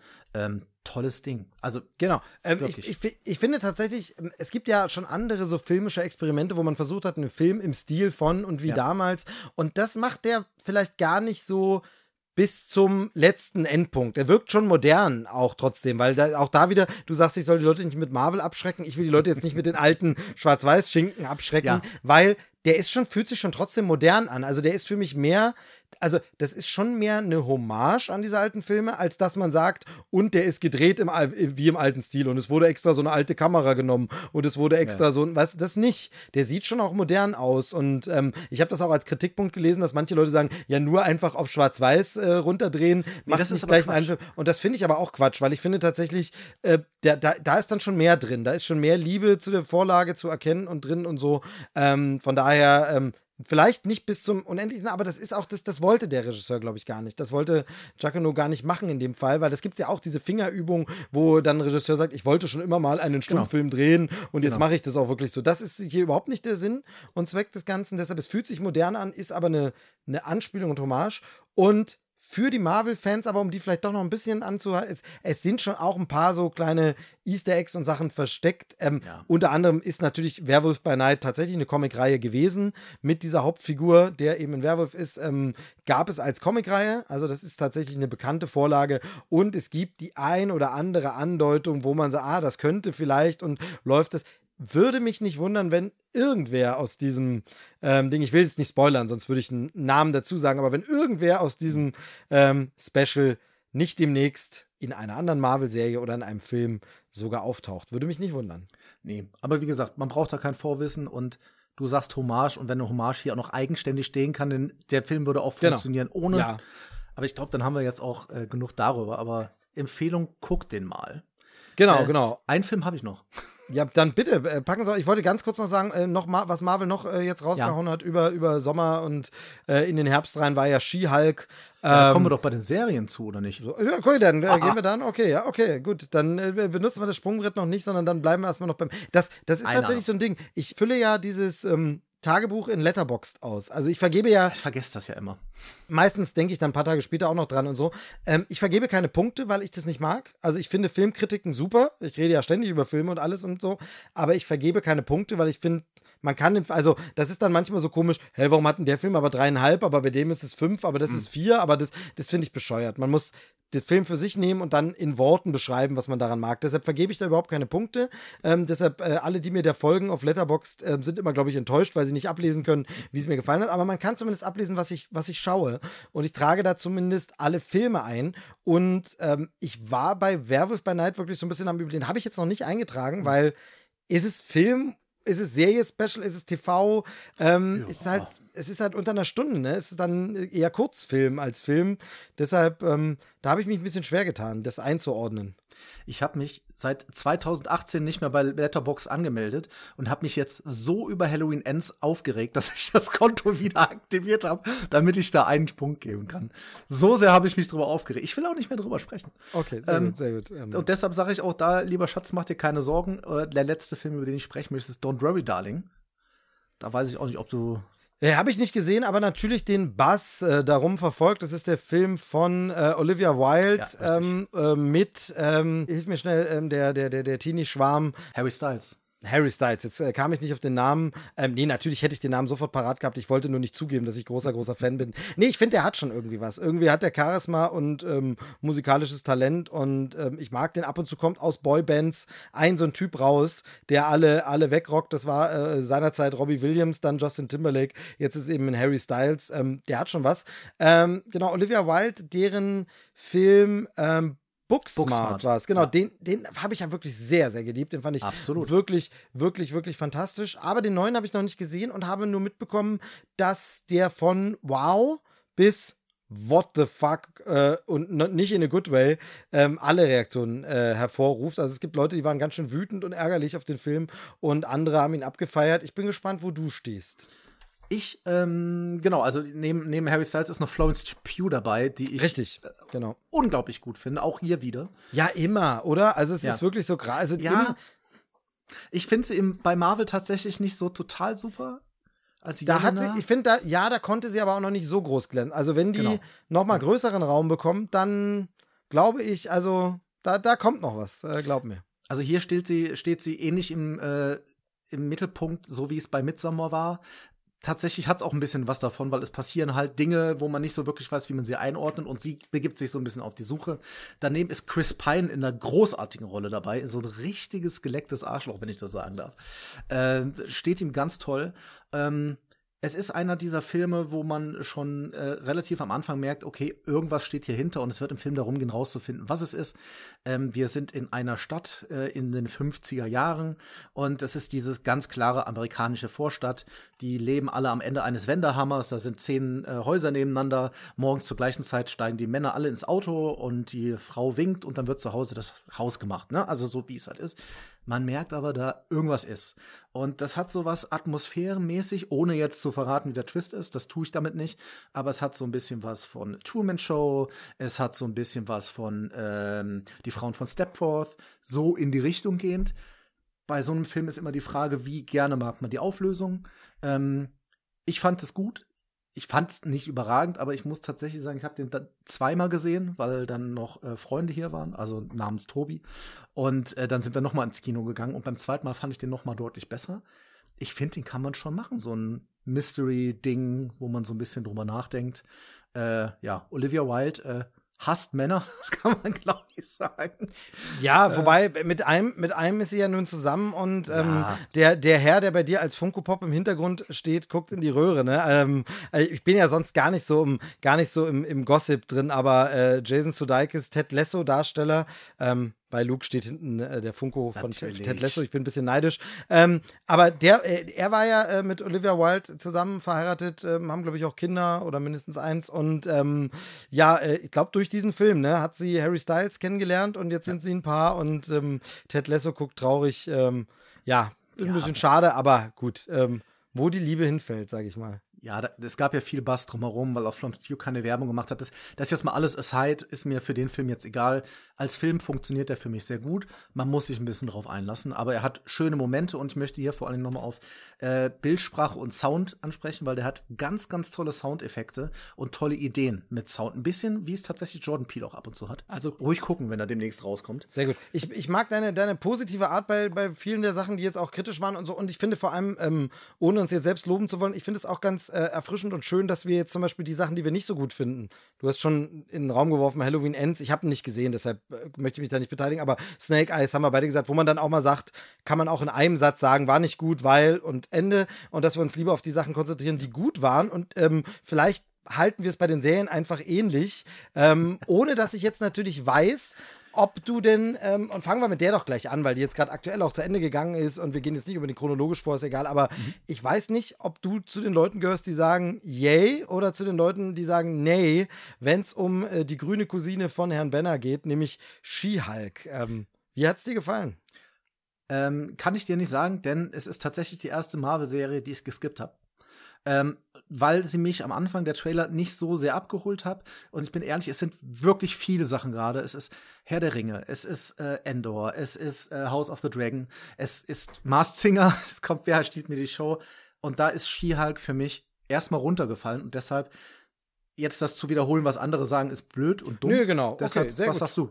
Du, total legitim. Ähm, du hast schon ein paar Namen äh, gedroppt, wo ich dann gleich sagen werde, nee, bin ich noch nicht. Äh, Habe ich noch nicht geguckt, kann ich noch nichts sagen. Von daher vollkommen okay. Ähm, dann, dann machen wir es aber auch relativ kurz, weil spoilerfrei und so. Ähm, ich bin rundum zufrieden. Mhm. Ich glaube, dass viel Kritik an dieser Serie, neben natürlich äh, Misogynie neben dem Internet. und ja, ja, komm. Nein, nein, ich meine aber neben Sexismus, was naheliegend ah, ist, okay. ähm, das ist wirklich schlimm, was da an Scheiße teilweise äh, im Netz passiert, brauchen wir nicht mhm. drüber reden. Aber auch an andere Kritik, und das klingt jetzt wahnsinnig arrogant und ich möchte da nicht falsch verstehen, verstanden werden, aber vorsichtig ausgedrückt, ich glaube, dass viel an der Kritik, die eben nicht unterste Schublade ist, sondern die sonst kommt, wirklich ein Missverständnis oder falsche Erwartung ist, was man dachte, was diese Serie sein soll und will.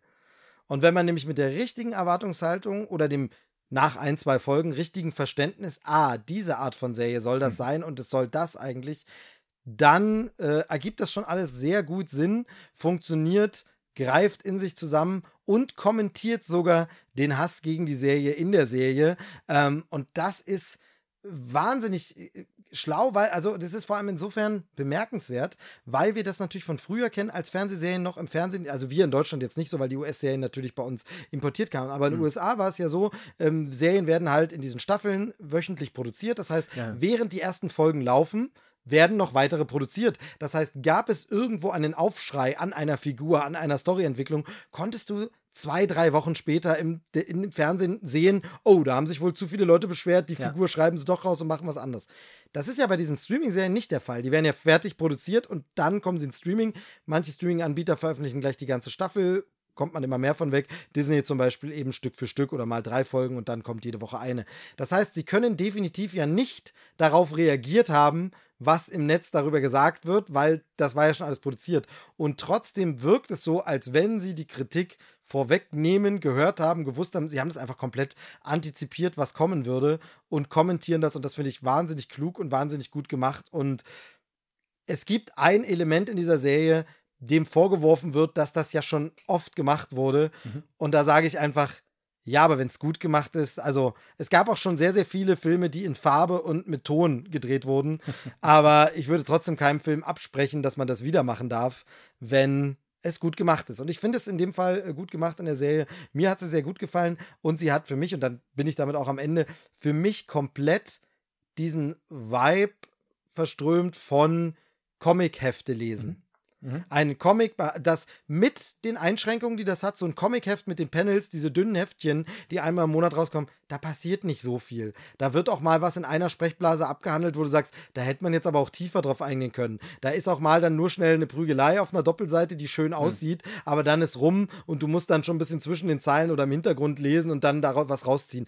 Diese Einschränkung hat auch diese Serie, aber sie ist für mich im besten Sinne eine Übertragung dessen, was ein monatliches Comicheft ist. Und das ist für mich das monatliche Comicheft. In dem Fall kam es wöchentlich raus, aber Comichefte sind ja monatlich erschienen. Das monatliche Comicheft She-Hulk übertragen in eine Serie hat für mich fantastisch funktioniert bis zum Schluss. Finde ich richtig gut. Also mir gefällt es richtig gut. Alles andere würde dann spoilen und zu viel verraten, aber allein schon wegen der wunderbaren Tatjana Maslani absolut äh, sehenswert. Ähm, Empfehlung, äh, hol es mal nach. Also. Das, du, es, es steht auf der Liste. Ich muss sagen, bei mir hat leider auch Miss Marvel, ich habe die ersten drei Folgen geguckt, fand die gut, aber irgendwie ich weiß gar nicht, warum ich dann gar nicht mehr weitergeguckt habe. Du, es gibt so Serien. Ich habe ich hab mich gerade mit meiner ähm, Frau erst drüber unterhalten, dass es immer wieder so Sachen gibt. Ähm, ich habe äh, ein bisschen aufgeräumt hier äh, heute DVD-Regal und so und habe da gefunden, weil ich habe eigentlich habe ich was anderes gesucht, wie das so ist und dann räumt man und dann fiel mir plötzlich die erste Staffel von äh, Castle Rock in die Hände. Ah. So eine Blu-ray. Wir haben das angefangen. Wir fanden das richtig gut. aber wir haben es irgendwann vergessen. Wir haben es ja. nicht zu Ende geguckt, wir wissen nicht, wie es auch, wir haben nicht mehr, wir haben es einfach vergessen. Und manchmal gibt es so Serien, Absolut. wo einfach, obwohl man jetzt nichts direkt schlecht dran fandet und nicht so, äh, wie blöd, man einfach nicht mehr dran denkt, ach stimmt ja, das war ja auch noch im Angebot. Ähm, und bei mir ist das tatsächlich auch mit vielen dieser Filme, die jetzt so ins Streaming kommen, die rauschen so vorbei, wo ich mich dann mhm. immer wieder erinnern muss, da war doch was, den wolltest du doch noch gucken. Den hast du ja noch gar nicht gesehen, der ist jetzt eigentlich vorbei ich habe schon wieder vergessen, es war irgendein Film, darüber habe ich mich neulich mit den Trailerschnack-Jungs unterhalten. Da war das nämlich so, wo ich dachte, ach stimmt, den habe ich ja total vergessen, dass es den gibt. Jetzt habe ich ihn schon wieder vergessen, offensichtlich. ähm, von daher kann ich total verstehen und finde ich aber immer wichtig, so einzuordnen. Wenn man sagt, ich fand es nicht scheiße, ja. es hatte in dem Moment einfach nicht mich da so erreicht, genau. Aber ja. was hast du denn geguckt? Ja, was hat er denn geguckt? Ähm, Stranger Things 4. Das, äh, weil ich habe ja. mal geguckt, wann du das letzte Mal veröffentlicht hast. Ja, da okay. habe ich extrem viel zugemacht, inklusive wieder so ein durchgelugt und ach, ich liebe das einfach.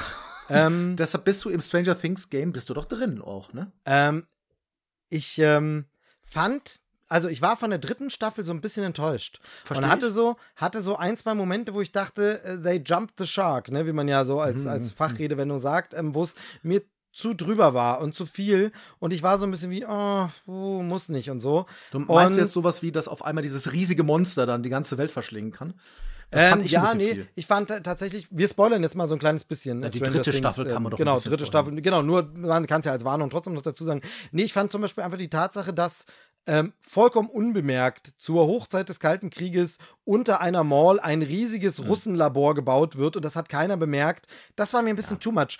Man kann dann immer sagen von wegen, hey, das ist eine Serie mit Dimensionstoren und Monstern. Was willst du denn für Realismus? Aber in der Welt muss es stimmig ja, aber es ist, sein. es ist halt ein Trope. Es ist ein Trope von den Filmen, an denen es sich das Ganze anlehnt. Ja, ja? mir war das ein bisschen zu drüber und mhm. ähm, tatsächlich auch waren ein paar so humoristische Elemente mit Alexei und so. Das war mir ein bisschen immer, es schrammte immer so ein bisschen an der Chargerie, ja. wo ich sage, ah, ah und so. Ich fand es aber nicht schl schlimm, sondern es war okay, ähm, aber nicht mehr so. Und ich dachte, hm. und dann war ja eine lange Pause, ja. sehr, sehr lange Pause. Drei Jahre fast. Auch nochmal durch Pandemie verstärkt und so. Und bin deshalb in Staffel 4 gegangen und ähm, ganz ehrlich, ich liebe diese vierte Staffel. Die hat mich ja. so umgehauen und so begeistert und ähm, es ist, du darfst gleich reden, weil du jetzt mit Stranger Things angefangen hast. Jetzt habe ich dir das alles weggenommen. Ich, aber nein, ich bin ja ich, froh, wenn wir zusammen über die Sachen reden können. für mich, für mich ist wirklich das Ding, man hat wieder gemerkt, die, was sie in der dritten Staffel ein bisschen aus den Augen verloren haben, das ist, haben sie wiedergefunden. Und zwar haben sie in Staffel 1 und 2 jeweils eine Art von Film oder Popkulturphänomen oder weiß ich nicht, äh, ja, so eine Hommage gemacht an etwas, wo sie gesagt haben, das soll so ein bisschen sein wie das. Und das haben sie beim, beim dritten, in der dritten Staffel so ein bisschen verloren, beziehungsweise haben sie dann so gesagt, jetzt gehen wir ein bisschen auf die lustigen, vielleicht John Hughes-mäßigen und ein bisschen so 80er-Filme, aber es passte nicht mehr so ins Horrorgenre. Und man muss ja sagen, die vierte Staffel hat ja ganz klar ein Horror-Franchise, das es sehr, sehr krass beeinflusst hat das führt bis zu einem Gastauftritt, ähm, wo man wirklich sagt, ähm, davon ist das beeinflusst und daran ist das eine Hommage. Und ich glaube, deshalb ist das auch wieder so stark, weil sie wieder sagen, lass uns doch mal fokussieren, was fanden wir an der Reihe geil und so ähnlich machen wir das jetzt. Ähm, und das hatten sie in der dritten Staffel ein bisschen aus den Augen verloren, hatte ich das Gefühl. Ja, bei der dritten Staffel war es ja dann doch eher so, die Körperfresser kommen war mit drin. Und halt tatsächlich, gut, aber so, so andere Franchises nehmen sich ja immer noch nebenher. Also es war halt so ein bisschen Terminator, war auch irgendwie dabei. Ähm, ich fand aber vor allen Dingen auch Sachen, die im Labor sind, immer ein bisschen nervig. Ähm, aber eine Geschmackssache nur. Ähm, lass uns dabei bleiben. Ich, ich finde, die dritte kann man trotzdem, kann man gucken. Ähm, ist nicht meine Lieblingsstaffel von denen, die es da gibt. Ähm, aber jetzt die vierte, die, die hat mich dermaßen umgehauen. Und ich fand das da auch tatsächlich clever, weil die haben das ja in zwei, äh, ja, in, in, zwei Teilen veröffentlicht. Für mich hat das völlig Sinn gemacht, an dieser Stelle einen Cut zu machen, weil es gab halt ein, es gab halt ein Reveal und ich finde, wenn du dann das am Stück rausbringst, dann geht das vielleicht ein bisschen unter. Und so Richtig, hatte man dann total. erst so drei Wochen Zeit, um drüber nachzudenken. Ähm, genau, also wir brauchen, wir brauchen uns da, glaube ich, nichts vormachen. Äh, künstlerische Integrität hin und her, das ist natürlich auch ein ähm, reiner marktwirtschaftlicher Move, weil du natürlich durch diese Unterbrechung nicht damit äh, hinkommst, wenn du nur einen Monat Netflix abonnierst, Klar. reicht es nicht, um alles zu gucken, weil man es dann nochmal gestreckt hat. Weil es war ja an der, am Ende so durch die Pause und so wie sie in, sie haben das ja so in Blöcken veröffentlicht. Also nicht eine Folge pro Woche, sondern ein Block Genau wie du schon gesagt hast. Und dann nochmal einen Block von zwei Folgen und so. Und am Ende von der Wochenanzahl wäre, war es so, die Pause dazwischen, ja. als wäre jede Woche eine Folge gekommen. Also jemand, der zum Starttag jede Woche eine Folge geguckt hat, wäre genau zur selben Zeit fertig geworden wie alle anderen. Aber ähm, das machen sie halt nicht, damit du nicht einen Monat nur abonnierst und dann denkst. Aber genau wie du sagst, ich bin äh, äh großer Fan davon, nicht geworden, weil ich war es eigentlich schon immer, von diesen wöchentlichen Veröffentlichungen. Von diesen stückweise, weil du einfach auch mal über Dinge nachdenken kannst und vor allem mit Leuten reden kannst. Also du kannst natürlich spoilerfrei, wenn der Kollege, die Kollegin in der Mittagspause die Folge noch nicht gesehen hat am Montag, die Folge von Sonntag, dann hat er es aber vielleicht am Mittwoch dann gesehen oder am Freitag und spätestens im Pausengespräch am Freitag quatscht man mal wieder über Serien, die man gesehen mhm. hat, weil sonst habe ich das echt immer öfter erlebt, dieses von wegen, ah, guckst du auch die Serie? Ja, gucke ich auch, bin in Staffel 2, ach so, ich bin in Staffel 4, ach, dann kann ich dir, ach so, Thema beendet, Gespräch vorbei. So, und ähm, durch dieses Wöchentliche ist einfach, was man plötzlich wieder mit Leuten sprechen kann über einzelne Folgen. Hast du auch schon gesehen? Nee, habe ich noch nicht gesehen, werde ich aber heute gucken. Lass uns morgen quatschen. Dann kann man ein bisschen reden. Wie wird es jetzt weitergehen und so. Ich finde, das, das ist einfach ein ganz anderes Erlebnis äh, angucken. Und Dinge können eben auch wirken, sich setzen lassen und werden nicht so weggesuchtet. So, weil, weil bei Serien, die man so am Stück guckt, ist es ja oft auch, kann ich dir nicht mehr sagen, ob das Folge 3 war oder Folge mhm. 5, weiß ich nicht. Und ich habe auch manchmal ähm, das Gefühl, zum Beispiel bei einer Star Wars-Serie, die jetzt äh, gerade läuft, ähm, dass man überhaupt keinen Sinn darin sieht, warum das dann noch überhaupt unterteilte Folgen sind. Und das macht ja zum Beispiel Stranger Things in dieser Staffel auch sehr gut, dass sie von dieser Länge machen wir uns nichts vor, die letzten beiden Folgen sind zwei Filme. Absolut. Ja, also ja. es kommen dann noch mal zwei Filme raus. Und das ist aber auch sinnvoll, weil hätte man diese letzten zwei Filme jeweils noch mal auf Folgenlänge getrennt und dann rausgebracht, wäre es wirklich, dann wäre es so, ich kann es ja beim Namen nennen, so geht es mir bei Andor, hm. wo ich so sage, warum war das jetzt eine Folge? Die Story ist da weder zu Ende, noch bei einem Höhepunkt, noch bei einem Twist, noch bei einem Plotpoint. Das ist mittendrin und mit der nächsten Folge geht's weiter. Das ist ganz klar darauf ausgelegt, dass man das am Stück jetzt weiter guckt. Dann braucht ihr da auch keinen äh, Abspann dazwischen packen, den ihr offensichtlich nur macht, um hinterher nicht sagen zu müssen, ja, und das drei Minifilme-Event, sondern damit ihr sagen könnt, das neun Folgen-Event. Nur deshalb trennt ihr das. Und das hatte halt Stranger Things gar nicht, sondern es war wirklich sinnvoll, wie die Plotpoints gesetzt waren, wann da dramaturgisch ein Ende kam. Genau wie du sagst, einen fetten Review Reveal nach dem ersten Teil, eine Pause und dann zwei Spielfilme, die das Ende abfeiern. Chapeau, richtig, richtig gut. Aber dann, dann lass uns doch direkt äh, bei Andor, Endor, wie auch immer man, Endor, der Planet, Andor, der Mann, ähm, dabei bleiben. Ich höre also raus, du bist noch dran. Äh, dann kann ich dir ja sagen, wo ich bin, nämlich, äh, das ist die erste, ich bin, ich schäme mich ein bisschen, aber ich habe nach der ersten Folge aufgehört. Ähm, ich habe ich hab mich durch die ersten drei durchgekämpft und habe es dann sein gelassen, weil es einfach es, es ist, weißt du, ey, das, das Gute ist ja, man kann sich mittlerweile immer entscheiden, gucke ich oder gucke ich nicht. Weil ob das, wie viel sehr Auswirkungen das auf Filme haben wird, also der wird wahrscheinlich relativ kleine Auswirkungen auf Filme haben, die kommen.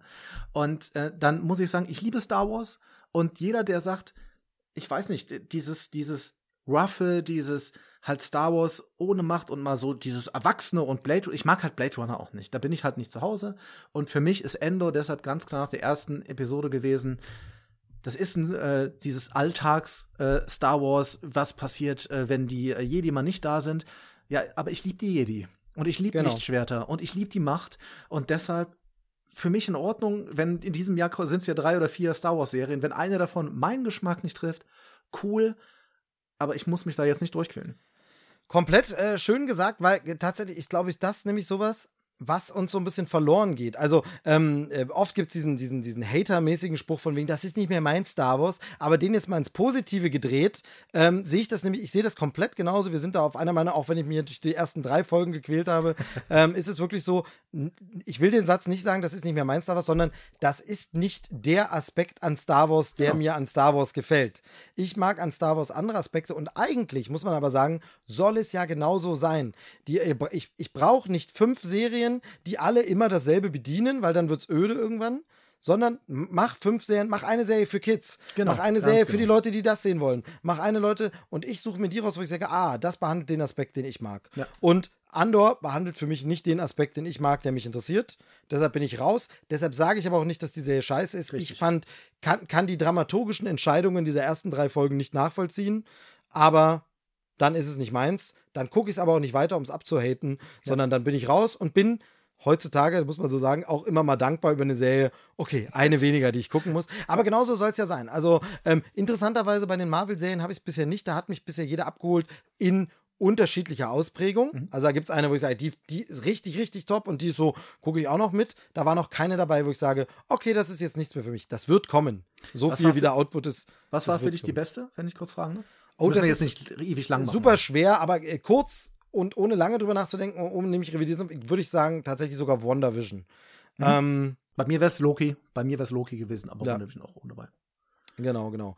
Ähm, ja, okay, dann haben wir Andor abgehakt und nicht geguckt. Ja, und dann, ähm, dann müssen wir ja, ja, muss ich ja noch wissen, was mit Obi-Wan ist. Das war ja auch seitdem.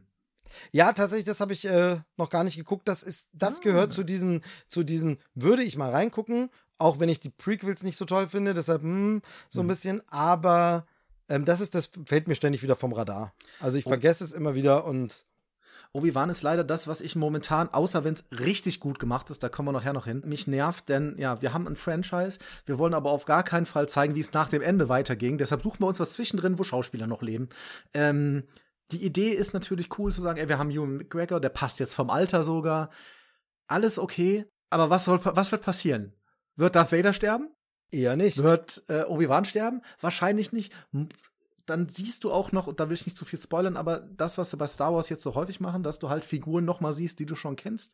Und bis zu einem gewissen Grad, wenn es der Story was bringt, äh, ich sag jetzt mal Mandalorian Staffel 1 Finale, da hat das total Sinn gemacht. Aber wenn du dann das Gefühl hast, das könnte jetzt auch Person X sein und da ist nur das drin, das nervt mich, obwohl ich die Figuren liebe. Und ähm, Obi-Wan hat leider auch ähm, teilweise so dumme, logische Entscheidungen gemacht. Du, es gibt diese eine Szene, über die jeder redet, ähm, ohne zu spoilern, da geht es darum, warum kann Darth Vader nicht.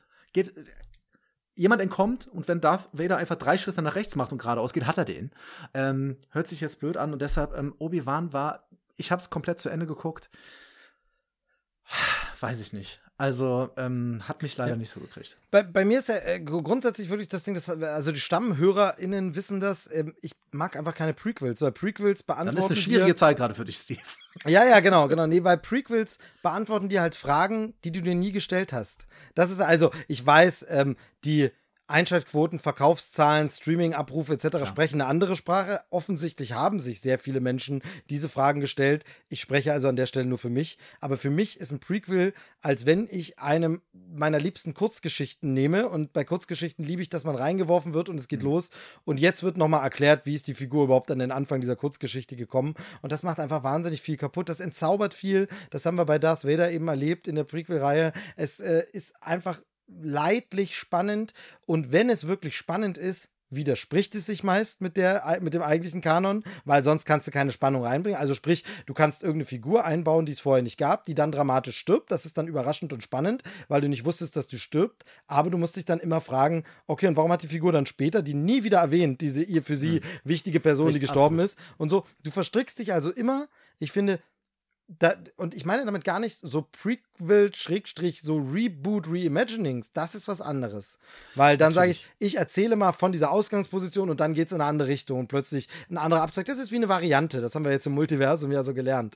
Aber ich finde Prequels einfach per se uninteressant und man schränkt sich ein und vor allem verstehe ich nicht, warum man das macht. Also aus wirtschaftlichen Gründen schon, aber rein künstlerisch wird ja dann immer verargumentiert, weil es wird, wurde natürlich eine Zeit lang auch viel über Fortsetzung gemeckert, aber ich finde immer, eine Fortsetzung ergibt per se erstmal Sinn, weil wir alle kennen das. Man hat einen Abschnitt im Leben hm. und danach geht das Leben weiter und es passiert einem noch was. Und manchmal passieren einem drei Dinge. Da ist Staffel 1 war ich beim ersten Arbeitgeber und Staffel 3 bin ich beim zehnten Arbeitgeber. Und was da passiert, ist das Leben. Das heißt, es ist eine Fortsetzung wenn sie gut gemacht ist, ist es natürlich blöd, wenn bestimmte Dinge dann zu sehr gleich werden oder unrealistisch. Aber grundsätzlich, eine Fortsetzung passiert ja jeden Tag in unserem Leben. Jeder Tag ist die Fortsetzung vom Tag davor.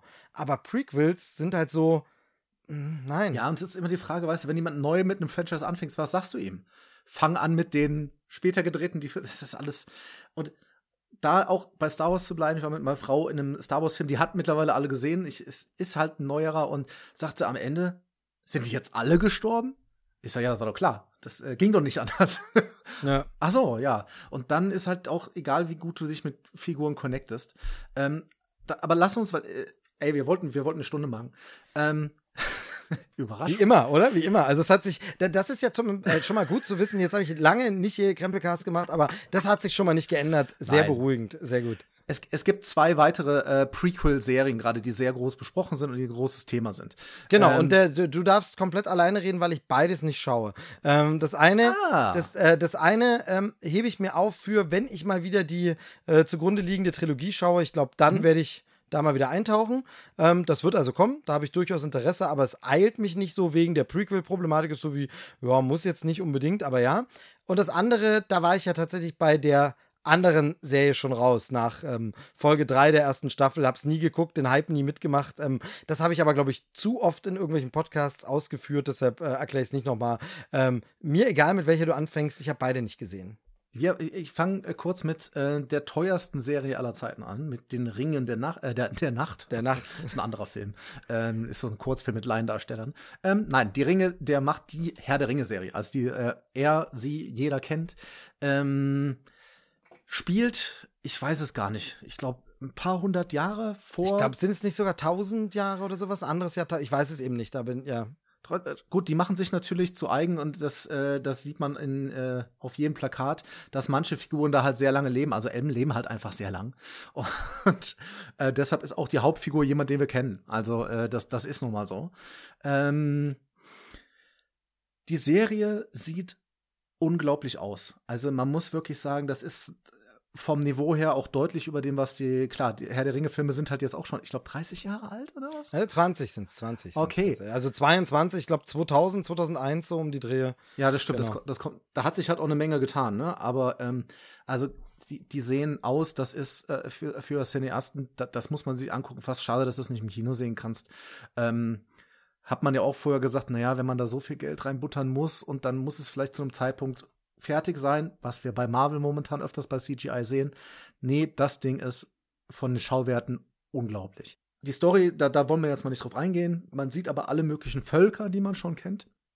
Und es hat was, das kann dir gefallen oder nicht gefallen, denn die Herr der Ringe-Filme, wenn du dir dann die Extended Cuts annimmst, Herr der Ringe lebt auch immer davon. Alles ist episch, es ist ein epischer Wald oder es ist epische Flüsse oder was das ist, ne? Und auch musikalisch ist das immer, das ist jetzt alles wichtig. Aber ja, ja. die nehmen sich halt in dieser Serie und so ist es ja in den, wenn man mal in die Bücher reingeschaut hat, was äh, ich sehr anstrengend finde. Ja, ich auch. Ich habe tatsächlich nur Band 1 und glaube ich nie zu Ende gelesen. Aber ähm, weil ich finde, er, er, hat eine gute Story-Idee, aber er ist einfach kein guter Erzähler, der Herr Tolkien. ja, und äh, das Gute ist, hier bezieht sich das Ganze ja eigentlich auf so ein Geschichtswerk, also wo er nur sagt, da ist das passiert, das Silmarillion, das muss ganz schrecklich zu lesen sein. Habe ich aber nicht gelesen, deshalb kann ich nicht sagen. Nur da äh, sind wirklich ich, Geschichtsdaten.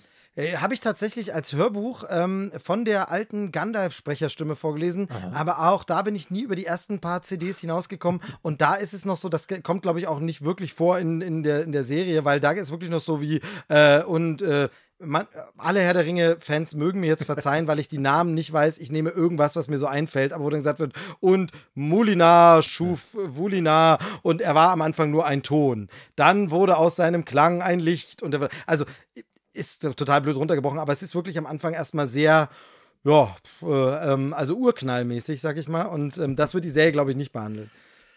Äh, nee, ähm, aber wie gesagt, auf die Story will ich gar nicht so sehr ein reingehen, weil es geht eher um das Gefühl. Und das Gefühl ist, die nehmen sich halt wirklich Zeit. Also die nehmen sich extrem viel Zeit. Äh, du hast viele Dialoge und das ist alles schön inszeniert. Für mich kommt das manchmal einfach nicht so richtig in Schwung, aber das ist bei den Tolkien-Sachen so. Deshalb würde ich sagen, ey, das ist in Ordnung, wenn du, wenn du dich damit halt dass sie da durch den Wald wandern und dann diese Gesänge, die es in den Büchern auch viel gibt. Das ist halt alles mit dabei. Ähm, für die teuerste Serie aller Zeiten fehlt mir da noch ein bisschen Story und ein bisschen Drive. Ähm, sie ist bei IMDb mit 6,9 bewertet, was eigentlich nicht so super gut ist. Ähm, auch jetzt eine Folge, die vorletzte, ich habe noch nicht alles gesehen, die letzte fehlt mir noch, die vorletzte, die war wirklich sehr ermüdend. Ähm, aber ey, man kann das machen. Die Folgen sind halt jeweils auch eine Stunde oder anderthalb Mal lang. Das, das ist jetzt nichts, was du am Stück gucken musst. Da sind wir wieder bei der wöchentlichen. Bei so Serien macht das Sinn. Ich finde, man sollte auf jeden Fall reingucken, weil wenn man in diesem Universum unterwegs ist oder in der Bubble, in der wir sind, dann musst du die teuerste Serie aller Zeiten ja, zumindest total. mal reingeschaut ähm, haben. Wie gesagt, hier ist es tatsächlich so, ich bin genau wie du sagst, ich bin super gern in dieser Tolkien-Welt unterwegs. Also ich liebe die Extended Editions der, der ja. äh, Urtrilogie, weil es wirklich dieses ist von, das kann, die können da, und wenn die dann nochmal, und jetzt isst noch einer ein Pausenbrot und jetzt kriegt noch einer einen Mantel geschenkt, ja, das will ich sehen. Also, und wenn da jetzt noch eine Szene wäre, Gandalf liest noch das, äh, äh das Telefonbuch ja. von ähm, äh, Mittelerde vor, wäre für mich vollkommen fein, würde ich gern gucken, oder Schachspiel äh, eine Stunde oder so. Finde ich super, deshalb ist es genau das Ding. Aber ich will da erst wieder reinkommen in diese Stimmung. Ich will mhm. jetzt nicht einfach mit dieser Serie anfangen. Deshalb habe ich es mir wirklich so vorgenommen. Ich plane eigentlich entweder Weihnachten oder Neujahr, so um die Zeit, dieses Jahr mal wieder die Trilogie zu gucken. Ja. Ähm, haben wir jetzt letzten Jahre nicht gemacht, aber jetzt mal wieder sie zu gucken. Und danach werde ich, glaube ich, wenn es dann so eine Verlängerung brauche, wo ich sage, oh, jetzt noch ein bisschen weiter, weil leider die Hobbit-Filme sind schon leider echt schlecht und yep. machen halt leider nicht so Spaß und sind deshalb nicht so die geeignete Verlängerung.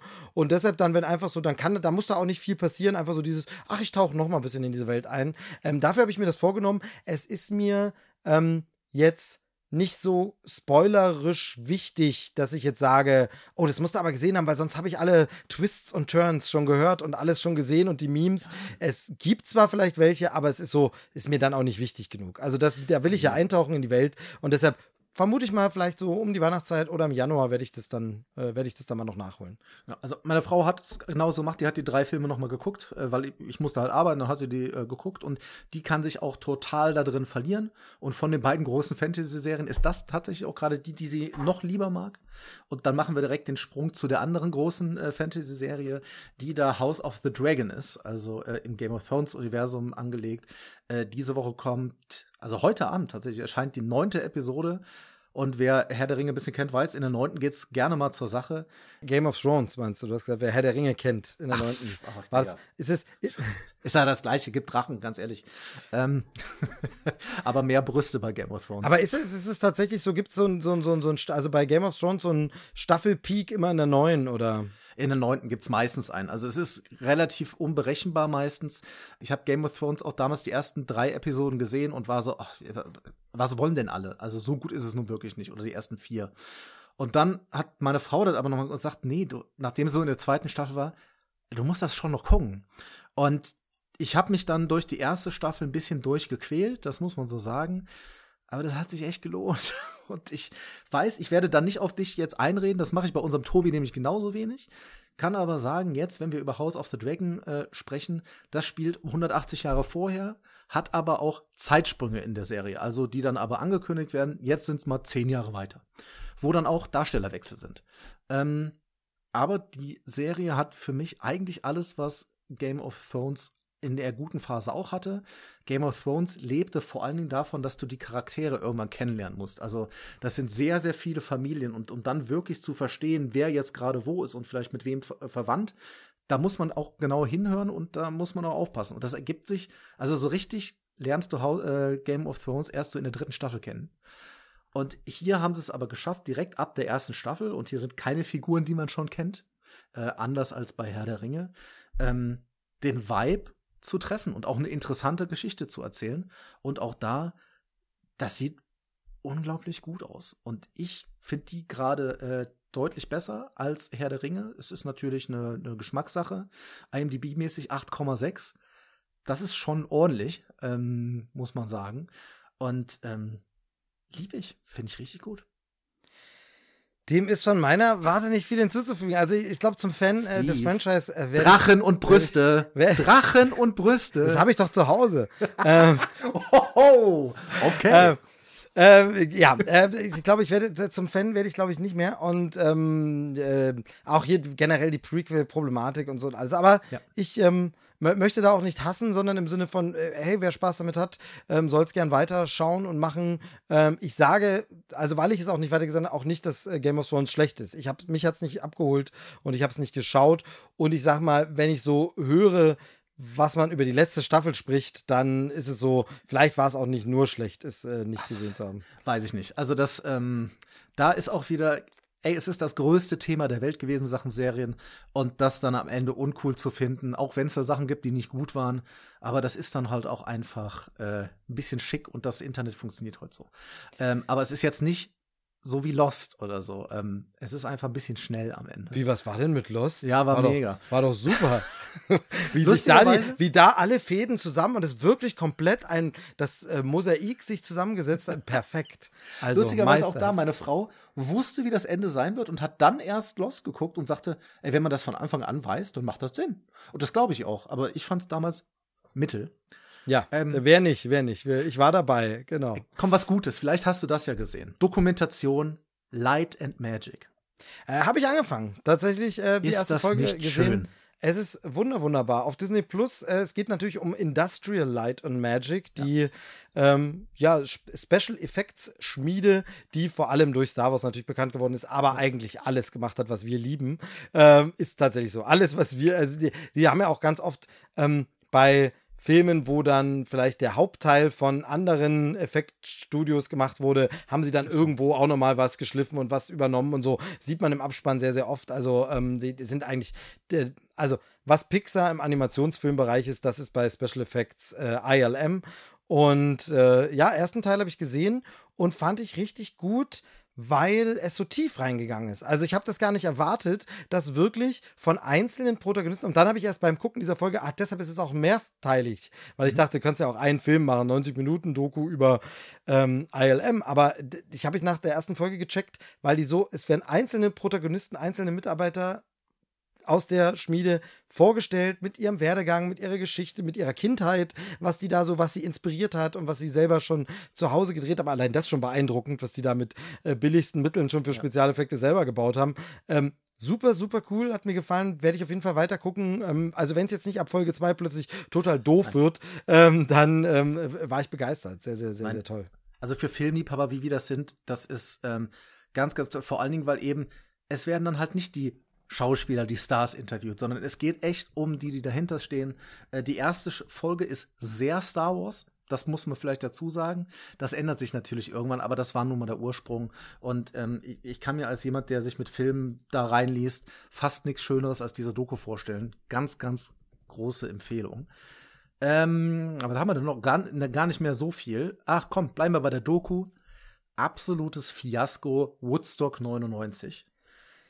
Äh, habe ich auch noch nicht gesehen, aber natürlich ja. schon viel drüber gehört. Und es ist so, ich habe ja damals Fire, Fire Festival Doku auch geguckt und es ist so dieses, ja. ha, will ich, will ich, will ich das, äh, diesen Wahnsinn noch mal sehen? Ähm, ist aber tatsächlich so ein Ding, wo ich mich so ein bisschen frage, ist ja auch mehrteilig, ne? Ähm, trägt ja. das, trägt das über mehrere Folgen? Ja, total. Ähm, weil also es sind, es, es geht um das, um das kurz zu sagen, wie gesagt, es geht um das Woodstock Festival, was 99 nochmal, äh, ja, nochmal aufgelebt wurde, auch mit den Machern von, von damals vom Original Woodstock, einer mit dabei. Und es ist eine dreiteilige Serie, weil es waren drei Tage. Und so hangelt es sich da lang. Ah, okay. Und dann ja. zu sehen, dass es wirklich Tag für Tag schlimmer wird. Und die Sache ist, wenn du, also Fire Festival, äh, Absolute Fiasco ist der böse Bruder von Fire Festival. Okay. Weil bei Fire Festival, ey, da ist Scheiße passiert. Es war aber auch irgendwie lustig. Weißt du? Und das fehlt hier leider komplett, weil da Menschen wirklich, also das ist nicht schön anzusehen. Es gab eine Szene, wo ich bin echt hart gesotten, was sowas angeht. Ich musste eine Viertelstunde Pause machen, weil ich das nicht mehr konnte. Ich konnte mir das nicht mehr angucken. Ähm, aber es ist echt interessant, vor allen Dingen 99 war die Zeit, ey, das sind alle Bands, die ich liebe. Ich habe das damals nicht mitgekriegt. Genau, das wollte das wollte ich sagen, das wundert mich so, dass Ja. ich das gar nicht so auf dem Schirm habe. Also, ich meine, dass Genau. ich Fire, Fire Festival nicht mitbekommen habe, das war nicht mein Dunstkreis und da war ich nicht äh, der, auf den, äh, noch nicht auf den einschlägigen Seiten oder so dabei in den Communities und habe das nicht mitbekommen. Aber das hätte ich da, also dass ich davon gar nicht so wirklich, vielleicht ist mal irgendwo der Name gefallen, dass es einen Woodstock noch mal geben sollte, 99, aber dass das so ein Chaos war, so ein Mist und dass das so ein Event, nichts davon, ich wusste nichts davon. Also jetzt erst mit der Ankündigung der Doku habe ich das mitbekommen. Also, ähm, oh, da sind Limp Bizkit dabei, die Chili Peppers, so alles, was man halt, äh, Korn ist dabei, also alles, was man so, ne, ähm, aber wirklich schlimm. Also, das ist wirklich, äh, wie gesagt, es ist der böse Bruder, aber es ist interessant gemacht und es ist eine, ist eine Empfehlung, aber halt auch da Triggerwarnung für Menschen und auch auch für Ideen. Also, ach, einfach was so in den letzten, die Idee am Ende des Festivals, ohne das zu spoilern, wie man darauf kommen kann, als Veranstalter zu sagen, ja, lass uns doch das noch machen. Also da ist, äh, das ist so ein bisschen wie der Moment im Fire Festival, wo es darum äh, ging, hier Take One for the Team, wo du auch Ja. einfach nur da sitzt und sagst, äh, Leute, wie kann man auf die Idee kommen? Sehr gut. Angucken, was haben wir noch? Ich habe Zwei Sachen noch. Genau, Mach. ich habe noch eine ne Doku anzubieten, die ich durch Ja. Zufall ähm, beim nächtlichen Zapping gesehen habe, ähm, dann hängen geblieben bin, zu Ende geguckt habe, um dann am nächsten Nachmittag festzustellen, dass sie nochmal lief und ich gar nicht hätte bis Nacht wach bleiben müssen. Ähm, und man kann sie auch in der ARD-Mediathek noch äh, schauen, war bei One äh, zu sehen, ist aber nur noch bis Anfang November da, also ein bisschen beeilen vielleicht. Und zwar, woran denkst du, wenn ich sage, nein, doch, oh, Ja, Louis de Finesse. Richtig, und genau so ist es. Die Doku heißt Nein, doch, oh, Ach, die schön. Louis de Finesse Story und ist eine zweiteilige Doku, zweimal so um die 50 Minuten und da wird wirklich das gesamte Leben von ihm ähm, vorgestellt. Ist ein, Schau ein französischer Schauspieler ähm, aus Komödien, natürlich vor allem bekannt durch die Gendarme von Saint-Tropez-Filme, natürlich die Phantomas-Reihe, aber auch ähm, Louis und seine Filme- außerirdischen Kohlköpfe. Genau, der ist zum Beispiel legendär. Brust oder Keule? Äh, diese, genau, Brust oder Keule, Balduin, der Sonntagsfahrer und so weiter. Ähm, auch immer komisch, mal hieß er Louis, mal hieß er Balduin und im Film hieß er dann immer ganz anders. Naja, Synchro und Übersetzung ähm, aus diesen Zeiten. Aber jedenfalls ähm, ein äh, ja, Komiker, kom komödiantischer Schauspieler, der tatsächlich erst relativ spät durchgestartet ist. Äh, das war mir alles gar nicht so bewusst, kam eigentlich vom Theater und ist dann erst ähm, zum Kinostar relativ spät geworden, ich glaube in den 50ern, also seinen 50er Jahren, also als er über 50 Jahre schon alt war. Und ähm, hat immer sehr so einen Choleriker gespielt, aber lustig, ähm, oft auch so ein bisschen gemeine Leute, aber trotzdem so ein bisschen sympathisch noch und so. Ähm, und die Doku beleuchtet wirklich sein Leben ähm, mit Zeitgeschichte, mit bisschen privaten, aber auch nie, dass es zu, also es wird nie so gossiphaft privat, ähm, aber hat mir sehr, sehr viel, weil es war so durch diese Doku, deshalb bin ich da auch so dran hängen geblieben, so, ich habe seine Filme lange Jahre einfach vergessen, habe Ja. die früher super viel geguckt als Kind und so und Ich alles auch. und habe jetzt Jahre nicht mehr so dran gedacht und ähm, dann ist mir aufgefallen, ich wusste gar nichts weiter über den. Mhm. Also ich kenne einfach die Filme, die da tatsächlich auch, ähm, obwohl ja aus dem Westen, nämlich aus Frankreich, waren diese Filme tatsächlich auch in der DDR zu sehen. Das heißt, ich habe die auch in meiner Kindheit schon gesehen und da war der sehr, sehr erfolgreich, generell im Ostblock. Und ähm, das, wie gesagt, gehört für mich zur Kindheit, ist super und äh, toll und lustig und sind teilweise auch wirklich gut gealtert, die Filme. Aber ich hatte die, das war komplett vom Radar und ich wusste gar nichts über den. Ähm, und deshalb eine Empfehlung, zwei Teile, kann man sich schön mal äh, weggucken. Nein, doch, oh, die Louis de Finesse äh, Story. Ähm, in der ARD-Mediathek gibt es die noch bis Anfang November. Ach, schön. Ich, totales Kindheitsding bei mir. Ne? Ja, krass, Aber ne? Also, Seitdem nicht mehr gesehen. So ein bisschen, das fast das gleiche Schicksal wie Bud Spencer und Terence Hill bei mir. Genau, wir sind jetzt angestachelt äh, durch die Doku. Wir werden jetzt, glaube ich, mal ein paar Filme, Filme wieder rauspacken. Gibt mittlerweile auch sehr viel auf Blu-ray äh, von ihm und so und von daher, genau. Gut, ah, wir kommen in die Zielgerade, aber ein bisschen was hast du noch. Finste. Ähm, ein, ein Trailer, den ich für äh, Trailerschnack besprochen habe. Ähm, und deshalb so ein, so, ein, so ein kleiner, ja auch gruseliger Tipp, aber auch was für vor allem aufmerksame Zuschauer. Shining Girls. Shining Girls zu haben bei äh, Apple TV. Also Apple TV Plus heißen das, glaube ich. Das, äh, genau, weiß, Apple TV, Apple TV Plus. Genau. Ja. Entsch Entschuldigung. Ähm, und da war, das war eine Serie, die auch wöchentlich rauskommt. Und das war ein bisschen schwierig. Ich erzähle gleich auch warum. Ähm, es geht um ähm, Kirby, die wird gespielt von Elizabeth Moth, die ihr vielleicht kennt aus Der Unsichtbare, den ich wirklich. Gelungen fand, unter anderem. Oder aus einer meiner absoluten Lieblingsserien, äh, Mad Men. Ach, ich dachte Castle Rock. Ähm, nee, nee, tatsächlich ähm, habe ich ja noch nicht. Wird's vielleicht noch. Nee, ähm, Madman, da ist sie ja tatsächlich die Haupt, ja, eine der Hauptfiguren. Man kann, das ist ja schon Ensemble-Geschichte, aber ähm, da äh, ist sie mir ans Herz gewachsen. Über die sieben Staffeln waren es, glaube ich. Von mhm. daher ähm, hat sie auf jeden Fall schon mal das Interesse bei mir geweckt, aber ich habe es noch nicht gesehen, Shining Girls. Gegenspieler von ihr, äh, Jamie Bell. Und äh, Bell, da klingelt das Glöckchen. Ähm, Billy Elliot ist es gewesen. Billy Elliot, I Will Dance. Ähm, und ähm, eine, eine Geschichte. Ähm, wie gesagt, ein bisschen gruselig. Es geht um einen Serienmörder, der halt auch mal einen Anschlag auf eben jene Kirby hatte. Und sie hat aber überlebt. Und jetzt gibt es ähnlich, sie ist Reporterin und sie kriegt so ein bisschen mit, es gibt jemand, der ähnlich unterwegs ist. Es kommt aber relativ schnell, äh, dass man merkt, okay, da, da ist jetzt nicht alles ganz normal einfach nur ein Kriminalfall, sondern aus dem Nichts haben auf einmal ähm, Kollegen auf ihrem Arbeitsplatz eine andere Frisur. Aus dem Nichts. Und auf einmal erkennt jemand sie nicht mehr und so weiter und so fort. Und das ist etwas, wo man wirklich drauf achten kann innerhalb der Serie. Wie stehen jetzt gerade Möbel? Warum hat sich jetzt was verändert? So Sachen, die im Hintergrund passieren. Ein bisschen wie bei The Father. Ja, da ist es ja auch so. Es passiert ganz, ganz viel. Und da war es tatsächlich schade, wenn man so eine Woche nicht ist, weil so, wenn man es mehr am Stück gucken kann, merkt man in der Folge 5, ah, warte mal, sah das in Folge 3 nicht, an, äh, nicht anders aus. Ah, verstehe, ja, ja, ja. Wirklich nichts für ein Second Screen. Ähm, ich kann die sehr empfehlen. Ich fand die wirklich ganz, ganz toll. Ähm, Apple TV Plus haut ja nicht so viel raus, aber oft hochqualitative Sachen. Ich finde, die ist ein bisschen unterm Radar gewesen und ich finde, das ist perfekt jetzt für, für die Herbstzeit, für die dunkle Jahreszeit, sich abends da mal so ein bisschen gruselig, aber auch nicht zu sehr einzumummeln. Ähm, tolles Ding. Also ähm, Shining Girls heißt es macht Ja, genau. Also, wie, wie, du schon sagst, Apple TV Plus wirklich, ähm, äh, wenn dann, äh, also wenn die was machen, dann hat es schon eigentlich immer Hand und Fuß und ist wirklich gut. Und tatsächlich bei allem, was ich bisher reinguckt, auch bei den unterschiedlichsten Genres. Also guckst eine ja. Kinderserie, ja. Ähm, auch da bin ich natürlich wieder ein bisschen mehr unterwegs. Guckst irgendwie eine Kinderserie oder Kinderfilm, ist äh, super stark. Guckst was ähm, für Erwachsene humoristisch, ist super lustig. Guckst was für Erwachsene dramatisch, ähm, auch richtig gut. Also äh, die liefern schon, liefern schon ordentlich ab. Ja, letzte Serie, die ich habe, The Playlist heißt es, äh, ist glaube ich vor einer Woche rausgekommen und es ist im Endeffekt äh, die Serie über Spotify. Also wie ist äh, Spotify entstanden? Ähm, ich glaube, die hast du wahrscheinlich noch nicht gesehen, wenn der jetzt so kurz erst draußen ist. Nee, ähm, und äh, da habe ich tatsächlich auch gar nicht auf dem Schirm. Also da äh, ist gerade so ein bisschen, wird so ein Ding ist ähm, eine schwedische Serie, also auch schwedische Schauspieler komplett. Und ähm, ist insofern interessant. Ähm, hat so ein bisschen was von The Social Network. Es sind sechs Folgen, a, ich glaube, eine Dreiviertelstunde. Macht aber den Trick, dass jede Folge aus der Sicht einer anderen Person ist, die es gab. Also es geht einmal um den Gründer, dann geht es um den Investor, es geht um jemand aus der, äh, aus der Rechtsabteilung.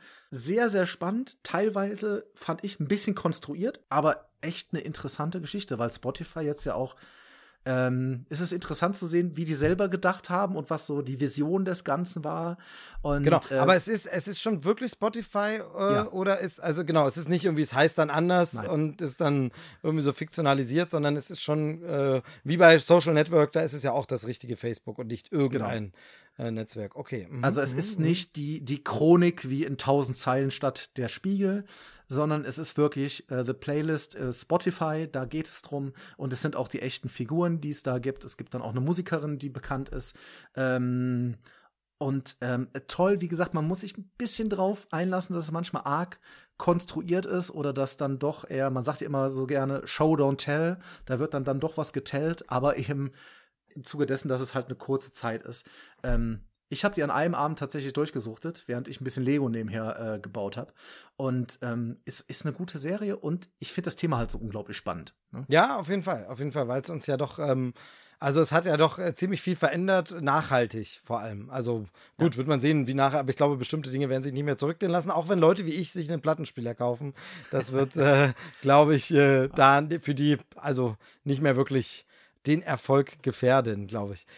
Ja, huh, wow, also äh, ganz schön was los dieses Jahr. Ähm, man hatte ja auch so ein bisschen vom Spätsommer oder September des äh, Output äh, Overkills, ne, Content, ja, so. Content Overkill die Rede, weil wirklich auch wenn ich jetzt sogar vieles davon ja gar nicht geguckt habe und äh, deshalb mich da so ein bisschen rausgezogen habe, aus Gründen, ähm, ist es so, dass äh, wirklich, dass viele auch gesagt haben, wenn da so krasse Titel konkurrieren, ja. muss nicht zwangsläufig was untergehen, was es vielleicht gar nicht verdient hätte unterzugehen. Was früher das TV-Ereignis des Jahres wäre, ist jetzt eine von drei fetten Serien, die in derselben. Woche ihren Höhepunkt feiern und so. Das ist schwierig. Ähm, wir werden sehen, wo das äh, die ja viel gerühmten Streaming Wars auch noch hingehen, ne? wie sich das alles so entwickelt. Es kommen ja immer neue Player immer noch an den Markt und so. Ja. Und ähm, ja, also schauen wir mal, schauen wir mal. Aber sehr, sehr viel und sehr cool. Ähm, wir haben jetzt mal versucht, so ein bisschen ähm, Rückblick zu geben, aber man kann gar nicht über alles sprechen. Ähm, wer noch mehr in die Richtung hören will, da kann ich, können wir ja noch mal kurz Werbung für deinen Podcast machen, der deutsche. Filmpodcast, ähm, in dem ja wirklich ihr ähm, ja, Filme und Serien besprecht. Also tatsächlich alle aktuellen Neu, naja, oder fast alle aktuellen Neustarts eigentlich, alles, was so größere Titel sind, ähm, zu zweit und ihr macht das ähm, regelmäßig und kann man alles noch nachhören. Also wer, wer das Gefühl hat, diesen Sommer äh, was verpasst zu haben, ähm, einfach mal nachhören, dann wird man da, glaube ich, umfassend informiert. Ja, äh, ja, vielen Dank. Genau, zweiwöchentlich kommen wir raus. Ähm, man sieht auch in den Titeln immer, was wir besprechen. Das heißt, da kann man sich auch einfach das rausgreifen, wo man sagt, okay, das will ich jetzt hören. Kann man auf jeden Fall, ja, freue ich mich drüber, wenn ihr da reinhört. Hallo, liebe Krempelcast-Hörer. Hier ist Luke vom Deutschen Filmpodcast mit einem kleinen Service-Hinweis. Der Service-Hinweis ähm, dreht sich vor allen Dingen um unsere Episode Nummer 100, die wir jetzt draußen haben ähm, vom Deutschen Filmpodcast 100 Episoden, vier Jahre Geburtstag, alles aufeinander. Ähm, die empfehle ich euch aus zwei Gründen. Zum einen, weil wir dort über sehr, sehr viele aktuelle Filme sprechen. Ähm, zum Beispiel über äh, Black Adam, ja, hm. Äh, könnt ihr ja hören, wie wir den fanden, aber auch über den aktuellen Halloween, Halloween äh, Ends, über äh, The Bear, über äh, The Playlist und über Dama zum Beispiel. Aber wir sprechen auch über was anderes und zwar ähm, hatten wir uns entschieden, das bei Steve hier im Krempelcast noch nicht zu thematisieren, weil wir das zuerst bei uns machen wollten. Und dann haben sich halt ein paar Verschiebungen ergeben. Das ist nun mal so, ist auch überhaupt nicht schlimm. Aber ähm, ja, wir werden als deutscher Filmpodcast etwas verändern, denn wir werden ähm, ab Anfang Dezember nicht mehr zu zweit als deutscher Filmpodcast auftreten. Es wird was passieren mit dem deutschen Filmpodcast und auch zu zweit werden Sachen passieren. Ähm, das sind externe äh, Einflüsse, die dazu geführt haben. Äh, das hört ihr aber alles ganz, ganz ausführlich bei uns in der Episode 100. Und da sei dann auch schon mal gesagt, wir werden in den nächsten ja, anderthalb Monaten circa, also vor allen Dingen November, werden wir noch ein bis zwei Specials bringen, in denen es dann ganz, ganz ausführlich um unsere zehn liebsten Filme aller Zeiten geht, jeweils. Und ähm, das wird mit Sicherheit auch nochmal ein tolles Filmfest, vielleicht auch für Hörer, die normalerweise nicht da waren. Da könnt ihr dann definitiv äh, reinhören, weil ich glaube, so Filmempfehlungsdinger sind immer ganz gut. Und ja, ähm, Wichtig ist mir zu sagen, falls ihr nur das hört, das hat, äh, wie gesagt, ich habe es gerade schon gesagt, aber ausschließlich äh, externe Faktoren. Wir beide lieben uns weiter heiß und innig und deshalb hört doch mal rein. Ähm, würde mich sehr freuen. Und äh, ja, mit der Episode 4 vom Krempelcast hat es auf jeden Fall wieder richtig Bock gemacht. Hoffe, dass ihr damit auch Spaß habt. Wir freuen uns natürlich wie immer über Feedback. Und ja, das soll es schon als kleiner Hinweis gewesen sein. Äh, HEGDL äh, und den Steve natürlich ganz besonders. Äh, ja, Tudelu, macht das gut, schwind den Hut, schwind den Hut, hat er gesagt. Nee, das, ich nehme das jetzt aber nicht nochmal nach zweieinhalb Minuten auf. Schwingt den Hut, ihr wisst, was ich meine. Macht's gut, euer Luke. Wir haben noch ein Thema, Steve. es tut mir leid. Aber das machen wir jetzt noch. Hast du Bock? Ja, komm, klar. Das ist ja Popkultur-Pop. Also, ja, und wenn, also wenn, wenn Krempelcast schon zurück ist, dann natürlich auch gleich mit einer fetten Folge. Hier nicht so 30 Minütchen kurz, sondern dann machen wir, weißt du, dann können es auch mal 31 Minuten sein. Also. Finde ich gut. Hau raus. Hast du Bock auf Literatur? Ja, natürlich. Ich bin ja großer, großer Literaturfreund. Ähm, ich habe Germanistik studiert, Literaturwissenschaft. Ich auch. Ähm, und ähm, im, also damals Magisterstudiengang noch. Ähm, das heißt im Nebenfach auch Amerikanistik und da auch ähm, auf ähm, Kultur ein bisschen den Fokus gelegt. Das heißt von daher, ich bin der Literatur sehr verbunden. Ich habe äh, als Kind und Jugendlicher sehr, sehr viel gelesen. Aber muss sagen, dass das in den letzten Jahren krass, krass äh, weniger geworden ist und wirklich eingeschlafen. Ähm, Wobei, genauer gesagt, eingeschlafen bin dann immer ich. Ähm, ich habe tatsächlich ähm, bei, beim, beim Lesen im Alter jetzt, also jetzt bin ich noch kein, oh. mit, mit Tusalem noch nicht, aber in, im zunehmenden Alter, aber auch schon wirklich seit langem, mindestens zehn Jahre. Ich habe wirklich ein großes Müdigkeitsproblem beim Lesen, was mhm. sicherlich an meinem Alltag äh, liegt. Ich schlafe sehr, sehr schnell ein. Also ich kann einen Film, da kommt auch mein Biorhythmus, werde ich nachts noch mal wach und dann gucke ich doch noch was. Aber beim Lesen, ich schlafe sehr, sehr, sehr, sehr schnell ein. Und ähm, deshalb schleppe ich mich an einem Buch sehr lange. Also ich muss einfach dann nochmal zurückblättern, wieder anfangen oder muss dann halt am nächsten Tag, wo war ich oder komme immer nur wenige Seiten weit pro Tag. Deshalb ziehen sich Bücher bei mir sehr. Ähm, jetzt könnte man natürlich sagen, okay, dann steigst du um auf Hörbücher und machst da sehr genau. viel. Aber da, den Platz haben natürlich viel die Podcasts eingenommen. Ähm, die Podcasts, die man selber macht, die man hört, die man machen will. Auch da dann wieder dieses, ähm, Kind ist natürlich da, jetzt kann ich nicht den ganzen Tag Hörbücher ja, hören, klar. wenn die Tochter daneben sitzt. Ähm, schön den Fitzek, äh, der da niedermeuchelt, irgendwelche Leute. Nee, ist eh nicht mein Genre, aber ähm, von daher, ich behandle die Literatur etwas stiefmütterlich, gebe ich zu, aber ich kaufe immer noch Bücher und stelle sie ins Regal. Ähm, und ich will immer wieder lesen und ab und zu fange ich auch was an, äh, bin auch ak aktuell in einem Titel drin, aber ähm, bin leider nicht so dabei, wie ich es gern wäre, weil ich eigentlich Bücher sehr, sehr mag. Aber ähm, ja, ich hoffe, dass ich da wieder irgendwann mehr dahin finde. In was bist du denn gerade drin, wenn man fragen ähm, darf? Oder genau, also äh, aktuell und, und es wird jetzt tatsächlich wieder besser, weil jetzt ist dieses, meine Tochter kann jetzt natürlich lesen, weil sie ja. inzwischen in der Schule ist ähm, und äh, lesen gelernt hat und jetzt ist es natürlich dieses, dadurch kann man natürlich öfter auch mal wieder lesen im Sinne von, man liest dann einfach gemeinsam. Also man selber mhm. sitzt auf dem Sofa am Sonntag und die Tochter kann daneben sitzen und liest eben auch. Also man kann sagen, so, hier du liest, ich lese, dann ist, funktioniert es natürlich. Ähm, und aktuell lese ich tatsächlich, ähm, unbedingt nicht lachen, weil es ist, es ist schon bis, ich lese gerade Ready Player 2. Also die Fortsetzung von äh, Ready Player One. Aha. Und ähm, ja, ist gar warum? nicht mal so. Steve, gar, gar nicht mal so gut. Es ist Guilty Pleasure. Es ist wirklich, ähm, ja, es ist halt popkulturelle Referenzen werden rausgeballert ohne Sinn und Verstand. Es ist nicht sonderlich gut. Es ist alles sehr, sehr konstruiert. Aber es liest sich doch irgendwie nett weg. Ich lese es tatsächlich auch im englischen Original, was so ein bisschen einfach das Englische schult, ist dafür auch echt gar nicht so schwer. Und ganz ehrlich, ich weiß, dass das nicht besonders gut ist, während ich es lese, aber ich habe irgendwie auch trotzdem Spaß dran. Also von daher, wirklich gut ist es nicht. Der erste Teil hatte schon seine Schwächen, aber war zumindest noch neu. Hier ist alles unfassbar konstruiert, ähm, um bestimmte Dinge reinzubauen. Und auch so ein bisschen, hier haben wir das Fortsetzungsproblem, wie ich das, was ich vorhin bei den Prequels angemerkt habe, wo man so denkt, ja, aber hätte das nicht dann in dem anderen Teil schon zumindest mal mhm. erwähnt werden müssen? Mhm. Hätte das dann nicht schon mal ange... Jetzt plötzlich ist es ein Ding, aber warum war es denn da noch kein Ding? Also, das ist ein mhm. bisschen komisch. Aber wie gesagt, es ist rein, reiner Guilty Pleasure, Eskapismus, Pulp. Ähm, liest sich nett weg. Ähm, bin jetzt bei, ich lese das tatsächlich auf dem Kindle gerade, ähm, also auf einem E-Book-Reader und deshalb kann ich jetzt nicht die Seitenzahl sagen, aber ich bin da laut, laut Statusanzeige irgendwie bei 71, 72 Prozent, also bald dann durch. Ich habe das, das erste gelesen, auch bevor der Film rauskam. Und äh, ich fand das super. Aber das ist das, das, was du sagst, ne? Man wird so ein bisschen blind und merkt gar nicht so, da so richtig Story ist so, hm, ne? Ja, genau. Ähm, aber ey, geil, der Millennium-Fall.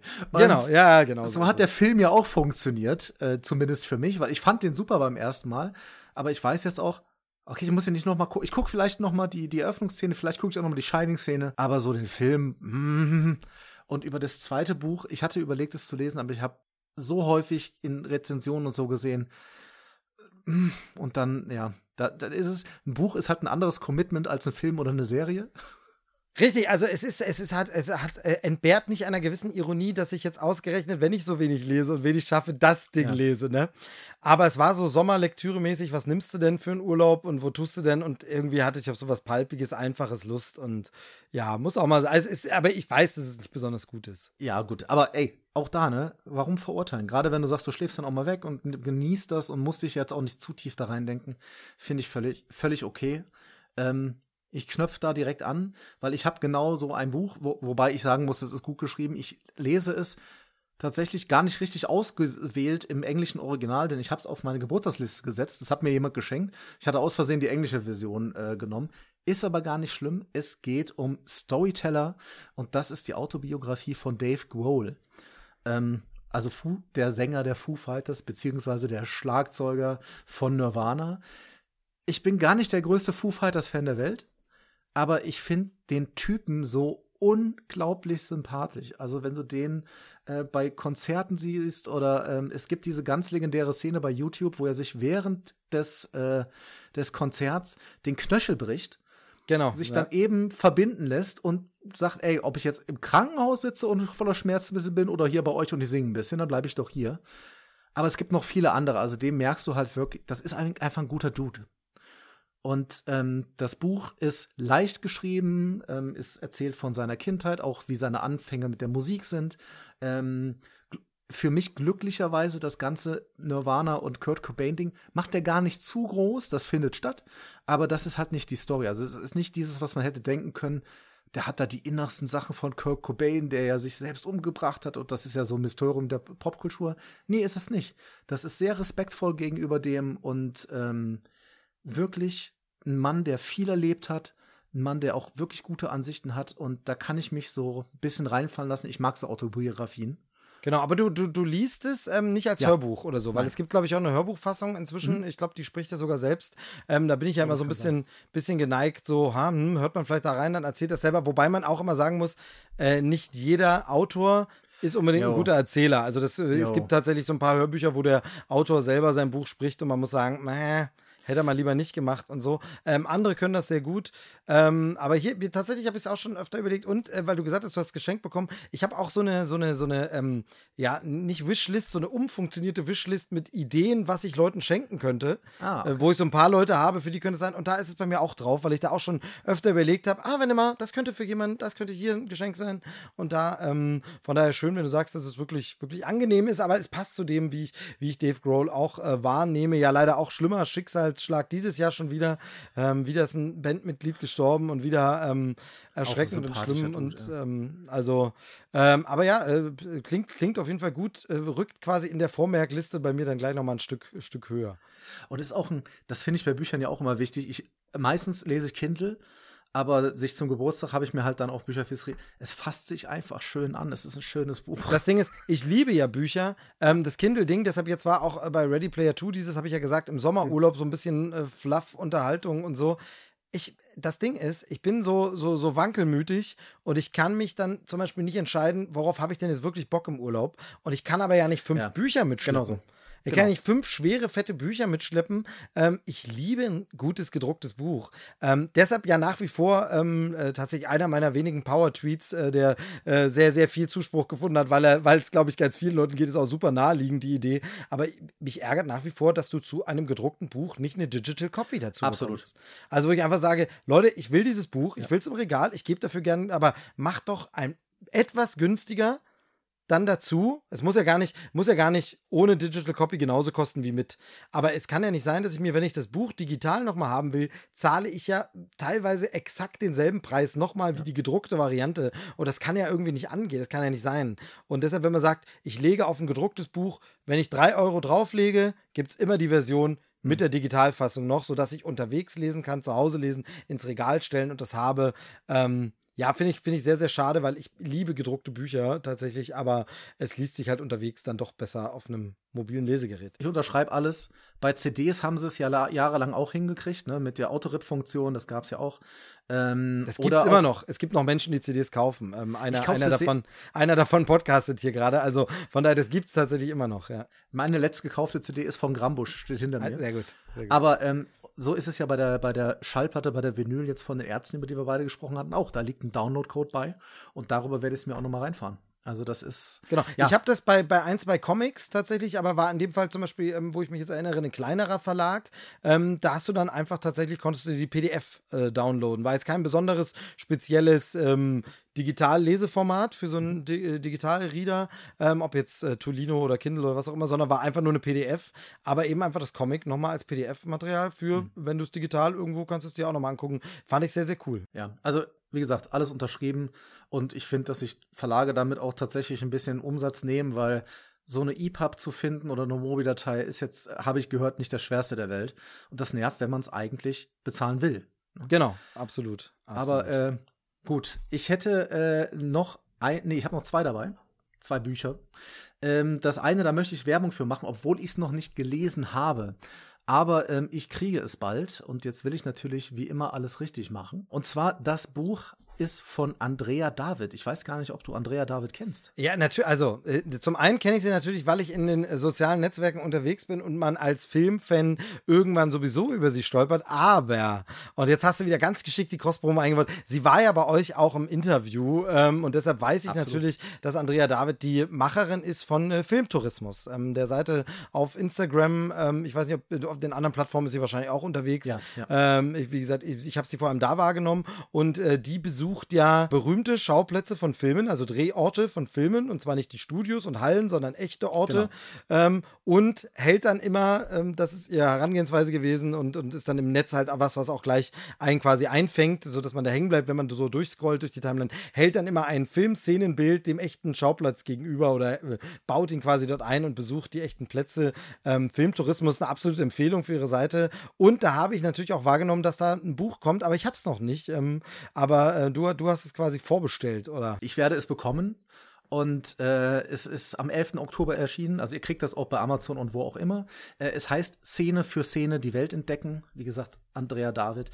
Und auch es sind viele dieser Sachen, die sie dort schreibt, sind auch auf ihrem Blog äh, filmtourismus.de ähm, weil sie auch einfach sehr, sehr gute Texte dazu schreibt. Und auch da ist es wieder, ne, es ist ein Nischending, es ist jemand, der das total mit Leidenschaft macht.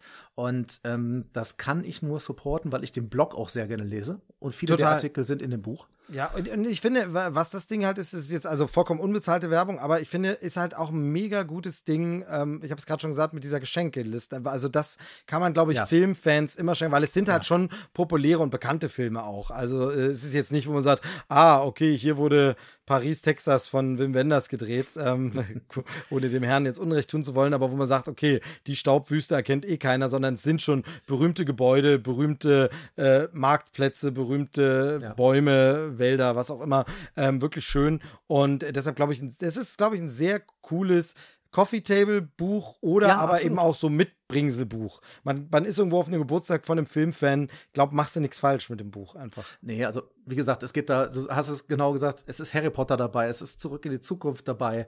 Ähm, also wirklich auch die Filme, wo man jetzt sagen würde, die kennt wirklich jeder. Und ähm, ist ein tolles Ding. Bestellt es oder guckt zumindest mal auf dem Blog vorbei. Und ich finde, jeder Filmfan also wenn man bei Instagram ist, ist das ein Pflichtfollow. Genau, äh, weil total. es jetzt auch nicht so ist, dass sie einen zuballert mit irgendwas. Und da wollte ich jetzt einfach Werbung für machen. Ich habe es noch nicht gelesen, ich weiß aber schon ungefähr, was drin ist. Genau. Ähm, ein, zwei, ein, zwei Mal habe ich gesehen, wurde sie auch schon von irgendwelchen größeren Hollywood-Stars ja. tatsächlich ja geteilt dann, ne? die das gerepostet haben ähm, und so. Also die Schauspieler, die dann in dem Film drin waren. Ähm, also das ist schon mittlerweile, glaube ich, international äh, auch äh, bemerkt, so, ähm, wo, sie, wo ja. sie schon so alles war und ähm, hat sich da echt einen Namen gemacht. Nee, sehr, sehr cool der, der große Durchbruch, weil Will Smith äh, retweetet, oder ich weiß nicht, wie es bei Instagram heißt, ist ja auch Bums, wegen der ersten Szene aus dem Intro vom Prinz von Bel Air. Ähm, aber es gibt da auch noch mehr, du sagst es. Es gibt mittlerweile auch viele, die es nachmachen, weil sie ist nun mal eine Deutsche und da gibt es bei den Amis, auch bei TikTok siehst du sowas mittlerweile. Aber naja, also wie gesagt, hier ganz, ganz liebe Grüße an Andrea, die, mit der wir ein tolles Interview hatten, um das nochmal zu sagen. Nicht ich, sondern Tobi. Genau, äh, kann, man, kann man nachhören bei euch im Feed ja. noch. Ähm, äh, auch das ein super, super Gespräch. Genau. Werbeveranstaltung heute hier, sag mal. Auch Gast in der äh, Episode zum Zweijährigen. Da war sie auch dabei. So, letztes Ding, ähm, weil es mir wichtig ist und weil ich, das habe ich als Hörbuch gehört. Ähm, und weil es einfach ein Thema ist, was momentan. Äh, Ganz ja. kurz, äh, sorry, ich, ich, muss kurz äh, reingrätschen, ähm, weil du es gerade so sagst. Kennst du die Debatte, dass es Menschen gibt, die sich äh, beschweren, wenn Leute sagen, ähm, ich habe Buch XY gelesen und etwas später kommt raus, sie haben es als Hörbuch gehört? Also Nee. machst du da einen Unterschied, ob man es jetzt, also. Nee, nee, mache mach ich überhaupt keinen Unterschied. Also außer ist natürlich, ähm, je nachdem, welches Hörbuch du wo hörst, gibt es ja ähm, gekürzte Versionen. Das ist sehr klar, häufig okay, so. Ja, ne? ja. Und äh, da kann ich das ein bisschen verstehen, aber eigentlich mache ich da keinen Unterschied zu. Nee, ich auch nicht. Ich fand, ich habe das ein, zwei Mal im Internet, äh, aber äh, wir hatten jetzt schon mehrfach das Thema Netzkultur und Ja. Debattenkultur und Diskussion im Netz. Ähm, äh, schon öfter gemerkt, äh, gesehen, dass dann wirklich so, ähm, ja, du hast es ja gar nicht gelesen, du hast es ja als Hörbuch gehört, wo ich so, Nein, ja, aber also, Es gibt ähm, Bücher, wo sich für mich die Qualität unterscheidet. Also ähm, mein, mein absolutes Lieblingsbuch ever, ever, ever ist Soloalbum von Stuttgart Barre. Und das hat er irgendwann auch selber eingesprochen. Da war er aber innerhalb seiner sehr, sehr großen Drogenzeit. Und das ist einfach von äh, Betonung, von Flow und so leider gar nichts. Also das ist auch eine, das war damals eine CD, eine MP3-CD, die erschienen ist, auch ungekürzt. Das war überhaupt nichts. Also da habe ich das in meinem Kopf schöner formuliert als er. ja, okay, ja, schade, schade. Aber, ähm, oder es gab Kill Your Friends, was ich großartig finde. Das hat Bela B. eingesprochen. Und auch das, der macht das mit einer so lakonischen Scheißegal-Art, was die Idee war, ne? Nicht, weil er keinen Bock hatte. Ich mache da Unterschiede zwischen der Qualität. Es kann durchaus sein, dass ich ein Buch lesen würde, beim Hörbuch aber nach einer halben Stunde ausmache. so, jetzt äh, wo- wollte ich dir aber gar So. nicht in die Parade fahren. Du hast Nein, gesagt, es ist gut. wichtig, auch relevantes Thema äh, und von daher. Genau, auch, auch hier vom Autor gelesen. Äh, und zwar geht es um den Bestseller des, des diesen, diesen Jahres, glaube ich. Ähm, du musst nicht alles glauben, was du denkst, von Kurt Krömer. Und ähm, Kurt Krömer liest das auch selber als Hörbuch. Es gibt es aber auch als Buch, ist äh, riesiger äh, Bestseller gewesen. Und es geht da darum, dass er halt selber über seine Depression ähm, schreibt. Und ähm, die, der Vorbote des Ganzen war, dass er im, ich glaube, im vorletzten Jahr eine Episode von seiner äh, Show Shea Krömer gemacht hat, zusammen mit äh, Thorsten Sträter, der halt auch offensiv damit umgegangen ist, dass er eine Depression hat. Und ähm, dann hat sich Kurt Krömer quasi als der zweite der Comedians in Deutschland äh, geoutet. Ähm, man kann da von einem Outing sprechen, weil er da wirklich das innerhalb einer Sendung gemacht hat. Ich will das nicht mit einem Outing, äh, einem sexuellen Outing vergleichen, aber es ist auch was, was stigmatisiert wird und ähm, ja, was, was, was wichtig ist. Und in, in diesem Buch, mich hat das wirklich sehr berührt, äh, weil es jetzt nicht ausschließlich eine Geschichte ist, wo du liest und einfach die ganze Zeit betroffen ist, sondern er erklärt, wann er was hatte, was er wann nicht mehr konnte und wie auch sein Weg daraus ist. Er sagt auch sehr mehrfach, er ist halt kein weder Psychologe noch Psychiater, aber ähm, ich glaube, dieses Buch kann Leuten, ähm, die entweder selber eine Depression haben oder halt auch jemanden kennen und es gibt sehr viele depressive Leute da draußen. Äh, einfach ein bisschen helfen zu verstehen. Es geht gar nicht darum, dass irgendwie dann riesig platt zu wälzen, denn er hat natürlich auch eine komödiantische Art und Weise, wie er damit umgehen kann. Er hat ja auch diesen sarkastischen Humor. Ähm, und mir, mich hat das wirklich sehr berührt und äh, ich finde das Thema sehr, sehr wichtig, das anzusprechen. Ja, total, total guter Tipp. Äh, auch das so ein Ding, was bei mir wieder ein bisschen vom Radar wieder verschwunden ist. Ich hatte es schon drauf, weil ähm, ich habe es nicht gelesen, aber ich hatte, ähm, ja, ist in dem Zusammenhang ein bisschen schwierig zu sagen, aber er war natürlich, sind, ist man dann zum Buchrelease auch ein bisschen auf Promotour und er war dann in ein, paar, in ein paar mehr Sendungen. Ähm, und da hatte ich ein paar Interviews mit ihm äh, gehört und gesehen. Ähm, unter anderem eins mit Barbara Schöneberger, wo ich äh, das Gefühl hatte, dass sie gar nicht miteinander können. Also es war wirklich so, äh, ich sage, Mhm. Auch schön, glaub, sowas zu sehen. Ja, ich glaube, das äh, funktioniert gar nicht. Also das war ähm, irgendwie ihre Radiosendung oder ihr Podcast. Das ist ja irgendwie so eins, äh, gibt es im Radio und als Podcast. Ähm, und man hatte so das Gefühl, sie versucht es humoristisch zu nehmen, aber sie merken beide schon, dass sie nicht so ganz, aber sie sind auch nicht arschig zueinander, aber du merkst, vielleicht täuscht es, vielleicht habe ich mich da total so. Nichtsdestotrotz war aber das Gespräch, wenn es um sein Buch ging und die Punkte, das hast du auch gemerkt, dass es ihm wichtig ist, das war alles super interessant und super, super spannend und äh, super, ähm, so wie ich gesagt habe, oh, ich glaube, das äh, sollte man echt mal lesen und äh, von daher schön, dass du es nochmal erinnerst. Ähm, also wie gesagt, schon allein in den Interviews, die ich so von ihm dazu mitbekommen habe, war das so wie, oh, da stecken ein paar sehr, sehr interessante Denkanstöße drin und äh, das sollte man mal vertiefen. Deshalb sehr cool. Ähm, du musst nicht alles glauben, was du denkst. Genau, du darfst nicht alles glauben, was du denkst, aber äh, sobald man Kurt Krömer irgendwo ein- eingibt, findet man das. Wenn man sich, wie du gerade sagst, mit erstmal so einem Interview oder so da rein äh, fuchsen will, äh, kann ich total empfehlen ähm, Hotel Matze mit ihm. Ähm, Hotel Matze, ich finde es immer mal so, mal so. Aber da ist Kurt Krömer wirklich, der, also der redet 80 Prozent der Zeit und nimmt sehr viele Sachen aus dem Buch schon mit, die man dann so, um den Einblick zu kriegen, will man das machen, ähm, kann ich das wirklich sehr empfehlen. Also wichtiges Ding. Bin auch froh, dass ich das nur untergebracht habe. Toll, toll, toll. Guck mal schön. Oh. Genau. Oder einfach ähm, vielleicht die Folge Schick Römer, du hast ja schon angesprochen, mit äh, Thorsten Sträter noch ja. schauen. Ähm, sollte auch noch in der Mediathek im Netz so. ganz normal ja. zu finden sein. Ähm, die kann man dann auch einfach angucken. Äh, ich weiß gar nicht so genau, ob das so geplant war, dass es auf das Thema, ich glaube, das hat sich auch so ein bisschen so ergeben. Sie, also sie sind selber ein bisschen davon überrascht, zu welcher Offenheit es dann gekommen ist, aber ähm, gerade das macht die Sendung natürlich so interessant und äh, faszinierend. Ähm, also da kann man auch erstmal sich das angucken, wenn man sagt, bevor man jetzt das Buch liest. Ähm, genau. Hat ja, ja den Grimme-Preis haben sie ja auch für die Folge gewonnen. Genau. Ähm, ach, Mann, Mann, Mann. Ja, jetzt sind wir noch richtig äh, staatstragend geworden. Nee, ähm, staatstragend nicht, aber trotzdem schon ein wichtiges, schönes Thema, finde ich immer gut. Ähm, wow, das war ganz schön viel, oder? Ähm, und ich hätte noch so viel. Und du ja, wahrscheinlich also, auch. Ja, das ist ja das Ding. Ähm, tatsächlich, es sollte ja jetzt auch gar nicht erschöpfend alles. Ähm, aber ich wollte ganz gern tatsächlich so ein bisschen, ja, ich glaube, das Bild passt ganz gut, so den Kreppelkast wieder kickstarten und wieder sagen, ja, jetzt einfach mal wieder los reinhauen, ein bisschen, deshalb war mir es auch zum Beispiel sehr wichtig, so eine bunte Folge zu machen und jetzt nicht zu sagen, das habe ich ja viel und das äh, sind ja tatsächlich, bin ich ganz offen, auch die erfolgreichsten und beliebtesten Folgen sind ja die Specials. Ob das die Scream-Folge, die wir zusammen gemacht haben, ist, ob das die Indiana Jones-Folge ist, ob das die Star Trek-Folge ist, das sind die Dinger, äh, ich glaube, ja, es wäre zu viel gesagt zu sagen, das ist der, der, der, der USP dieses Podcasts, aber das sind die Sachen, die immer wieder, also wo ich auch weiß, dass Menschen, die immer wieder hören und sagen, ich ja. habe mal wieder Bock genau. auf mein Lieblingsfranchise, ich höre jetzt die Jurassic Park-Folge von Krempelcast mal wieder und bin einfach wieder mal in dieser Welt drin, in diesem Kosmos. Oder die MCU-Folge und so. Aber mir war das wichtig, weil das für mich ja immer so war, Krempelcast soll so ein bisschen bunt und alles und Popkultur und dann gedacht, um das jetzt mal wieder in Gang zu bringen, weil es nun mal doch eine lange Pause war. Ähm, wie gesagt, ich war nicht untätig, was die Podcasterei anging, aber es ist einfach, auch das habe ich oft erzählt und das wissen natürlich die Stammhörerinnen, wissen das alles.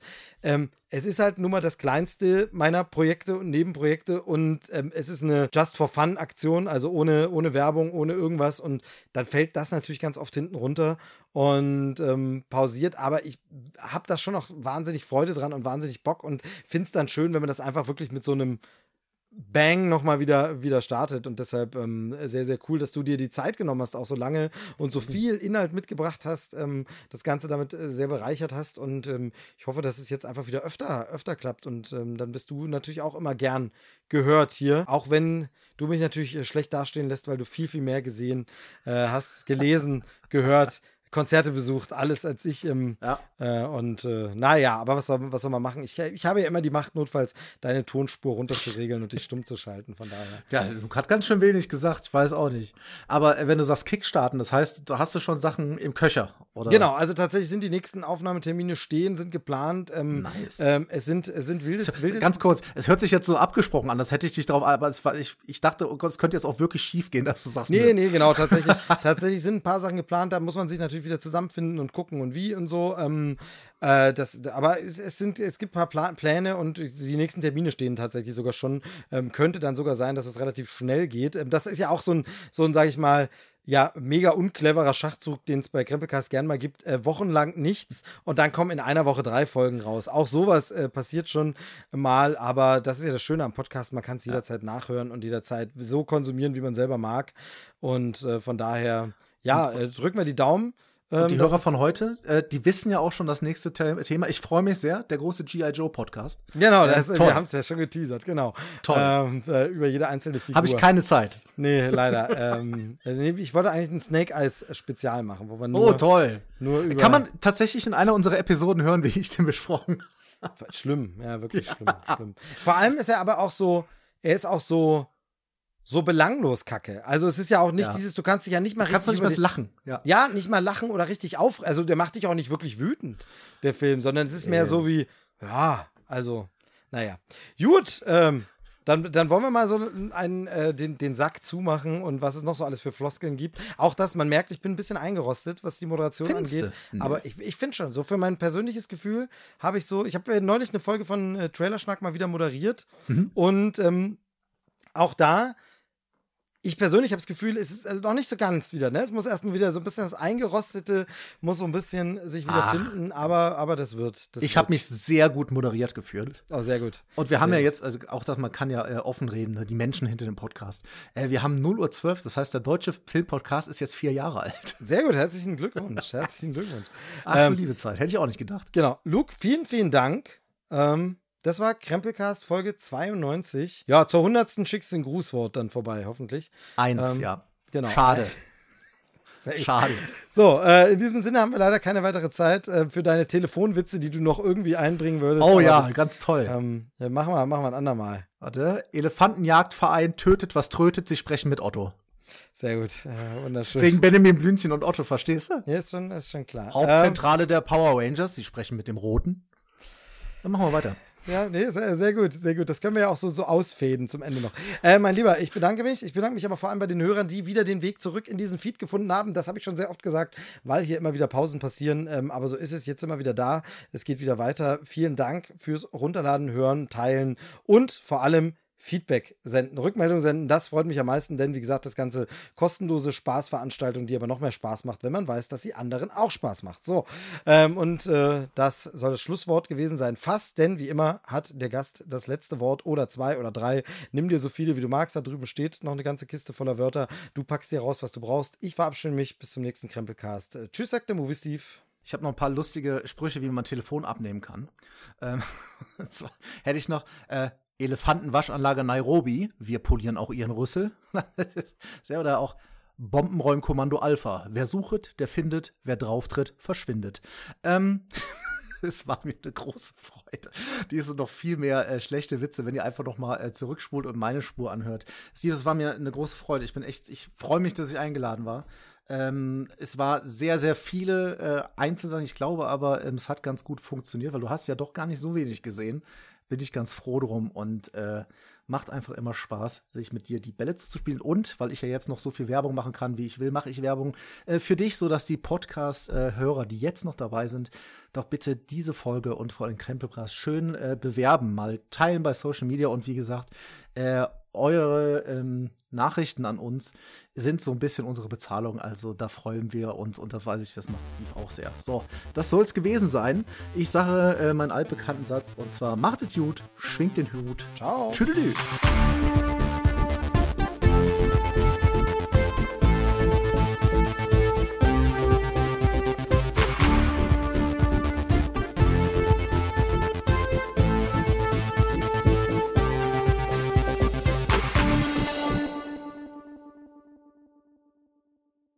Werde dann mal schauen. Vielleicht schneide ich das auch ein bisschen zusammen. Na, damit ist Quatsch jetzt.